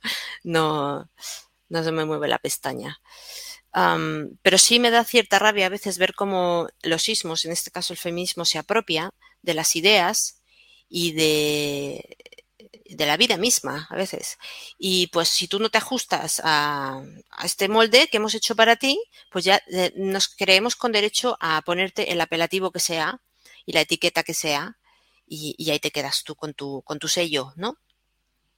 Entonces, eh, bueno, vale, pues siempre hay uno, ¿no? Hay un dispuesto con la etiqueta para colgártela. Estupendo, vale. A ver si me empiezan a colgar etiquetas ya, de hecho, y así me, dan un poco de publicidad. Porque no hay nada mejor que, ¿sabes?, que ver a una feminista que te ponga una etiqueta. Ya ahí sí que te aseguras la publicidad blanca, vamos, de por vida. O sea, cabrear a una feminista.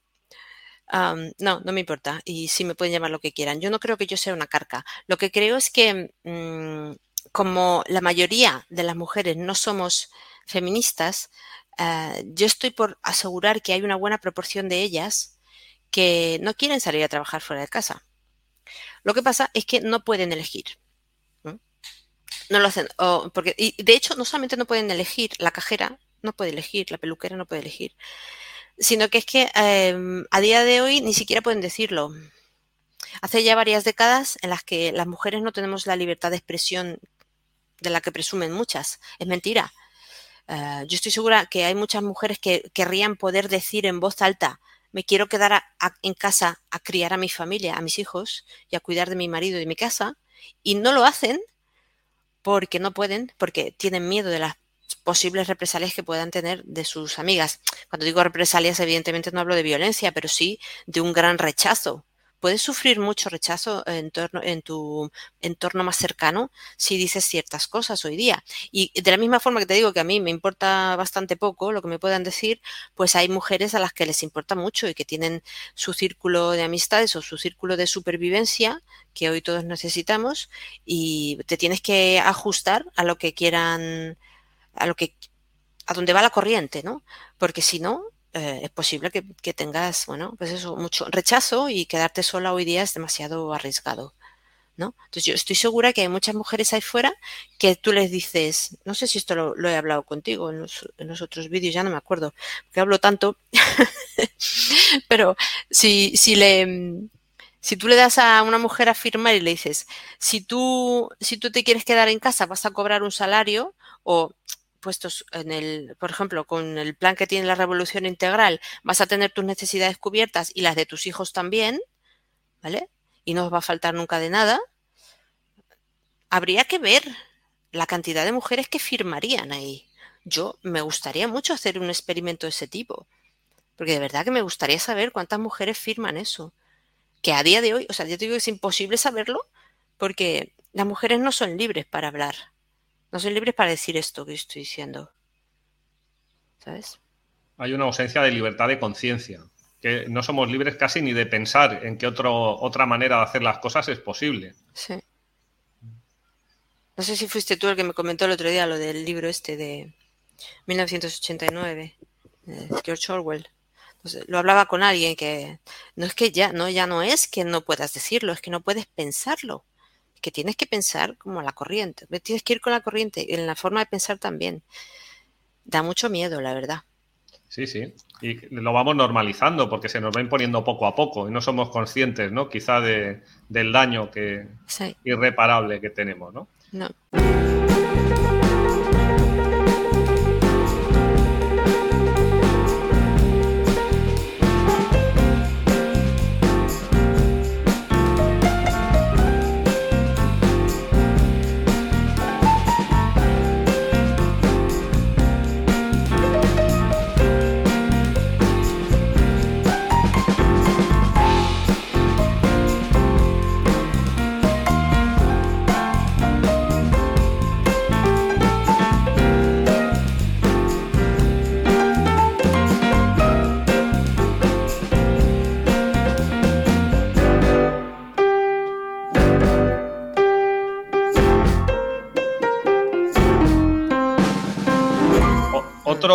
Concepto eh, bastante irónico ¿no? Eh, que mencionas es el derecho a destruir tu relación de amor con tu pareja. Y, voy a leer un fragmento, igual un poco demasiado largo, espero no, no hacerme pesado. Dice, el divorcio es, como mucho, un recurso legal para terminar una situación de pareja incómoda o conflictiva, pero nunca puede ser entendido como una solución. De hecho, tras el divorcio es cuando empiezan los verdaderos problemas para muchas mujeres, sobre todo las que han tenido hijos. Por otro lado, se comprende que haya razones de peso para divorciarse.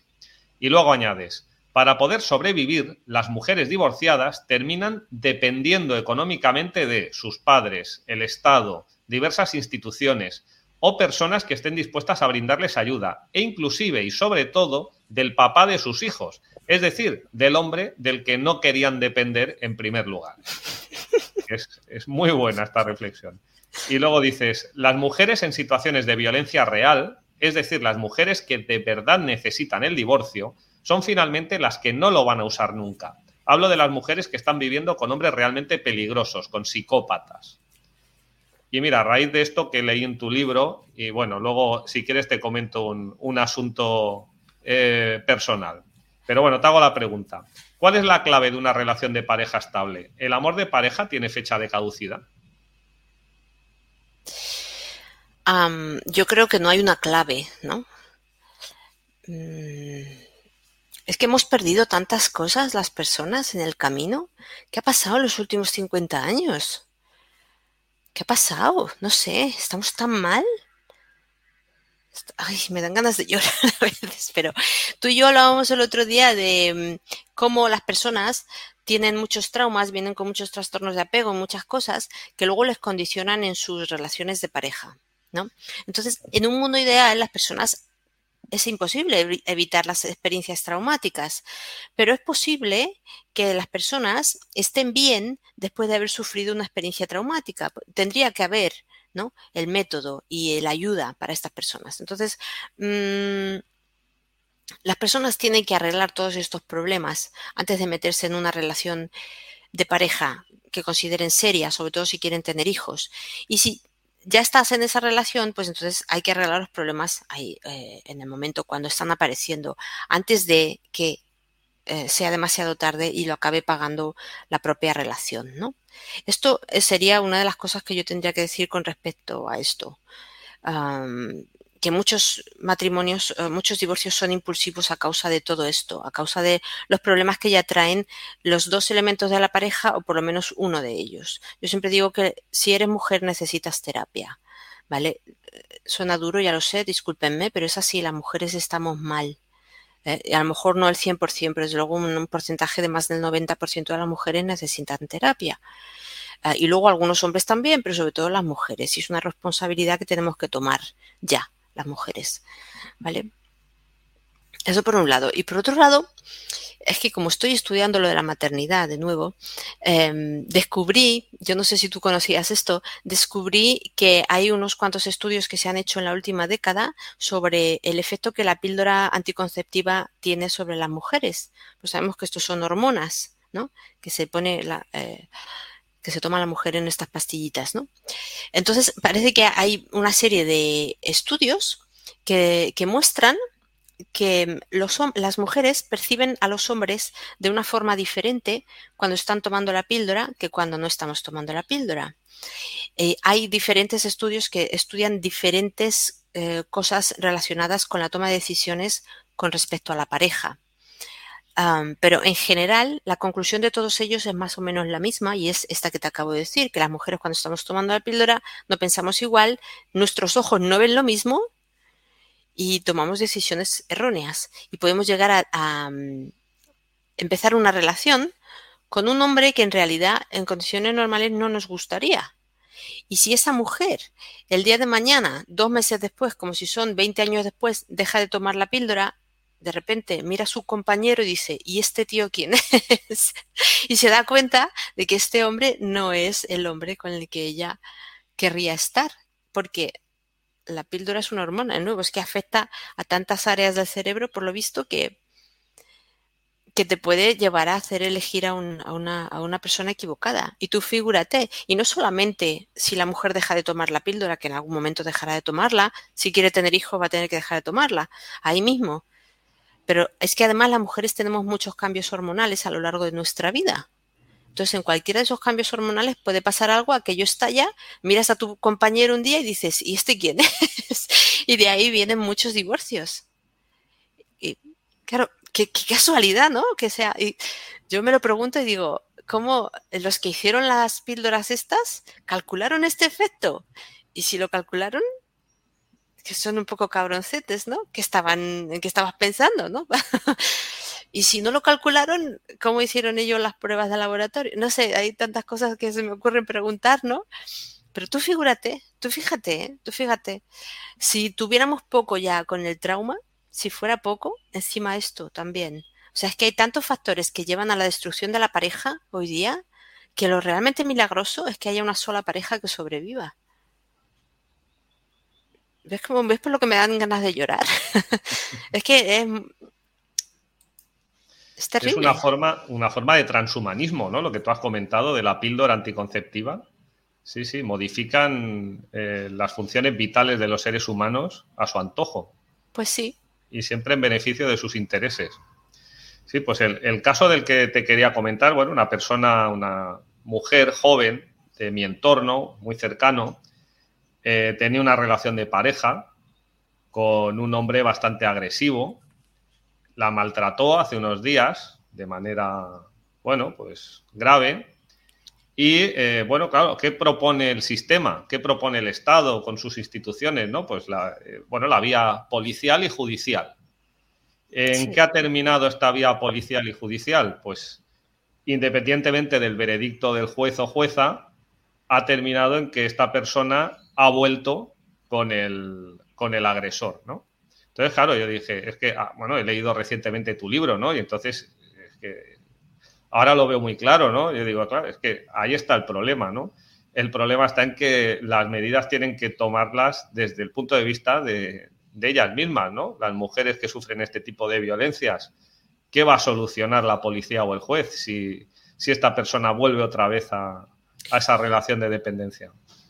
¿Quieres decir que ha vuelto de modo propio? Sí, sí, claro. Ok. Claro, es que es, muy compleja la relación entre la víctima y el victimario, el, maltratador y la maltratada. Y esto se lo, mm, no, se profundiza. Cuando hablamos de lo que hoy llaman violencia de género, no profundizan en la problemática. Se quedan en la mera superficie. Entonces, esto, esto no lo tienen en cuenta ellas, como ves. Y efectivamente es así como pasa.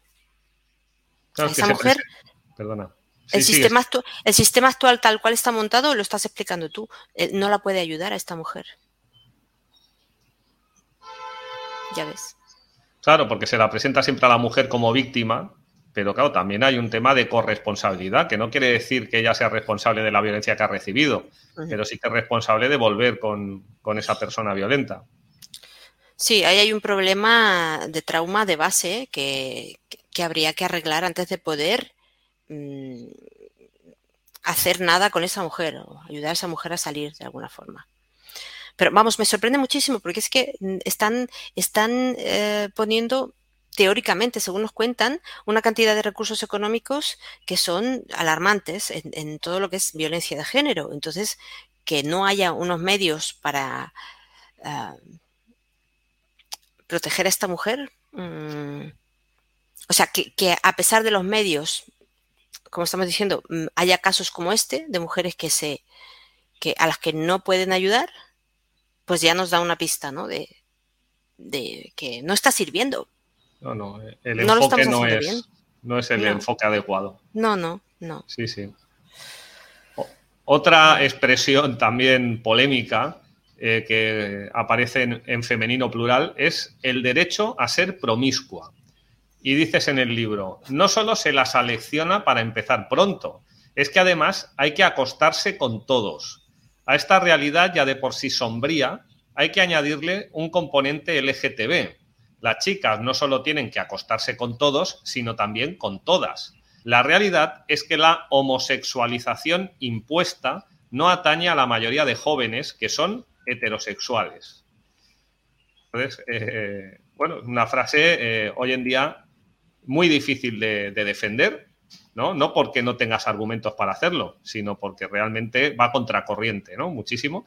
Y yo que trabajo con adolescentes, pues eh, veo que cada día llevan menos ropa, que cada día visten de manera más inadecuada, que tienen una hipersexualización desde muy pequeñas, que hay un consentimiento por parte de toda la sociedad, por los padres, eh, eh, por los centros educativos, ¿no? Eh, es muy difícil hablar del tema porque rápidamente te catalogan de, machista o de vete tú a saber qué, ¿no? Por, por decir estas cosas, ¿no? Entonces, claro, esta sexualización de la infancia precisamente es la que defendió Simón de Beauvoir. ¿Crees que libera a la mujer? ¿Una mujer está más liberada por el hecho de llevar menos, menos ropa? No, no, es otra de las incongruencias del feminismo y, por lo, y es otra de las razones por las que la mayoría de las mujeres no son feministas y otra de las razones por las que este no podría haber sido nunca un movimiento orgánico nacido de, de las mujeres. Las mujeres venimos de un pasado en el que nuestras abuelas tenían mucha dignidad y la sociedad en su conjunto respetaba mucho a la mujer, porque la mujer se hacía respetar. Entonces, ¿cómo hemos pasado de aquello a esto? No tiene ningún sentido, eso nunca ha podido salir de la mente de una mujer. Pero bueno, a mí esto que tú estás planteando me preocupa muchísimo porque tú sabes, te das cuenta de cuando una agenda está totalmente implementada ya en la población, cuando es la población la que lo, lo implementa por sí sola en, aquellos individuos que no quieren, que se resisten un poco más. Y en este caso la población infantil. Yo tengo una amiga que tenía una conversación con ella hace un par de días en la que me estaba contando una anécdota que me puso los pelos de punta con su hija de 12 años, tiene una niña de 12 años, que a la que mm, a la que vio, eh, a la que pilló eh, consultando películas pornográficas en internet, porque es que las amigas de ella eh, estaban debatiendo, estaban, estaban compitiendo entre ellas con cuestiones sexuales que son de adultos. Hablamos de niñas de 12 años. ¿no? entonces no, voy a dar detalles aquí, pero la niña necesitaba saber cómo se hacía cierta cosa. ¿no? Entonces se puso a, a ver películas. Entonces ya estamos hablando ya no solo de de cómo eh, alecciona o adoctrina el sistema a través de la educación o a través de la televisión o lo que sea, o la falta de disciplina o de autoridad de los padres y de las madres, sino que estamos hablando más bien de una presión interpares.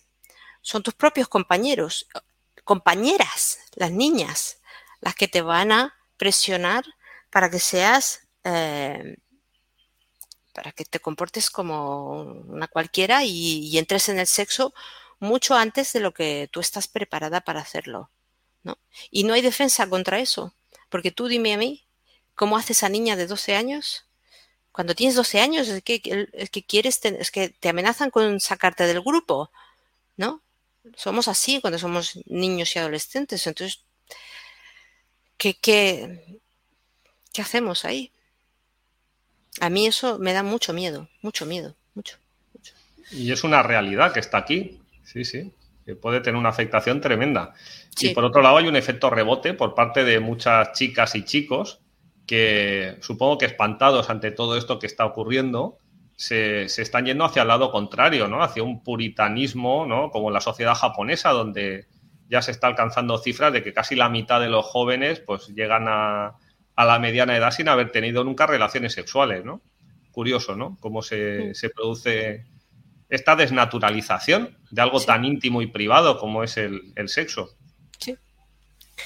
Sí, la, reacción de los japoneses a mí me parece muy, muy lógica eh, y es un, es un efecto esperable.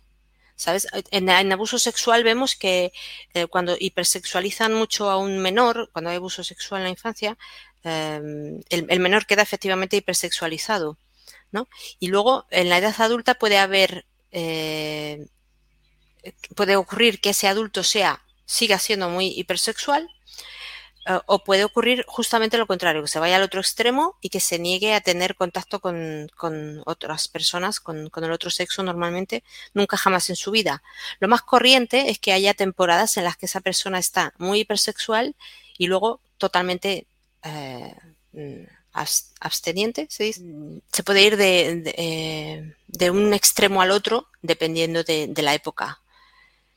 Eh, pero puede ocurrir que haya esto, que esté, esto, esto, es un efecto de la hipersexualización, que la gente no quiere, o sea, eso se llama estar asqueado.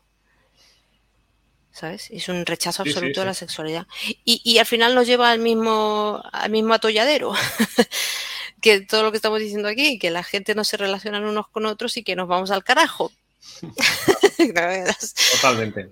Que creo que ese es el gran objetivo del feminismo. Básicamente la reducción poblacional.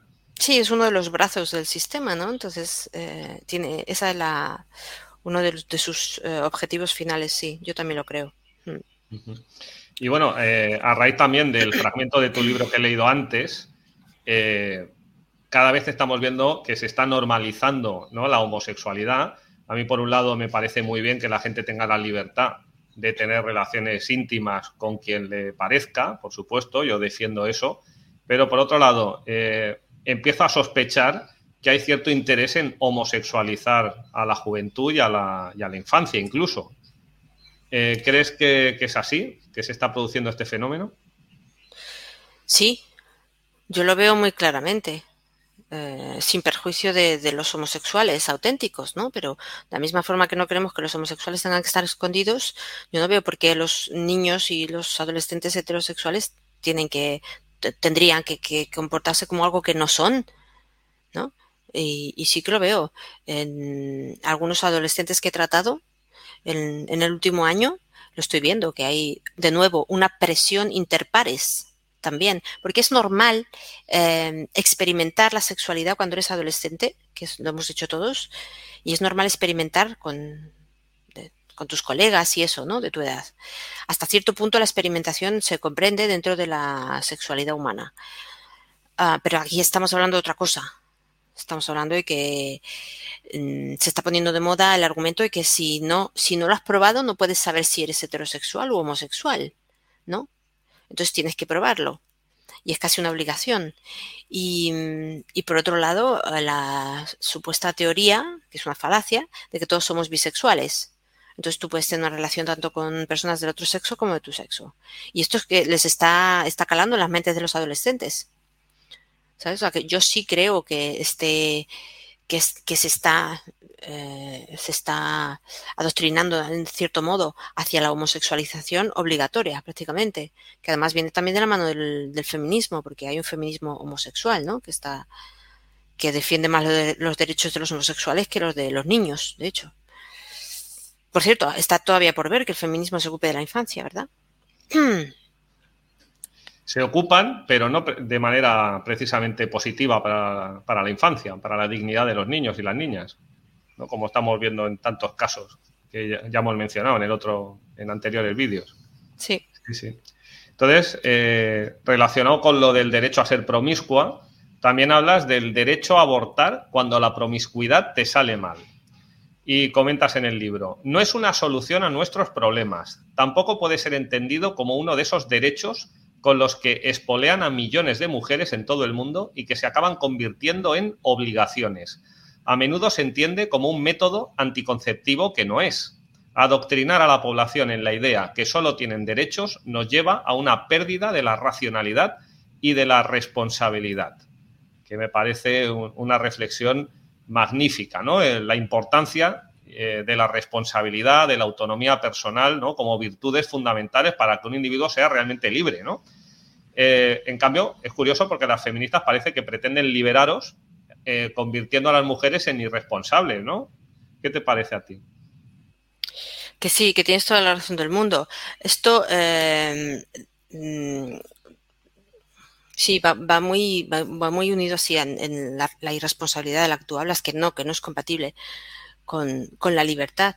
Pero sabes que te digo que eh, la irresponsabilidad al final no sería lo peor, ¿sabes? Yo lo que veo es que las mujeres han pasado de ser, esto, esta reflexión se la oí a alguien hace poco, que las mujeres han pasado de ser las creadoras de la vida a ser las destructoras de la vida, y además casi por obligación, Joder, es que si no has abortado por lo menos una vez, pues mira, igual que los adolescentes con la homosexualidad, ¿cómo vas a saber que no? Eh? no sé, ya estamos llegando a unos límites y si tú si te fijas, esto es, esto, esta forma de darle la vuelta a las cosas, de hacer de la mujer, que es la creadora de la vida, eh, hacer de ella la destructora de la vida, esto es una forma de pensar satánica.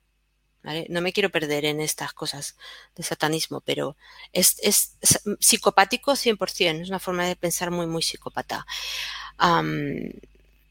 y no sé, yo no sé si a lo mejor va en la misma línea de lo que estábamos hablando antes de la reducción de la población, pero si, fíjate que el aborto es como que se ha convertido en esa mm, obsesión compulsiva del feminismo. Es que es aborto, aborto, aborto, aborto.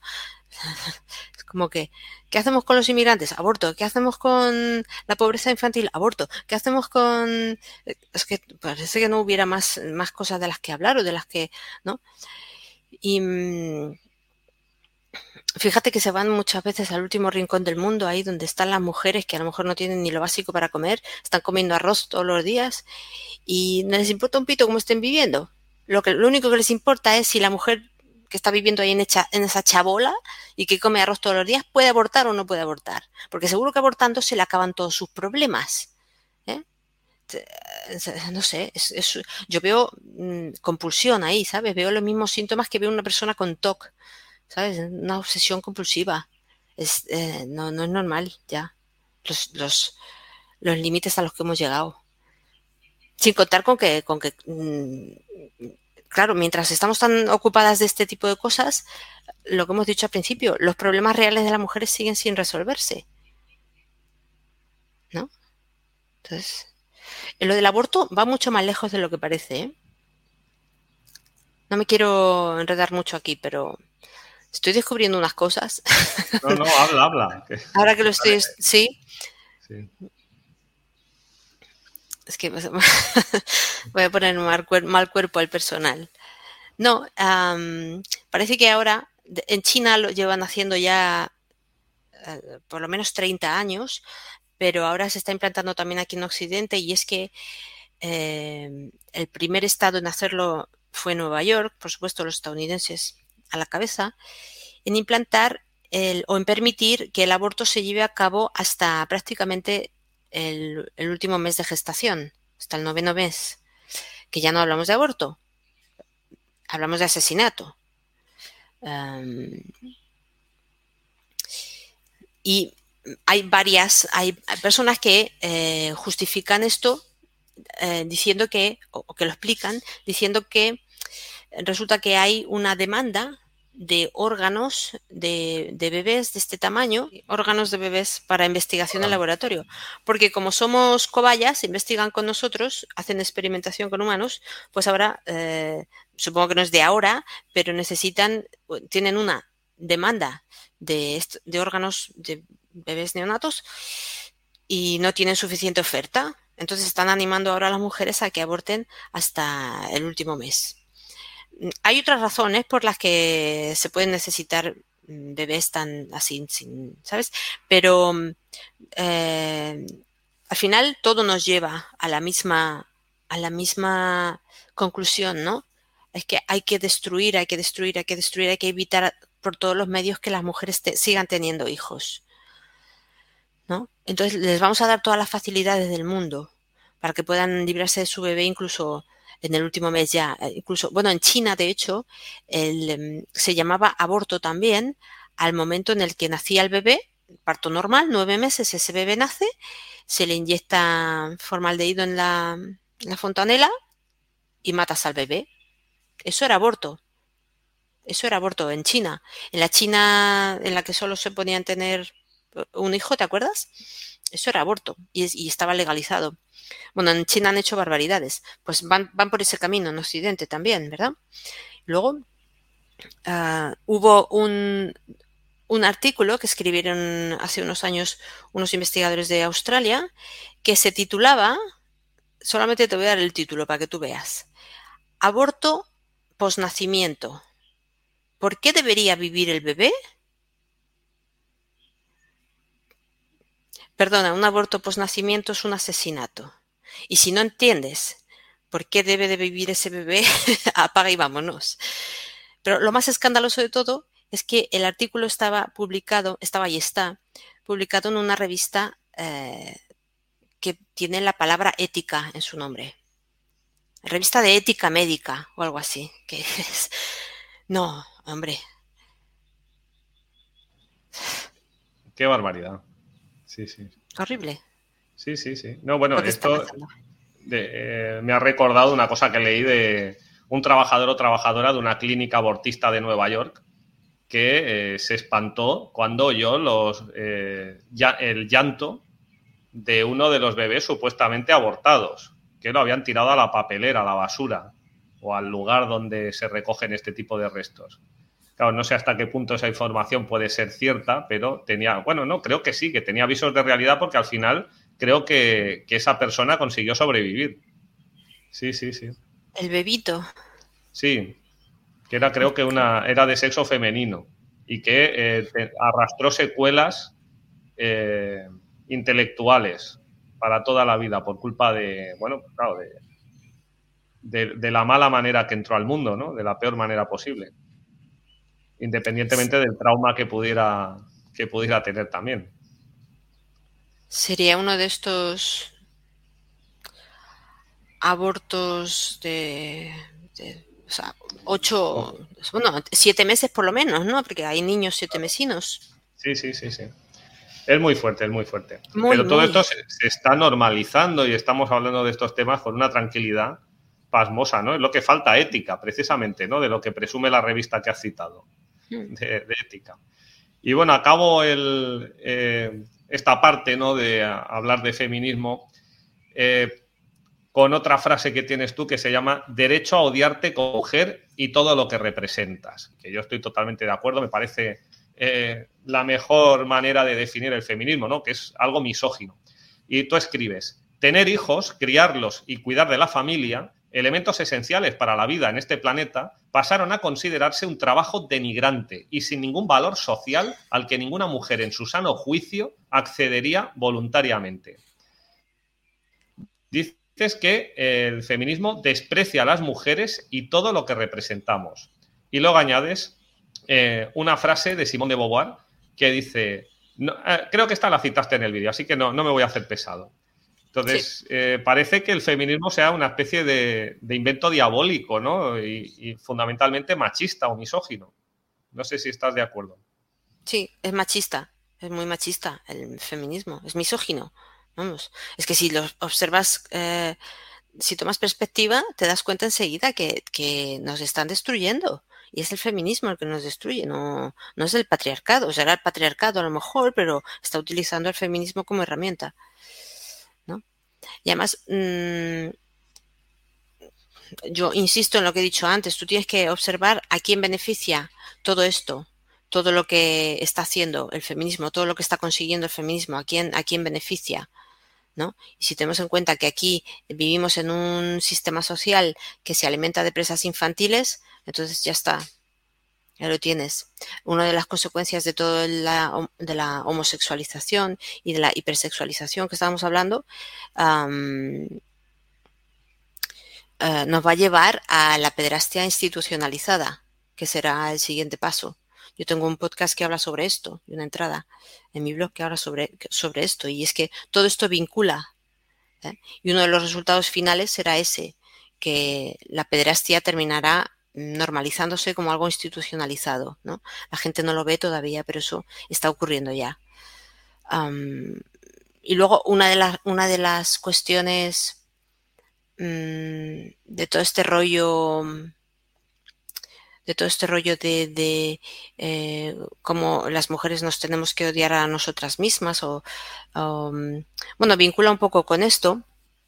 Me estaba acordando ahora em, que si te das cuenta todo este sistema de cosas, que las mujeres vayan medio desnudas por la calle, que se comporten como mm, ah, así frescas, ¿no? Y tal, y, y, toda la hipersexualización, al final, si te fijas, favorece a un tipo de hombre muy concreto que es por eso, por eso parece que el feminismo, bueno, es una de las razones por las que parece que el feminismo sea un, invento machista, ¿no?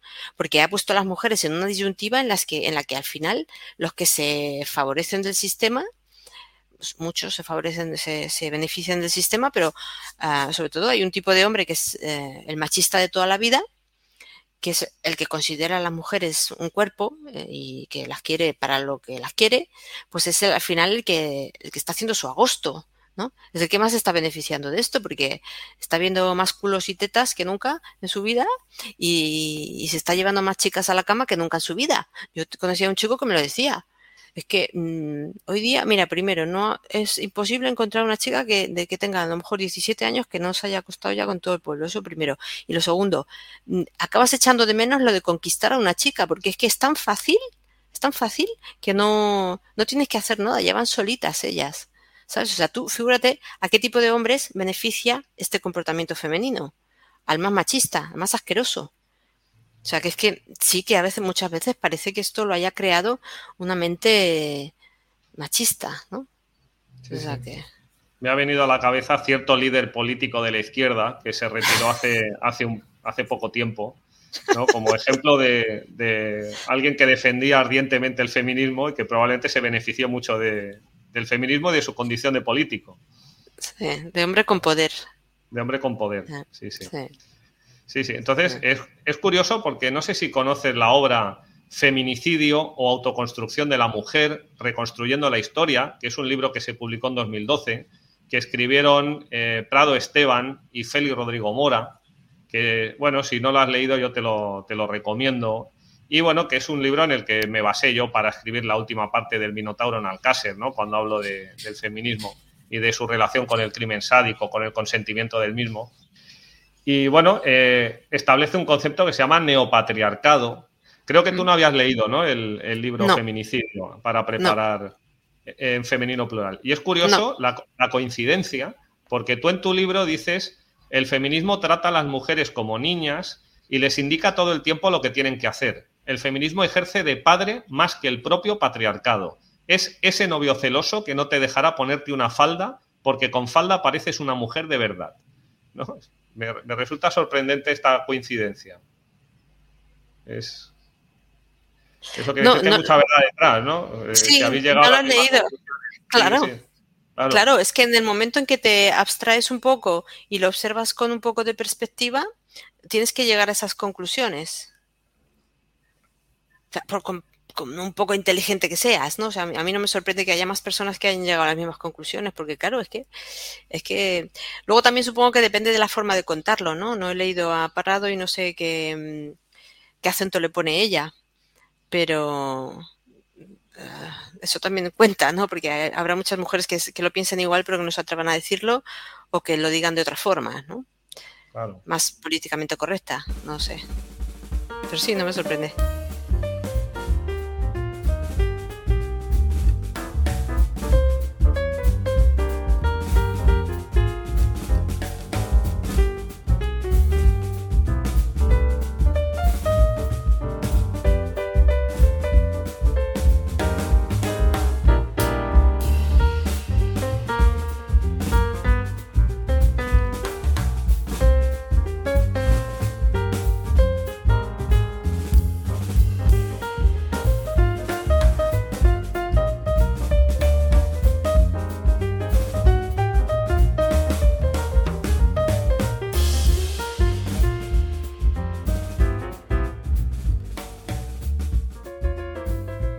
Desde hace un tiempo eh, yo he emprendido una cruzada personal en contra de una palabra, ¿no? Eh, que, porque las palabras tienen mucho poder, ¿no? Y entonces cojo esto así un poco para decir que la palabra que yo odio profundamente es empoderamiento. Y tengo que decir que no he tenido mucho éxito en mi cruzada de momento, porque no oigo más que eh, personas, hombres, mujeres de todas las tendencias políticas, utilizando la palabra empoderarse, empoderamiento, como algo positivo, ¿no? O sea, es la única persona que, he leído nunca que, que está, eh, habla mal del concepto de empoderamiento, ¿no? Eh, dices que empoderamiento es soberbia. Y otro quebradero de cabeza para el feminismo sería el de por qué sigue habiendo tan pocas mujeres en puestos de alta responsabilidad. El feminismo llama esto el techo de cristal. Se supone que las mujeres alcanzan esos puestos porque el patriarcado no se lo permite. Eh, ¿Es tan raro o tan difícil admitir que la mayoría de las mujeres no tengamos ambiciones profesionales como para dedicarle la vida entera al trabajo? Y luego afirmas, el empoderamiento se entiende en gran parte como el derecho a ser desagradable e incluso agresiva ante cualquiera que no hable o se comporte como a ti te parece correcto. Se trata de adular a la mujer hasta la idiotez y evitar a toda costa que se haga responsable de su comportamiento. Esta forma de aleccionar a las mujeres las convierte en niñas malcriadas, sin autocrítica y sin sentido común. El empoderamiento femenino es el experimento social más desastroso que hemos visto nunca en el mundo. No sé si quieres, porque a lo mejor estoy leyendo tanto de tu libro que no te dejo luego, eh, no te dejo que, hables o que te expreses. No, no, que va, que va, que va. Todo bien, todo correcto. ¿Digo algo? Sí, sí. Lo que quieras, por supuesto. Vale. No, no, no, estás hablando demasiado, que va. sí, yo es que me da la sensación muchas veces de que el feminismo ha sido como si hubieran mm, tomado eh, algunos rasgos femeninos que tenemos nosotras y los hubieran mm, deformado por completo, sacándolos de quicio y llevándoselos al extremo, ¿no? Para acabar transformando a, la mujer en una especie de caricatura de lo que éramos en la eran nuestras abuelas, ¿no? Porque, por ejemplo, la mujer es seductora, es el, ha sido el rol de la mujer. Ah, la mujer seduce al hombre, ¿no? Ah, porque quiere lo que sea que tiene el hombre, ¿no? En el juego de del amor, de la pareja, tradicionalmente la mujer era la, que seducía, ¿no? Y para eso las mujeres utilizábamos nuestro cuerpo. Entonces, eso se ha deformado, eso no tiene por qué ser algo malo, ¿vale? Entendido en una en condiciones normales se entendería de forma normal, pero se ha deformado totalmente hasta convertir a las mujeres en lo que estábamos diciendo antes, ¿no? En personas excesivamente sexuales, hipersexualizadas ya desde niñas y que... Mm, no quiero ser grosera, pero vamos, que se entiende lo que digo, ¿no? Que las mujeres se lo llevan al extremo esto. Lo que decía antes, que se acaban acostando con todo el mundo, ¿no? Son demasiado fáciles en ese sentido, ¿no? Y además es que te lo venden como un derecho. Entonces, cuando lo meten en el saco del derecho, ya está, ya tienes el eslogan y ya se creen que están argumentando contigo cuando te están vomitando eslóganes por la boca, nada más, es mi derecho, como si eso significara algo, ¿no? Y, ya está, no hay más que hablar. Y luego con la, con la soberbia femenina, ha ocurrido exactamente lo mismo. Las mujeres somos, somos más que soberbias, somos muy... Mm, sí, se puede decir soberbia, ¿no? Que muchos me van a decir, bueno, eso también les ocurre a los hombres. Hay una forma de ser soberbias que es muy particular de las mujeres, ¿vale? Y es ese porque yo lo valgo. Ese, eh, que la mujer sea la seductora, que sea la que lleva, la que tradicionalmente ha llevado la voz cantante en la relación, por lo menos en los inicios, para seducir al hombre y todo eso, eso es lo que lleva a que la mujer tenga una conciencia, una ah, percepción de sí misma como siendo, como teniendo el poder de algún tipo. Y de nuevo, esto no es algo malo. Esto en condiciones normales es algo bueno y hasta bonito. La mujer tiene esa sensación, eh, la que tiene la sartén por el mango, como se ha hecho toda la vida, ¿no? Pero de nuevo, si esto lo tomas y lo deformas y te lo llevas al extremo, al final ya no tienes a una mujer que está segura de sí misma y que tiene es, eh, un poquito chulita, vamos a decir, ¿no?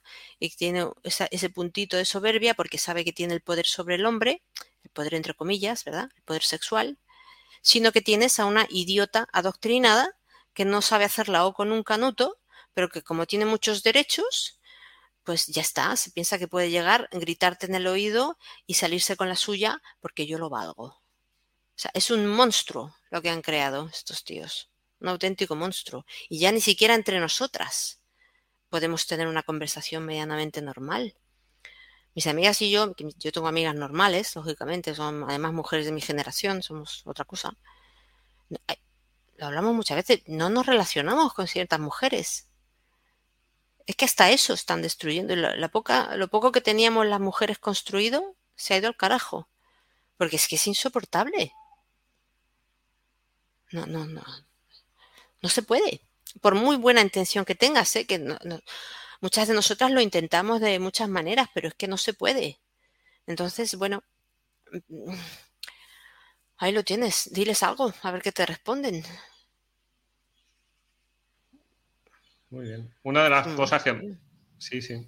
Una de las cosas que más me ha gustado de tu libro es la defensa que haces del cultivo de la virtud, ¿no? De la autoconstrucción de, las personas, ¿no? Que tenemos que aprender a ser mejores en nuestro trato con los demás. Y esto es algo que hoy en día cuesta, cuesta mucho de ver, ¿no? Que no quiere decir con esto que yo sea un ejemplo de virtudes y yo que aquí estoy presumiendo en público en este vídeo de que yo soy maravilloso. No, yo tengo muchísimos defectos. Eh, pero al menos, eso sí, desde el punto de vista teórico, tengo la idea de que eh, tengo que mejorar. Y hoy en día se está olvidando, ¿no? Por parte no solamente de las mujeres, sino en general de, muchos, de, muchas personas, ¿no? Entonces, eh, tú propones, no solamente es un libro de análisis, sino que también es un libro propositivo. ¿Qué tienen que hacer las mujeres ¿no? para mejorar y, por lo tanto, tener una vida más plena? entonces, dejas una serie de pildoritas que yo voy a ir, he, ido apuntando y yo te voy a ir comentando, por si tú quieres eh, dar unos consejos, ¿no? Como terapeuta que eres, de a ver qué pueden hacer las mujeres o los hombres, y también se puede aplicar a nosotros, eh, para mejorar, ¿no? Entonces, lo primero que dices es que hay que aprender a hacerse respetar. ¿Cómo se pueden hacer respetar las mujeres?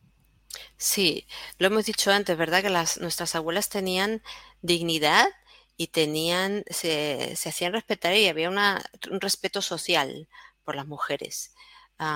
eso lo hacían las mujeres ellas mismas. ¿eh?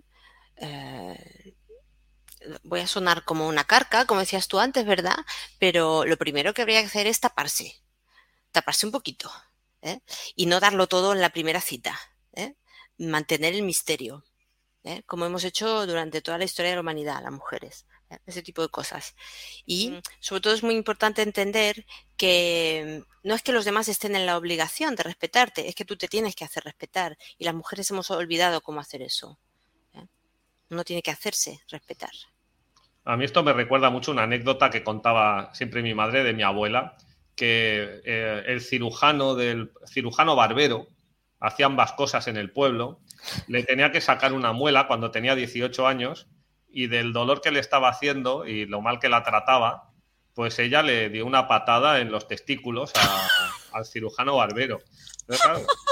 Mi abuela era una mujer que se hacía respetar, no necesitaba leer a Simón de Beauvoir ni a ninguna otra para, hacerlo. Claramente. Empezando porque Simón de Beauvoir jamás te hubiera recomendado una cosa así, ¿eh? ¿No? ¿Que dieras una patada a un hombre? Eso no, estaba en contra de ese tipo de... A mí no me, a mí no me parece, no, no sé. No, no, a mí tampoco, sí, sí. Entonces, precisamente, otra de las cosas que tú recomiendas es defensa personal. Sí, defensa personal, que no es ir por ahí pegando a la gente, sino, eh, sí, aprender unos movimientos básicos para poder, eh, si no tumbar al otro, por lo menos distraerle lo suficiente para poder huir, porque estamos hablando de vivir en un mundo que es peligroso y hay que reconocerlo. Hay que ser prudente y hay que evitar todo lo posible, ponerse en situaciones de peligro, que muchas chicas no entienden esto eh, y lo hacen constantemente y no siempre porque están traumatizadas, es un comportamiento típico de personas traumatizadas, pero no siempre. De nuevo, porque con los derechos vamos a todas partes, ¿no?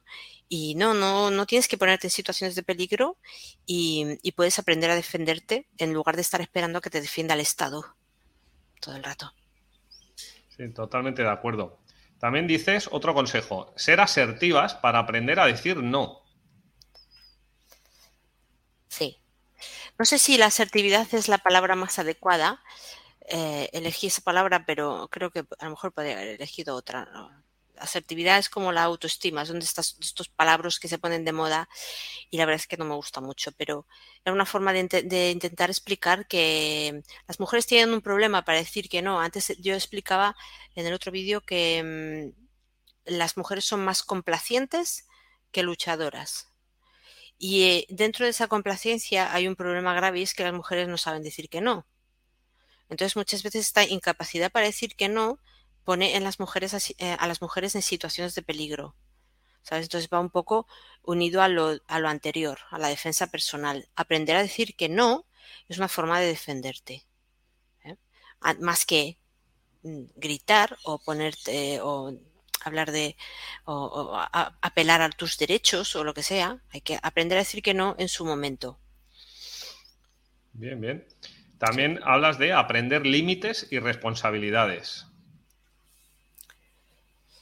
Sí, aprender a poner límites y mm, a ponerte límites tú también. Una de las cosas que más, em, que, una de las primeras cosas que yo tengo que trabajar con mujeres traumatizadas es a poner límites, a que pongan límites a otras personas, porque no han puesto límites nunca, ¿no? De nuevo, la complacencia y la, los problemas para decir que no, ¿no? Pero luego, por otro lado, también eh, que entiendan que tienes responsabilidades, eh, que no todos son derechos que no puedes ir por la vida exigiendo y exigiendo y sin ofrecer nada a cambio.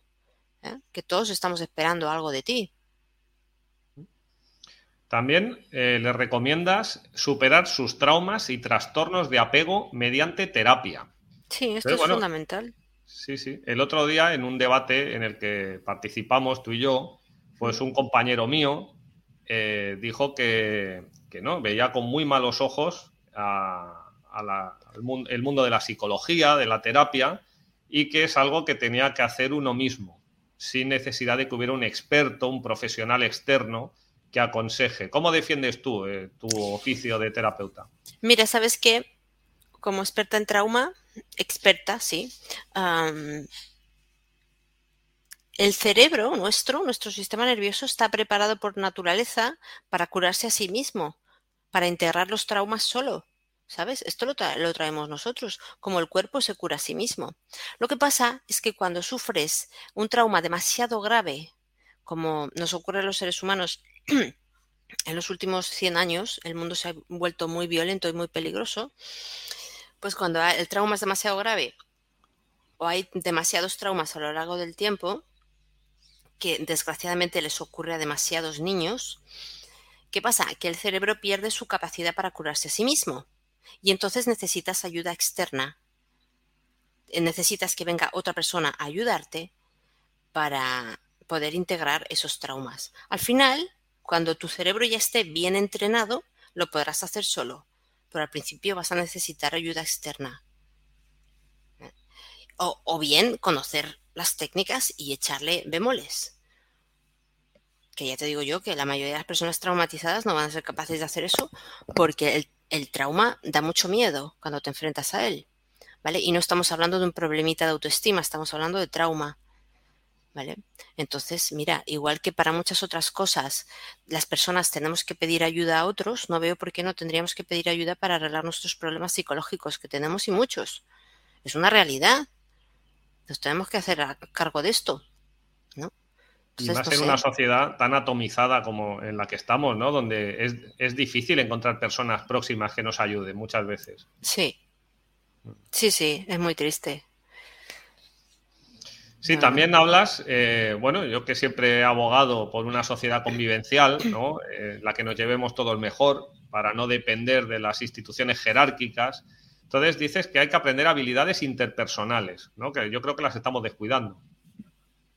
Sí, y encaja y enlaza con todo lo que hablamos en los vídeos anteriores, ¿no? De cómo las mujeres tienen que aprender a relacionarse con los hombres de forma normal para no tener que acabar en divorcio ¿eh? y los hombres también, de nuevo, reaprender a relacionarse con las mujeres, quizá los hombres no tanto, mm, porque las que más han cambiado han sido las mujeres, que más adoctrinadas están son las mujeres, son las mujeres las que tienen que volver un poquito al redil y volver a ser normales, ¿eh? Y esta es la voluntad de mi libro, intentar que las mujeres vuelvan a su ser ¿eh? y que las cosas vuelvan, porque son las mujeres las que tienen que cambiar. Eso lo digo así en mi libro. Y, y esta sería la cosa fundamental que tienen que hacer las mujeres, que tenemos que hacer, aprender a llevarnos bien con los hombres. Y entre nosotras también, por favor. que también es importante. Y bueno, la última ya que te digo, eh, porque proponen muchas más, ¿no? Y si quieres añadir, hmm. puedes añadir las que quieras. Pero la última que quiero destacar es tener sentido crítico y discernir la verdad de la manipulación. Sí. Sí, sí, sí. Mm, porque la mujer es mucho más fácilmente manipulable que el hombre. Yo no sé si esto se debe a nuestros, nuestras, mm, a nuestras eh, características eh, hormonales, ¿sabes? Tenemos ciertas eh, vulnerabilidades hormonales ahí y es posible que esto nos haga más manipulables que los hombres, ¿no? Que, que sea más fácil manipular también la complacencia, y es que, eso afecta mucho también, porque eh, no solamente que te manipulen, sino que luego los hombres han demostrado eh, que tienen mayor capacidad de respuesta. ¿eh? Estudiando las, estudiando la, mm, las esterilizaciones forzadas en mujeres, que sé que tú también lo has estudiado porque tienes un artículo muy bueno en, en Amor y Falcata, ¿es, no? Gracias. Eh, en Amor y Falcata y en mi blog también, sí. Pues, eh, estudiando esto para el libro que estoy escribiendo ahora, mm, eh, vi que había casos en los que habían intentado esterilizar a los hombres también, como en la India, por ejemplo, pero que los hombres se levantaron contra esto y reaccionaron y a partir de ahí han tenido muchas dificultades para esterilizar a los hombres. Sin embargo, las mujeres no han dicho ni pío, eh, ¿Ves por lo que no me parece que el feminismo sea un movimiento orgánico? Las mujeres no somos capaces de unirnos así para algo tan grave que nos están haciendo como la esterilización forzada, ¿no? Ni siquiera para eso. Porque si las indias se, juntaran, se unieran, se acabaría la tontería, ¿no? Ah, pues no, no, lo hacemos. Las mujeres no, tenemos eso. Entonces me parece que es em, fundamental que las mujeres aprendan a hacer eso. Para, ya, aunque sea, solo sea para sobrevivir, ¿sabes? Pero bueno, ah, respondiendo a lo que decías, que, a, esta, esta pildorita, pues que, mm, eso, eso para mí muestra, estoy muchas que las mujeres son más manipulables que los hombres, ¿no? Entonces es muy importante que la mujer desarrolle un espíritu crítico para poder darse cuenta de cuando la están intentando manipular o adoctrinar, por ejemplo, con el feminismo. Muy bien. Pues si te parece, empezamos una, un, eh, sexto bloque de, esta larga entrevista.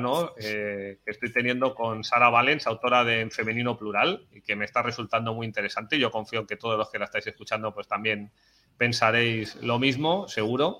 Entonces, eh, algo que no se habla, porque parece ser como que los seres humanos somos como un ordenador, ¿no? En el que tú puedes meter todo tipo de programas eh, a voluntad del gobernante de turno. Y, yo creo que no, yo creo que tenemos nuestra propia naturaleza y razón de ser. ¿no? Por eso somos seres humanos. Entonces vamos a hablar de las diferencias entre hombres y mujeres, que ahora se han quedado reducidas a las diferencias de género, ¿no? De, como si fuera solamente la cultura, la manera de comportarse en la sociedad, la que marca esas diferencias entre lo que son las mujeres y los hombres. Claro, partimos de la base, ¿no? De, de la frase de Simón de Beauvoir que dice, no se nace mujer, se llega a serlo, ¿no? Entonces, claro, ahora me gustaría que nos explicaras eh, qué es ser una mujer, qué es ser un, hombre, ¿no? Porque parece que hoy en día la mujer, como tú afirmas en el libro, tiene el derecho a imitar a los hombres y ser una mala copia de ellos. Tú fíjate que tú te imaginas teniendo esta conversación ah, hace 40 años, cuando tú y yo éramos niños? No. No, no, no. o sea, ¿a ti se te hubiera ocurrido preguntarle a alguien, ¿cómo es una mujer de verdad? ¿Hace 40 años? a lo mejor en otro sentido sí, porque éramos niños, ¿no? A lo mejor nunca habías visto una mujer, pero, pero ¿Cómo es una mujer de verdad? O sea, tú te imaginas esa pregunta hace 40 años. ¿Qué es lo que ha estado pasando aquí? Que tenemos que volver a lo básico, de lo básico, de lo básico, y empezar a preguntarnos cómo es una mujer, qué es una mujer de verdad, porque ya no tenemos ni idea de lo que es una mujer. O sea, ¿qué, qué es lo que ha estado pasando aquí en este planeta? ¿No? De verdad, de verdad hay tanto para elegir, de verdad hay tantas variantes que, hemos perdido la perspectiva y no sabemos lo que es una mujer. No sé. Sí, sí. Escribes en, en, el libro. A pesar de que el hombre es el enemigo contra el que hay que luchar, el incongruente discurso del feminismo se empeña en que las mujeres tenemos que trabajar para llegar a ser exactamente lo mismo que son los hombres, tener lo mismo que ellos tienen, aspirar a estudiar lo mismo que ellos, a trabajar en lo mismo que ellos, a ser físicamente como ellos y a llevar en general la misma vida que llevan ellos. ¿no? Es interesante y también, ¿crees que se está produciendo el efecto inverso? Es decir, que también nos estamos convirtiendo los hombres en una mala copia de las mujeres. Yo creo que sí, eh, por lo que decíamos antes también, en la misma línea satánica, ¿no? De transformar lo que es arriba es abajo, ¿no? Transformar a las mujeres en hombres y a los hombres en mujeres. Algo de eso hay, pero me da la sensación de que es más ya por como consecuencia de lo que ha pasado con las mujeres que porque que, por cualquier otra cosa, ¿no? Mm, ah, Sí, mira, te voy a poner un, ejemplo mientras piensas lo que querías comentar. Es que, bueno, yo siempre he pensado que las malas reacciones de los hombres, en general, suelen ser la agresividad. ¿no? Muchas veces los hombres, eh, cuando no estamos bien o cuando no tenemos cierta tendencia a la agresividad por encima de la que suelen tener las mujeres. Ahora me corriges, ¿eh? que tú eres la que sabes de estos temas, pero es la impresión que yo tengo. En cambio, las mujeres muchas veces cuando quieren hacer daño utilizan formas pasivo-agresivas entonces, eh, últimamente, por mi labor de, bueno, de escritor, de eh, persona que aparece en público diciendo lo que piensa, pues claro, recibo muchos ataques de gente de todo tipo, ¿no? Eh, entonces, bueno, muchos de estos ataques son pasivo-agresivos, me estoy dando cuenta por parte de hombres. Yo me esperaba que me dijeran, bueno, te voy a partir la cara, ¿no? te voy a esperar a la salida de, y te voy a matar, no sé, cosas así. Es lo que yo me imaginaba antes de escribir el libro que me ocurriría. Pues no, no, son es gente que primero me ofende, me insulta y luego se sienten ellos muy ofendidos de que yo les he insultado, ¿no? Una cosa, terrible. Sí, sí. Ah, bueno, creo que esto tiene más que ver con cambios generacionales, más que con mm, hombre-mujer. Mm. Suena a millennials o algo de esto, ¿no? Porque sí es verdad que alguien de tu generación, eh, de nuestra generación, no, no, no, creo que te hubiera hablado así. Y, más, mayores, más mayores. Ah, sí. Ah, vale, vale. Entonces no sé, ya no sé, es que yo ya no sé, esto es un caos que ya uno no se encuentra. Mm. yo como estudio más a la mujer y me, me, me, muevo más con mujeres, yo vivo en un mundo de mujeres, digo siempre, pues entonces las he observado mucho más y mm, y sí, sí constato que hay un cambio, hay una masculinización de la mujer que es muy evidente eh, y, que eso, bueno, nos ha perdido, ¿no? Porque no, no puedes masculinizar a, la mujer, es imposible. Mm, pero sí, claro, es posible que también se haya dado eh, un cambio similar en el hombre y que también estéis totalmente pervertidos ya, ¿no? Yo creo que con la mujer va más en la línea de intentar masculinizarla para, para transformarnos en un sucedáneo masculino, en una mala copia de vosotros, pero en el caso del hombre creo que va más en la homosexualización forzada. Creo que lo vuestro va más en esa línea. Me da sensación. Seguir siendo hombres, aparentemente, pero relacionarse con hombres. Que también, visto cómo están las mujeres últimamente, yo la verdad es que lo entiendo. Al final, pero bueno.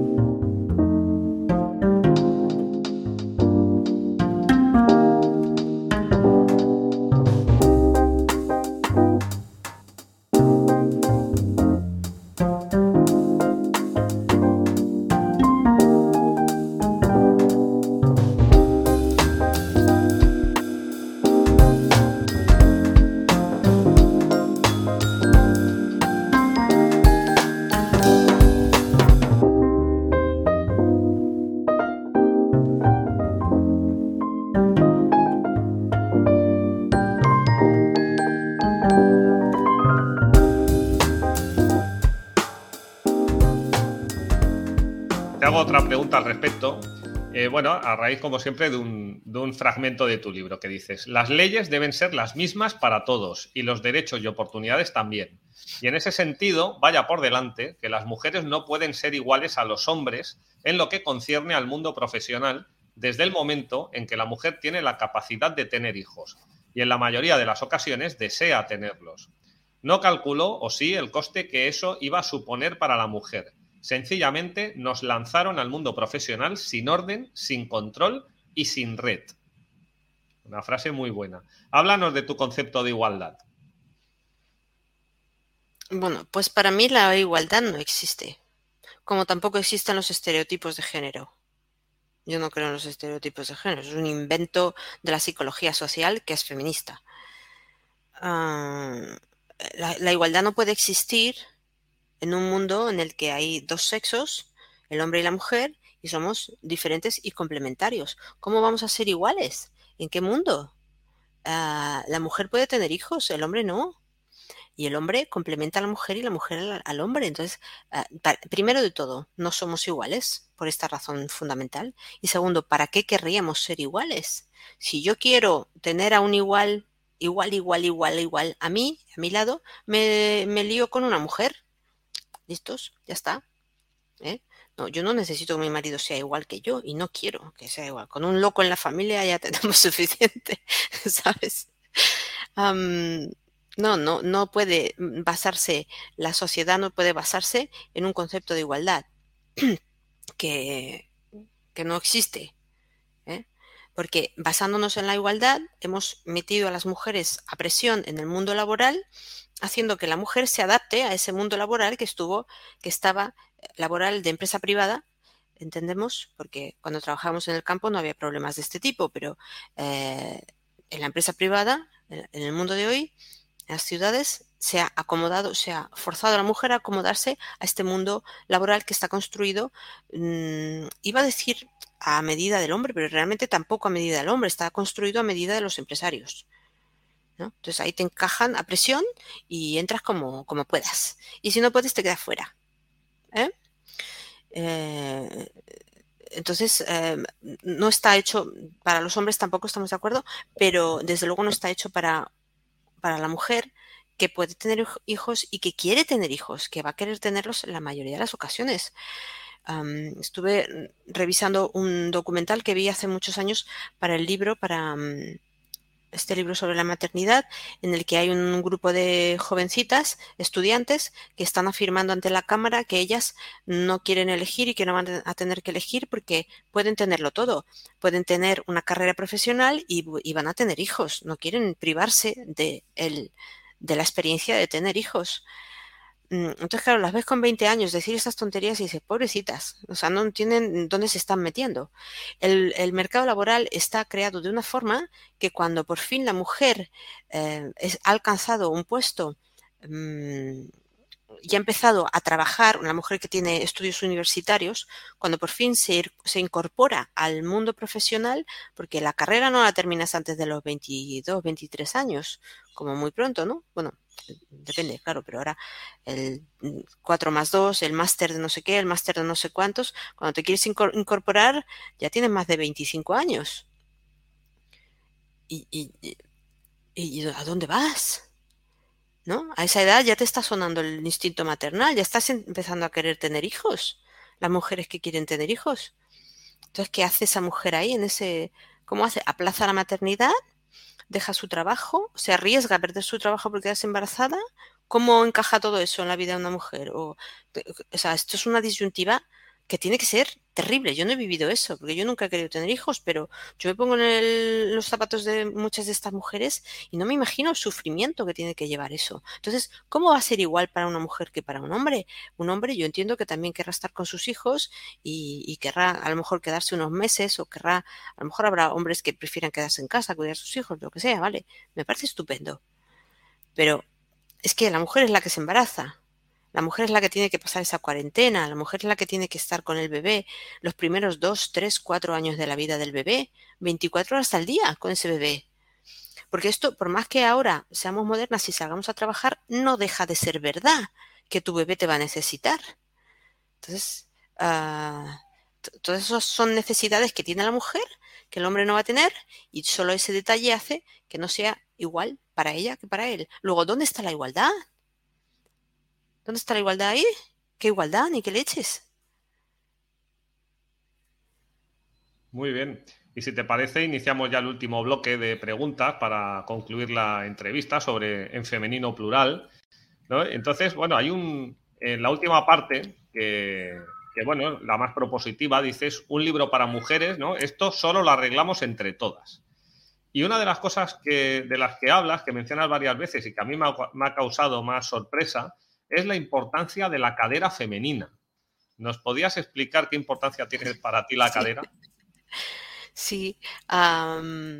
bueno, es que para explicar muchas cosas que, de las que yo hablo en el libro y muchas cosas mm, que tienen que ver con la vida en este mundo y con los seres humanos, eh, uno tiene que irse atrás y hablar de la biología, de cosas que ahora no se quiere, no se quiere ni tocar, porque la biología ya no existe, y hablar de, mm, de cómo hemos sido los seres humanos en el pasado. La cadera resulta que es un, un signo visible de fertilidad en la mujer. Antiguamente los hombres se unían a las mujeres, elegían a las mujeres o les gustaban las mujeres que tenían eh, unas, unas, ciertas medidas de cadera, eh, porque eso era un signo de fertilidad. Esa, esa, cadera le daba a entender al hombre que esa mujer iba a poder tener unos buenos hijos ¿eh? y sanos como hemos dicho antes, el hombre en, el hombre en, condiciones normales quiere tener descendencia, ¿verdad? entonces, es, a, nivel biológico es un signo de fertilidad, pero luego a nivel social es un signo de feminidad radical y absoluto. O sea, yo hablo de cómo el corsé se eliminó de la vida de las mujeres después de haberlo llevado durante siglos con falacias y mentiras como que era una prenda que, nos hacía daño a las mujeres, ¿no? Que nos presionaba, que nos rompía costillas, que no sé qué, un montón de mentiras y tonterías que se inventaron con el corsé, nos lo quitaron y nos quitaron una parte importante, eh, nos quitaron algo importante para nosotras porque el corsé, todo el mundo sabe la forma de reloj de arena que tiene un corsé, feminiza muchísimo la figura. Entonces, en el momento en que desaparece el corsé, desaparece esa feminidad visual que tú la ves desde fuera, ¿no? Y yo, de hecho, ahora miro cómo se visten las chicas ahora y da de llorar. Digo, que vuelva al corsé, por favor. ¿Sabes? Porque da, una pena. O sea, no es ya que, que, no lleven corsé, es que, Dios mío, ¿qué ha pasado? ¿No? Mm, parece que vayan feas a propósito, ¿no? Entonces, antes hablábamos del, respeto que se tiene que, que la mujer se tiene que hacer respetar. Hablábamos del, respeto social que la sociedad tenía hacia la mujer. Aunque te parezca una tontería, el corsé tiene mucho que ver con eso, con el respeto que se le tenía a la mujer. Em, porque para empezar, el corsé te obliga a estar recta y a tener una postura ¿sabes? Donde tienes el cuello recto, la espalda recta y ya tienes una presencia ante los demás que cambia totalmente la impresión que los demás van a tener de ti. ¿Sabes? Y todo eso lo cambió la mm, desaparición del corsé, del mundo de las mujeres. Mm, y claro, al eliminar eso, eliminamos las caderas. Después las faldas se fueron alisando. Después llegó el pantalón para las mujeres, más o menos en la época en la que desapareció el corsé. Se empezó a poner de moda que las mujeres llevaran pantalones. Y, pues ahora, o sea, la cadera con eso prácticamente desapareció de la vista. Y ahora yo, yo, creo que la cadera sigue siendo muy, muy, muy, muy importante, sobre todo para la mujer, pero en el sentido contrario al que ha sido siempre, porque lo que encontramos ahora es que las chicas no quieren presumir de tener caderas como nuestras abuelas, sino que quieren hacer desaparecer sus caderas porque la, cadera ahora importa mucho, pero en el sentido contrario, que ahora lo que, ahora lo que las chicas quieren es precisamente hacer desaparecer sus caderas, ¿no? Y se liman las caderas. Porque tenemos ejemplos de mujeres eh, o pseudo mujeres, yo ya no sé qué son eso, eh, en las pasarelas y en el famoseo, que no tienen caderas. Que yo no sé qué pasa con esas mujeres, pero no tienen caderas. Entonces las niñas quieren ser como estas mujeres y esto, aparte de ser una desgracia para estas niñas, es que, mira, ah, fíjate dónde nos pone eso como individuos. Una mujer sin caderas, ¿qué es eso? ¿Cómo van a tener hijos? ¿Cómo van a ser mujeres? Y luego los pechos también. ¿Tú hablas de, hablas de eso en tu libro? Hablas de Angelina Jolie, ¿no? De... Sí, sí, que presume de haberse amputado por decisión propia y sin razón que lo justifique los dos pechos, ¿no? Ahí está. Sí, sí, sí. Que además me hizo mucha gracia, fue muy. porque yo hablo justamente de eso también en el libro, de cómo se, se amputó. No sé si la menciono a ella, pero hablo de las famosas que se amputan los pechos, ¿no? Y me hizo mucha gracia ver que tú habías hablado de lo mismo en el libro, en tu libro, en el Minotauro. Y jolines, dije, mira, sí. Pues, pues sí, tiene muchísima más importancia de lo que parece la cadera. Muchísima, muchísima. Muy bien, muy bien me ha gustado mucho eh, esta, ¿no? este análisis de mm. aspectos que parecen inocuos o que parecen que no tienen demasiada relevancia y que sí que la tienen, ¿no? Sí, mucha. Muy bien. Y bueno, leo otra frase de tu libro, dice, no estamos obligadas las mujeres a aceptar la creación de leyes y situaciones sociales que a la larga nos perjudican. Las normas que rijan nuestras vidas deben ser las que nosotras elijamos, ¿no? que me parece eh, muy bien. Entonces, además de la mejora personal, ¿es imprescindible también eh, tomar partido en una transformación de la sociedad? ¿Crees que las, mujeres deben, sí, por supuesto, tomar partido? Sí. Por supuesto, las mujeres son las madres, ¿no? Claro, las mujeres tienen que decidir no solo por ellas y por sus hombres, sino también por sus hijos. Entonces tienen que estar en la toma de decisiones, hasta donde las mujeres les apetece tomar decisiones, porque también hay que tener en cuenta esto, ¿no? Que muchas mujeres sencillamente delegan y están cómodas delegando. También eso hay que tenerlo en cuenta, que nos empeñamos en que las mujeres sean las jefas y en que tomen las decisiones ellas. Y yo sabes que te digo, en consulta y en amigas también, en la vida real, sin consulta ni leches, veo que las mujeres tienen graves eh, problemas para tomar decisiones, aunque sean decisiones simples y que tienen mucha necesidad en delegar. Es una característica femenina que no necesariamente es mala, ¿sabes? Pero que ahora, eh, pues que queremos que las mujeres sean, salgan fuera y tomen decisiones y, y dirijan ellas y dirijan el mundo y tal, pues como que las estamos presionando un poco a eso. Pero mm, bueno, yo creo que ahí las mujeres tenemos unas pocas limitaciones, ¿no? En la toma de decisiones. Pero hasta donde las mujeres quieran o puedan, por supuesto que sí. Y así se conseguirá un cambio social, simplemente si cada vez un mayor número de mujeres actúan de una manera diferente más autónoma, más digna? ¿O es necesario hacer algún tipo de proceso que derroque este sistema que está imponiendo esa manera de actuar? Hombre, yo creo que si alcanzamos un número suficientemente grande de mujeres que toman conciencia de lo que son y de lo que tienen que seguir siendo, eh, creo que eso generaría unos cambios bastante importantes en la sociedad. Entonces, a partir de ahí se podría ver, ¿no? Si todavía necesitamos algo más. Ah, sería un experimento muy interesante, pero creo que lo tenemos que, ir viendo y, tenemos que decirlo nosotros, la gente del pueblo. Tenemos que empezar a pasar un poco de, de los políticos sobre todo, ¿no? Creo que podemos vivir sin políticos. Yo estoy totalmente convencido de ello. De que podemos, sí, porque realmente, ¿para qué nos sirven? O sea, no, los problemas de la gente no son capaces de resolverlo o no quieren. Esto ya ha mm. quedado claro, ¿no? Entonces, nos iría mucho mejor si nos organizáramos nosotros. Eso sí. Sí, sí. Yo creo que una de las frases más paradigmáticas de tu libro es no sin mi marido. ¿no? Y escribes también. Normalmente la mujer que ha tenido una infancia sin violencia y que haya podido desarrollar una buena percepción de sí misma, reaccionará rápidamente contra cualquier intento de violencia. Es raro que una mujer equilibrada se quede en una relación así. De hecho, es raro incluso que lleguen a resultar atractivas para hombres violentos. Esto que también me ha, hecho, me ha dado mucho que pensar ¿no? sobre ese mito del, malote.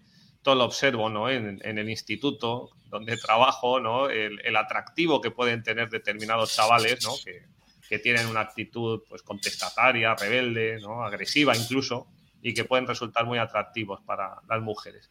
¿Qué le podemos aportar los hombres a las mujeres para que las mujeres eh, quieran volver a estar con nosotros? Ay, madre. mm... ¿Qué pueden aportar los hombres? Bueno, te podría decir un montón de cosas.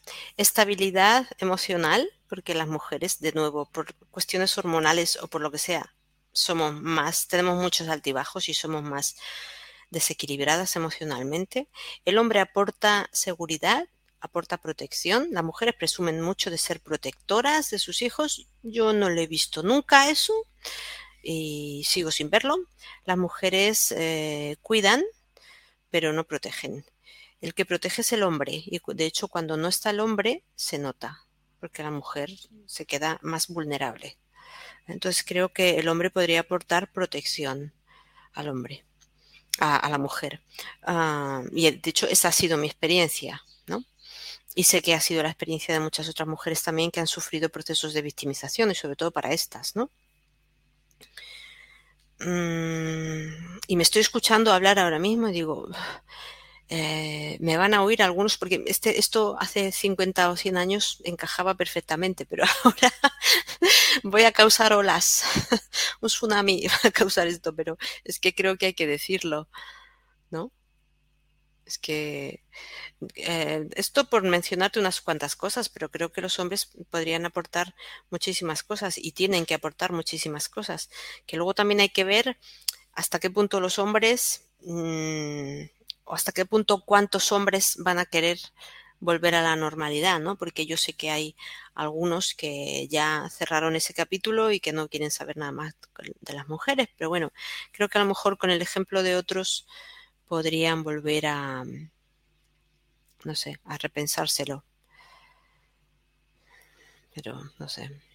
Muy bien. Pues Otra de las propuestas que realizas en, la conclusión de, tu libro, en Femenino Plural, está basada en el esfuerzo y en el servicio por los demás, algo que a mí me ha, bueno, me ha resultado muy, muy, muy bonito. Y escribes, acoger en tu piso a una mujer que está intentando escapar de las mafias de la prostitución, dedicar unas horas a la semana a trabajar como voluntaria en alguna asociación de acogida de víctimas del proxenetismo, hacerles terapia gratuita si eres psicóloga, a un par de mujeres que hayan escapado del infierno de la explotación sexual. Contratar a una mujer que esté intentando encontrar trabajo para dejar la prostitución si eres empresaria. Entonces, ¿qué más pueden hacer las mujeres para ayudar a sus congéneres? Puf, tantas cosas. Tantas cosas. Estoy preparando para el libro, ah, para mi libro nuevo sobre maternidad, unas entrevistas que estoy haciendo con eh, educadoras infantiles y con mujeres y una de ellas me decía que mm, lo difícil que es eh, yo le proponía, yo decía, si las mujeres no estuvieran tan solas y mm, tuvieran ayuda de otras mujeres como las mujeres han tenido toda la vida, podrían criar mejor a sus hijos eh, y no se les haría tan dura la maternidad, porque uno de los problemas de la maternidad ahora es que se les hace muy dura a las mujeres porque las mujeres están solas, tienen que criar a sus hijos solas. Y esto es imposible, una mujer sola no, no puede criar a sus hijos. Bien, se vuelve loca. Entonces, las mujeres necesitamos de otras mujeres. Y esta chica me decía, es que es imposible.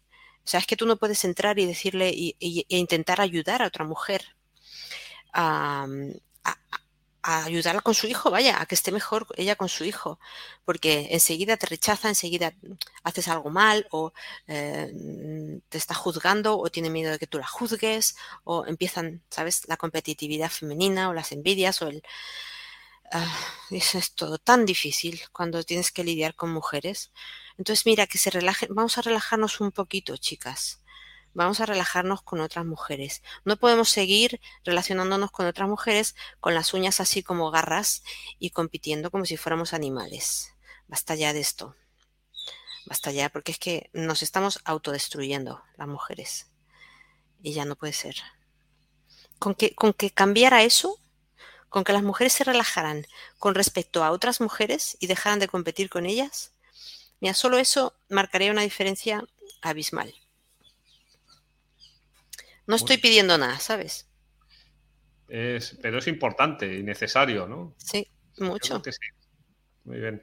Y bueno, ya la última pregunta, que ya sé que te he machacado a preguntas durante, durante estos vídeos, pero me ha resultado tan interesante el libro que, bueno, he querido exprimirle y sacarle jugo. ¿eh? Y hay mucho más, ¿eh? que a veces, eh, claro, hemos hablado de tantas cosas que aparecen en tu libro que parece, bueno, pues ya veo el vídeo y no hace falta. No, no, hombre, yo recomiendo, por supuesto, la, lectura del libro para profundizar y para, tener más tiempo para comprenderlo mejor. Y bueno, pues la, la última pregunta. Yo he visto, cuando estaba preparando el libro del Minotauro, la cantidad de escritoras modernas que, están obsesionadas con los cuentos infantiles, ¿no? Los quieren deconstruir, dicen que son malignos, sobre todo para las mujeres. Y entonces lo relacionan con el, lo que ellos llaman, o ellas llaman, el mito del amor romántico.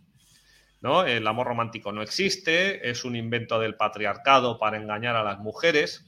Y en cambio tú escribes en el libro, el amor heterosexual existe, sí. No es una invención del patriarcado para debilitar a las mujeres. El amor que un hombre le profesa a una mujer es lo que le impulsa a protegerla de todo mal. Por eso al feminismo le molesta tanto. Entonces, eh, después de tu terrible experiencia con los hombres que te hicieron tanto daño, ¿cómo has conseguido recuperar la confianza en el sexo masculino? Pues mira, porque tengo un marido que, es un santo, que lo voy a proponer al Vaticano para que lo hagan santo. ¿Sabes?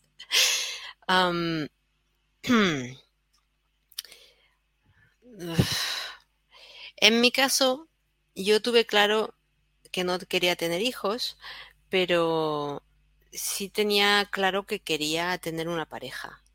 Durante muchos años yo estuve sola, y estuve sola a propósito porque no quería. Pero con los años, ¿sabes? yo conocí a mi marido con más de 35 años, entonces mm, no es lo mismo la vida con 25 que con 35. Y mm, bueno, eh, lo conocí y la verdad es que es una persona muy especial y mm,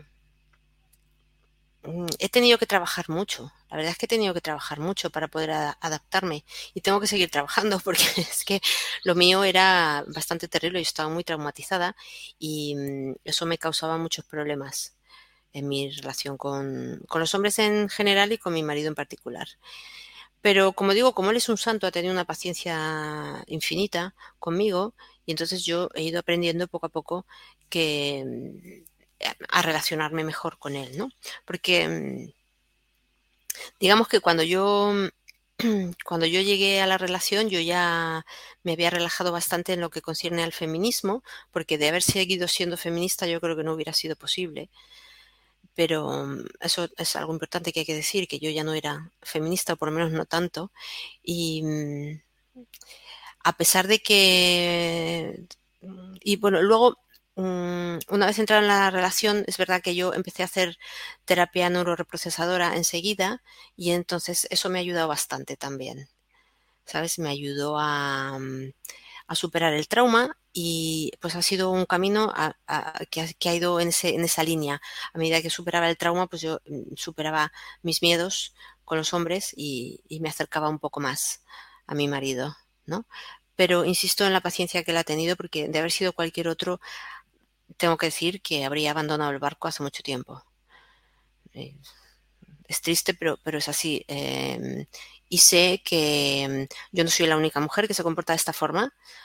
Sé que hay miles y miles y miles de, mujeres ahí que se ocupan a jornada completa en hacerles la vida imposible a sus maridos. Y si sirve de algo mi experiencia, chicas, dejarlo ya. o sea, hay que hacer terapia. Hay que hacer terapia y dejar de machacar a todo nuestro entorno y sobre todo a los hombres que nos aman porque meterse en una relación con una mujer con estas características que tiene estos problemas como los que yo he tenido de trauma es, eh, de ser valientes, ¿eh?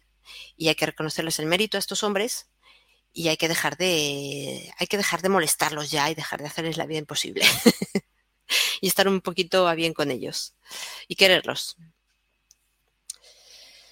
Muy bien, pues me parece muy bonito, ¿no? La mejor manera de acabar el, vídeo con esto, pero bueno, si quieres añadir lo que quieras, porque claro, yo preguntas he hecho muchas, pero a lo mejor no he hecho las que tú querías escuchar. no, no, que... va. ¿Qué va? Has recogido todas las pistas que yo he ido dejando a lo largo de todo el libro, así que muy bien. Ha estado muy bien, ha sido muy bonito. Ha sido muy bonito, me ha pasado muy bien. Me pongo muy nerviosa, pero, pero, pero bien, bien, muy bien. Muy bien, a mí me ha resultado muy interesante poder hablar contigo, que compartas con todos nosotros pues eh, toda tu experiencia, eh, tu conocimiento, tu, cosmovisión, que me ha resultado muy, muy interesante, así que te doy las gracias, muchas gracias. Gracias a ti. Y, bueno, pues a ver si podemos seguir colaborando en, otros aspectos que, seguro que van a resultar muy... Sí, sí. Sí, sí, claro que sí. Muy bien. Pues nada, nos despedimos. Pues nada. Vale, nos despedimos. Un abrazo. Un abrazo. Chao. Chao.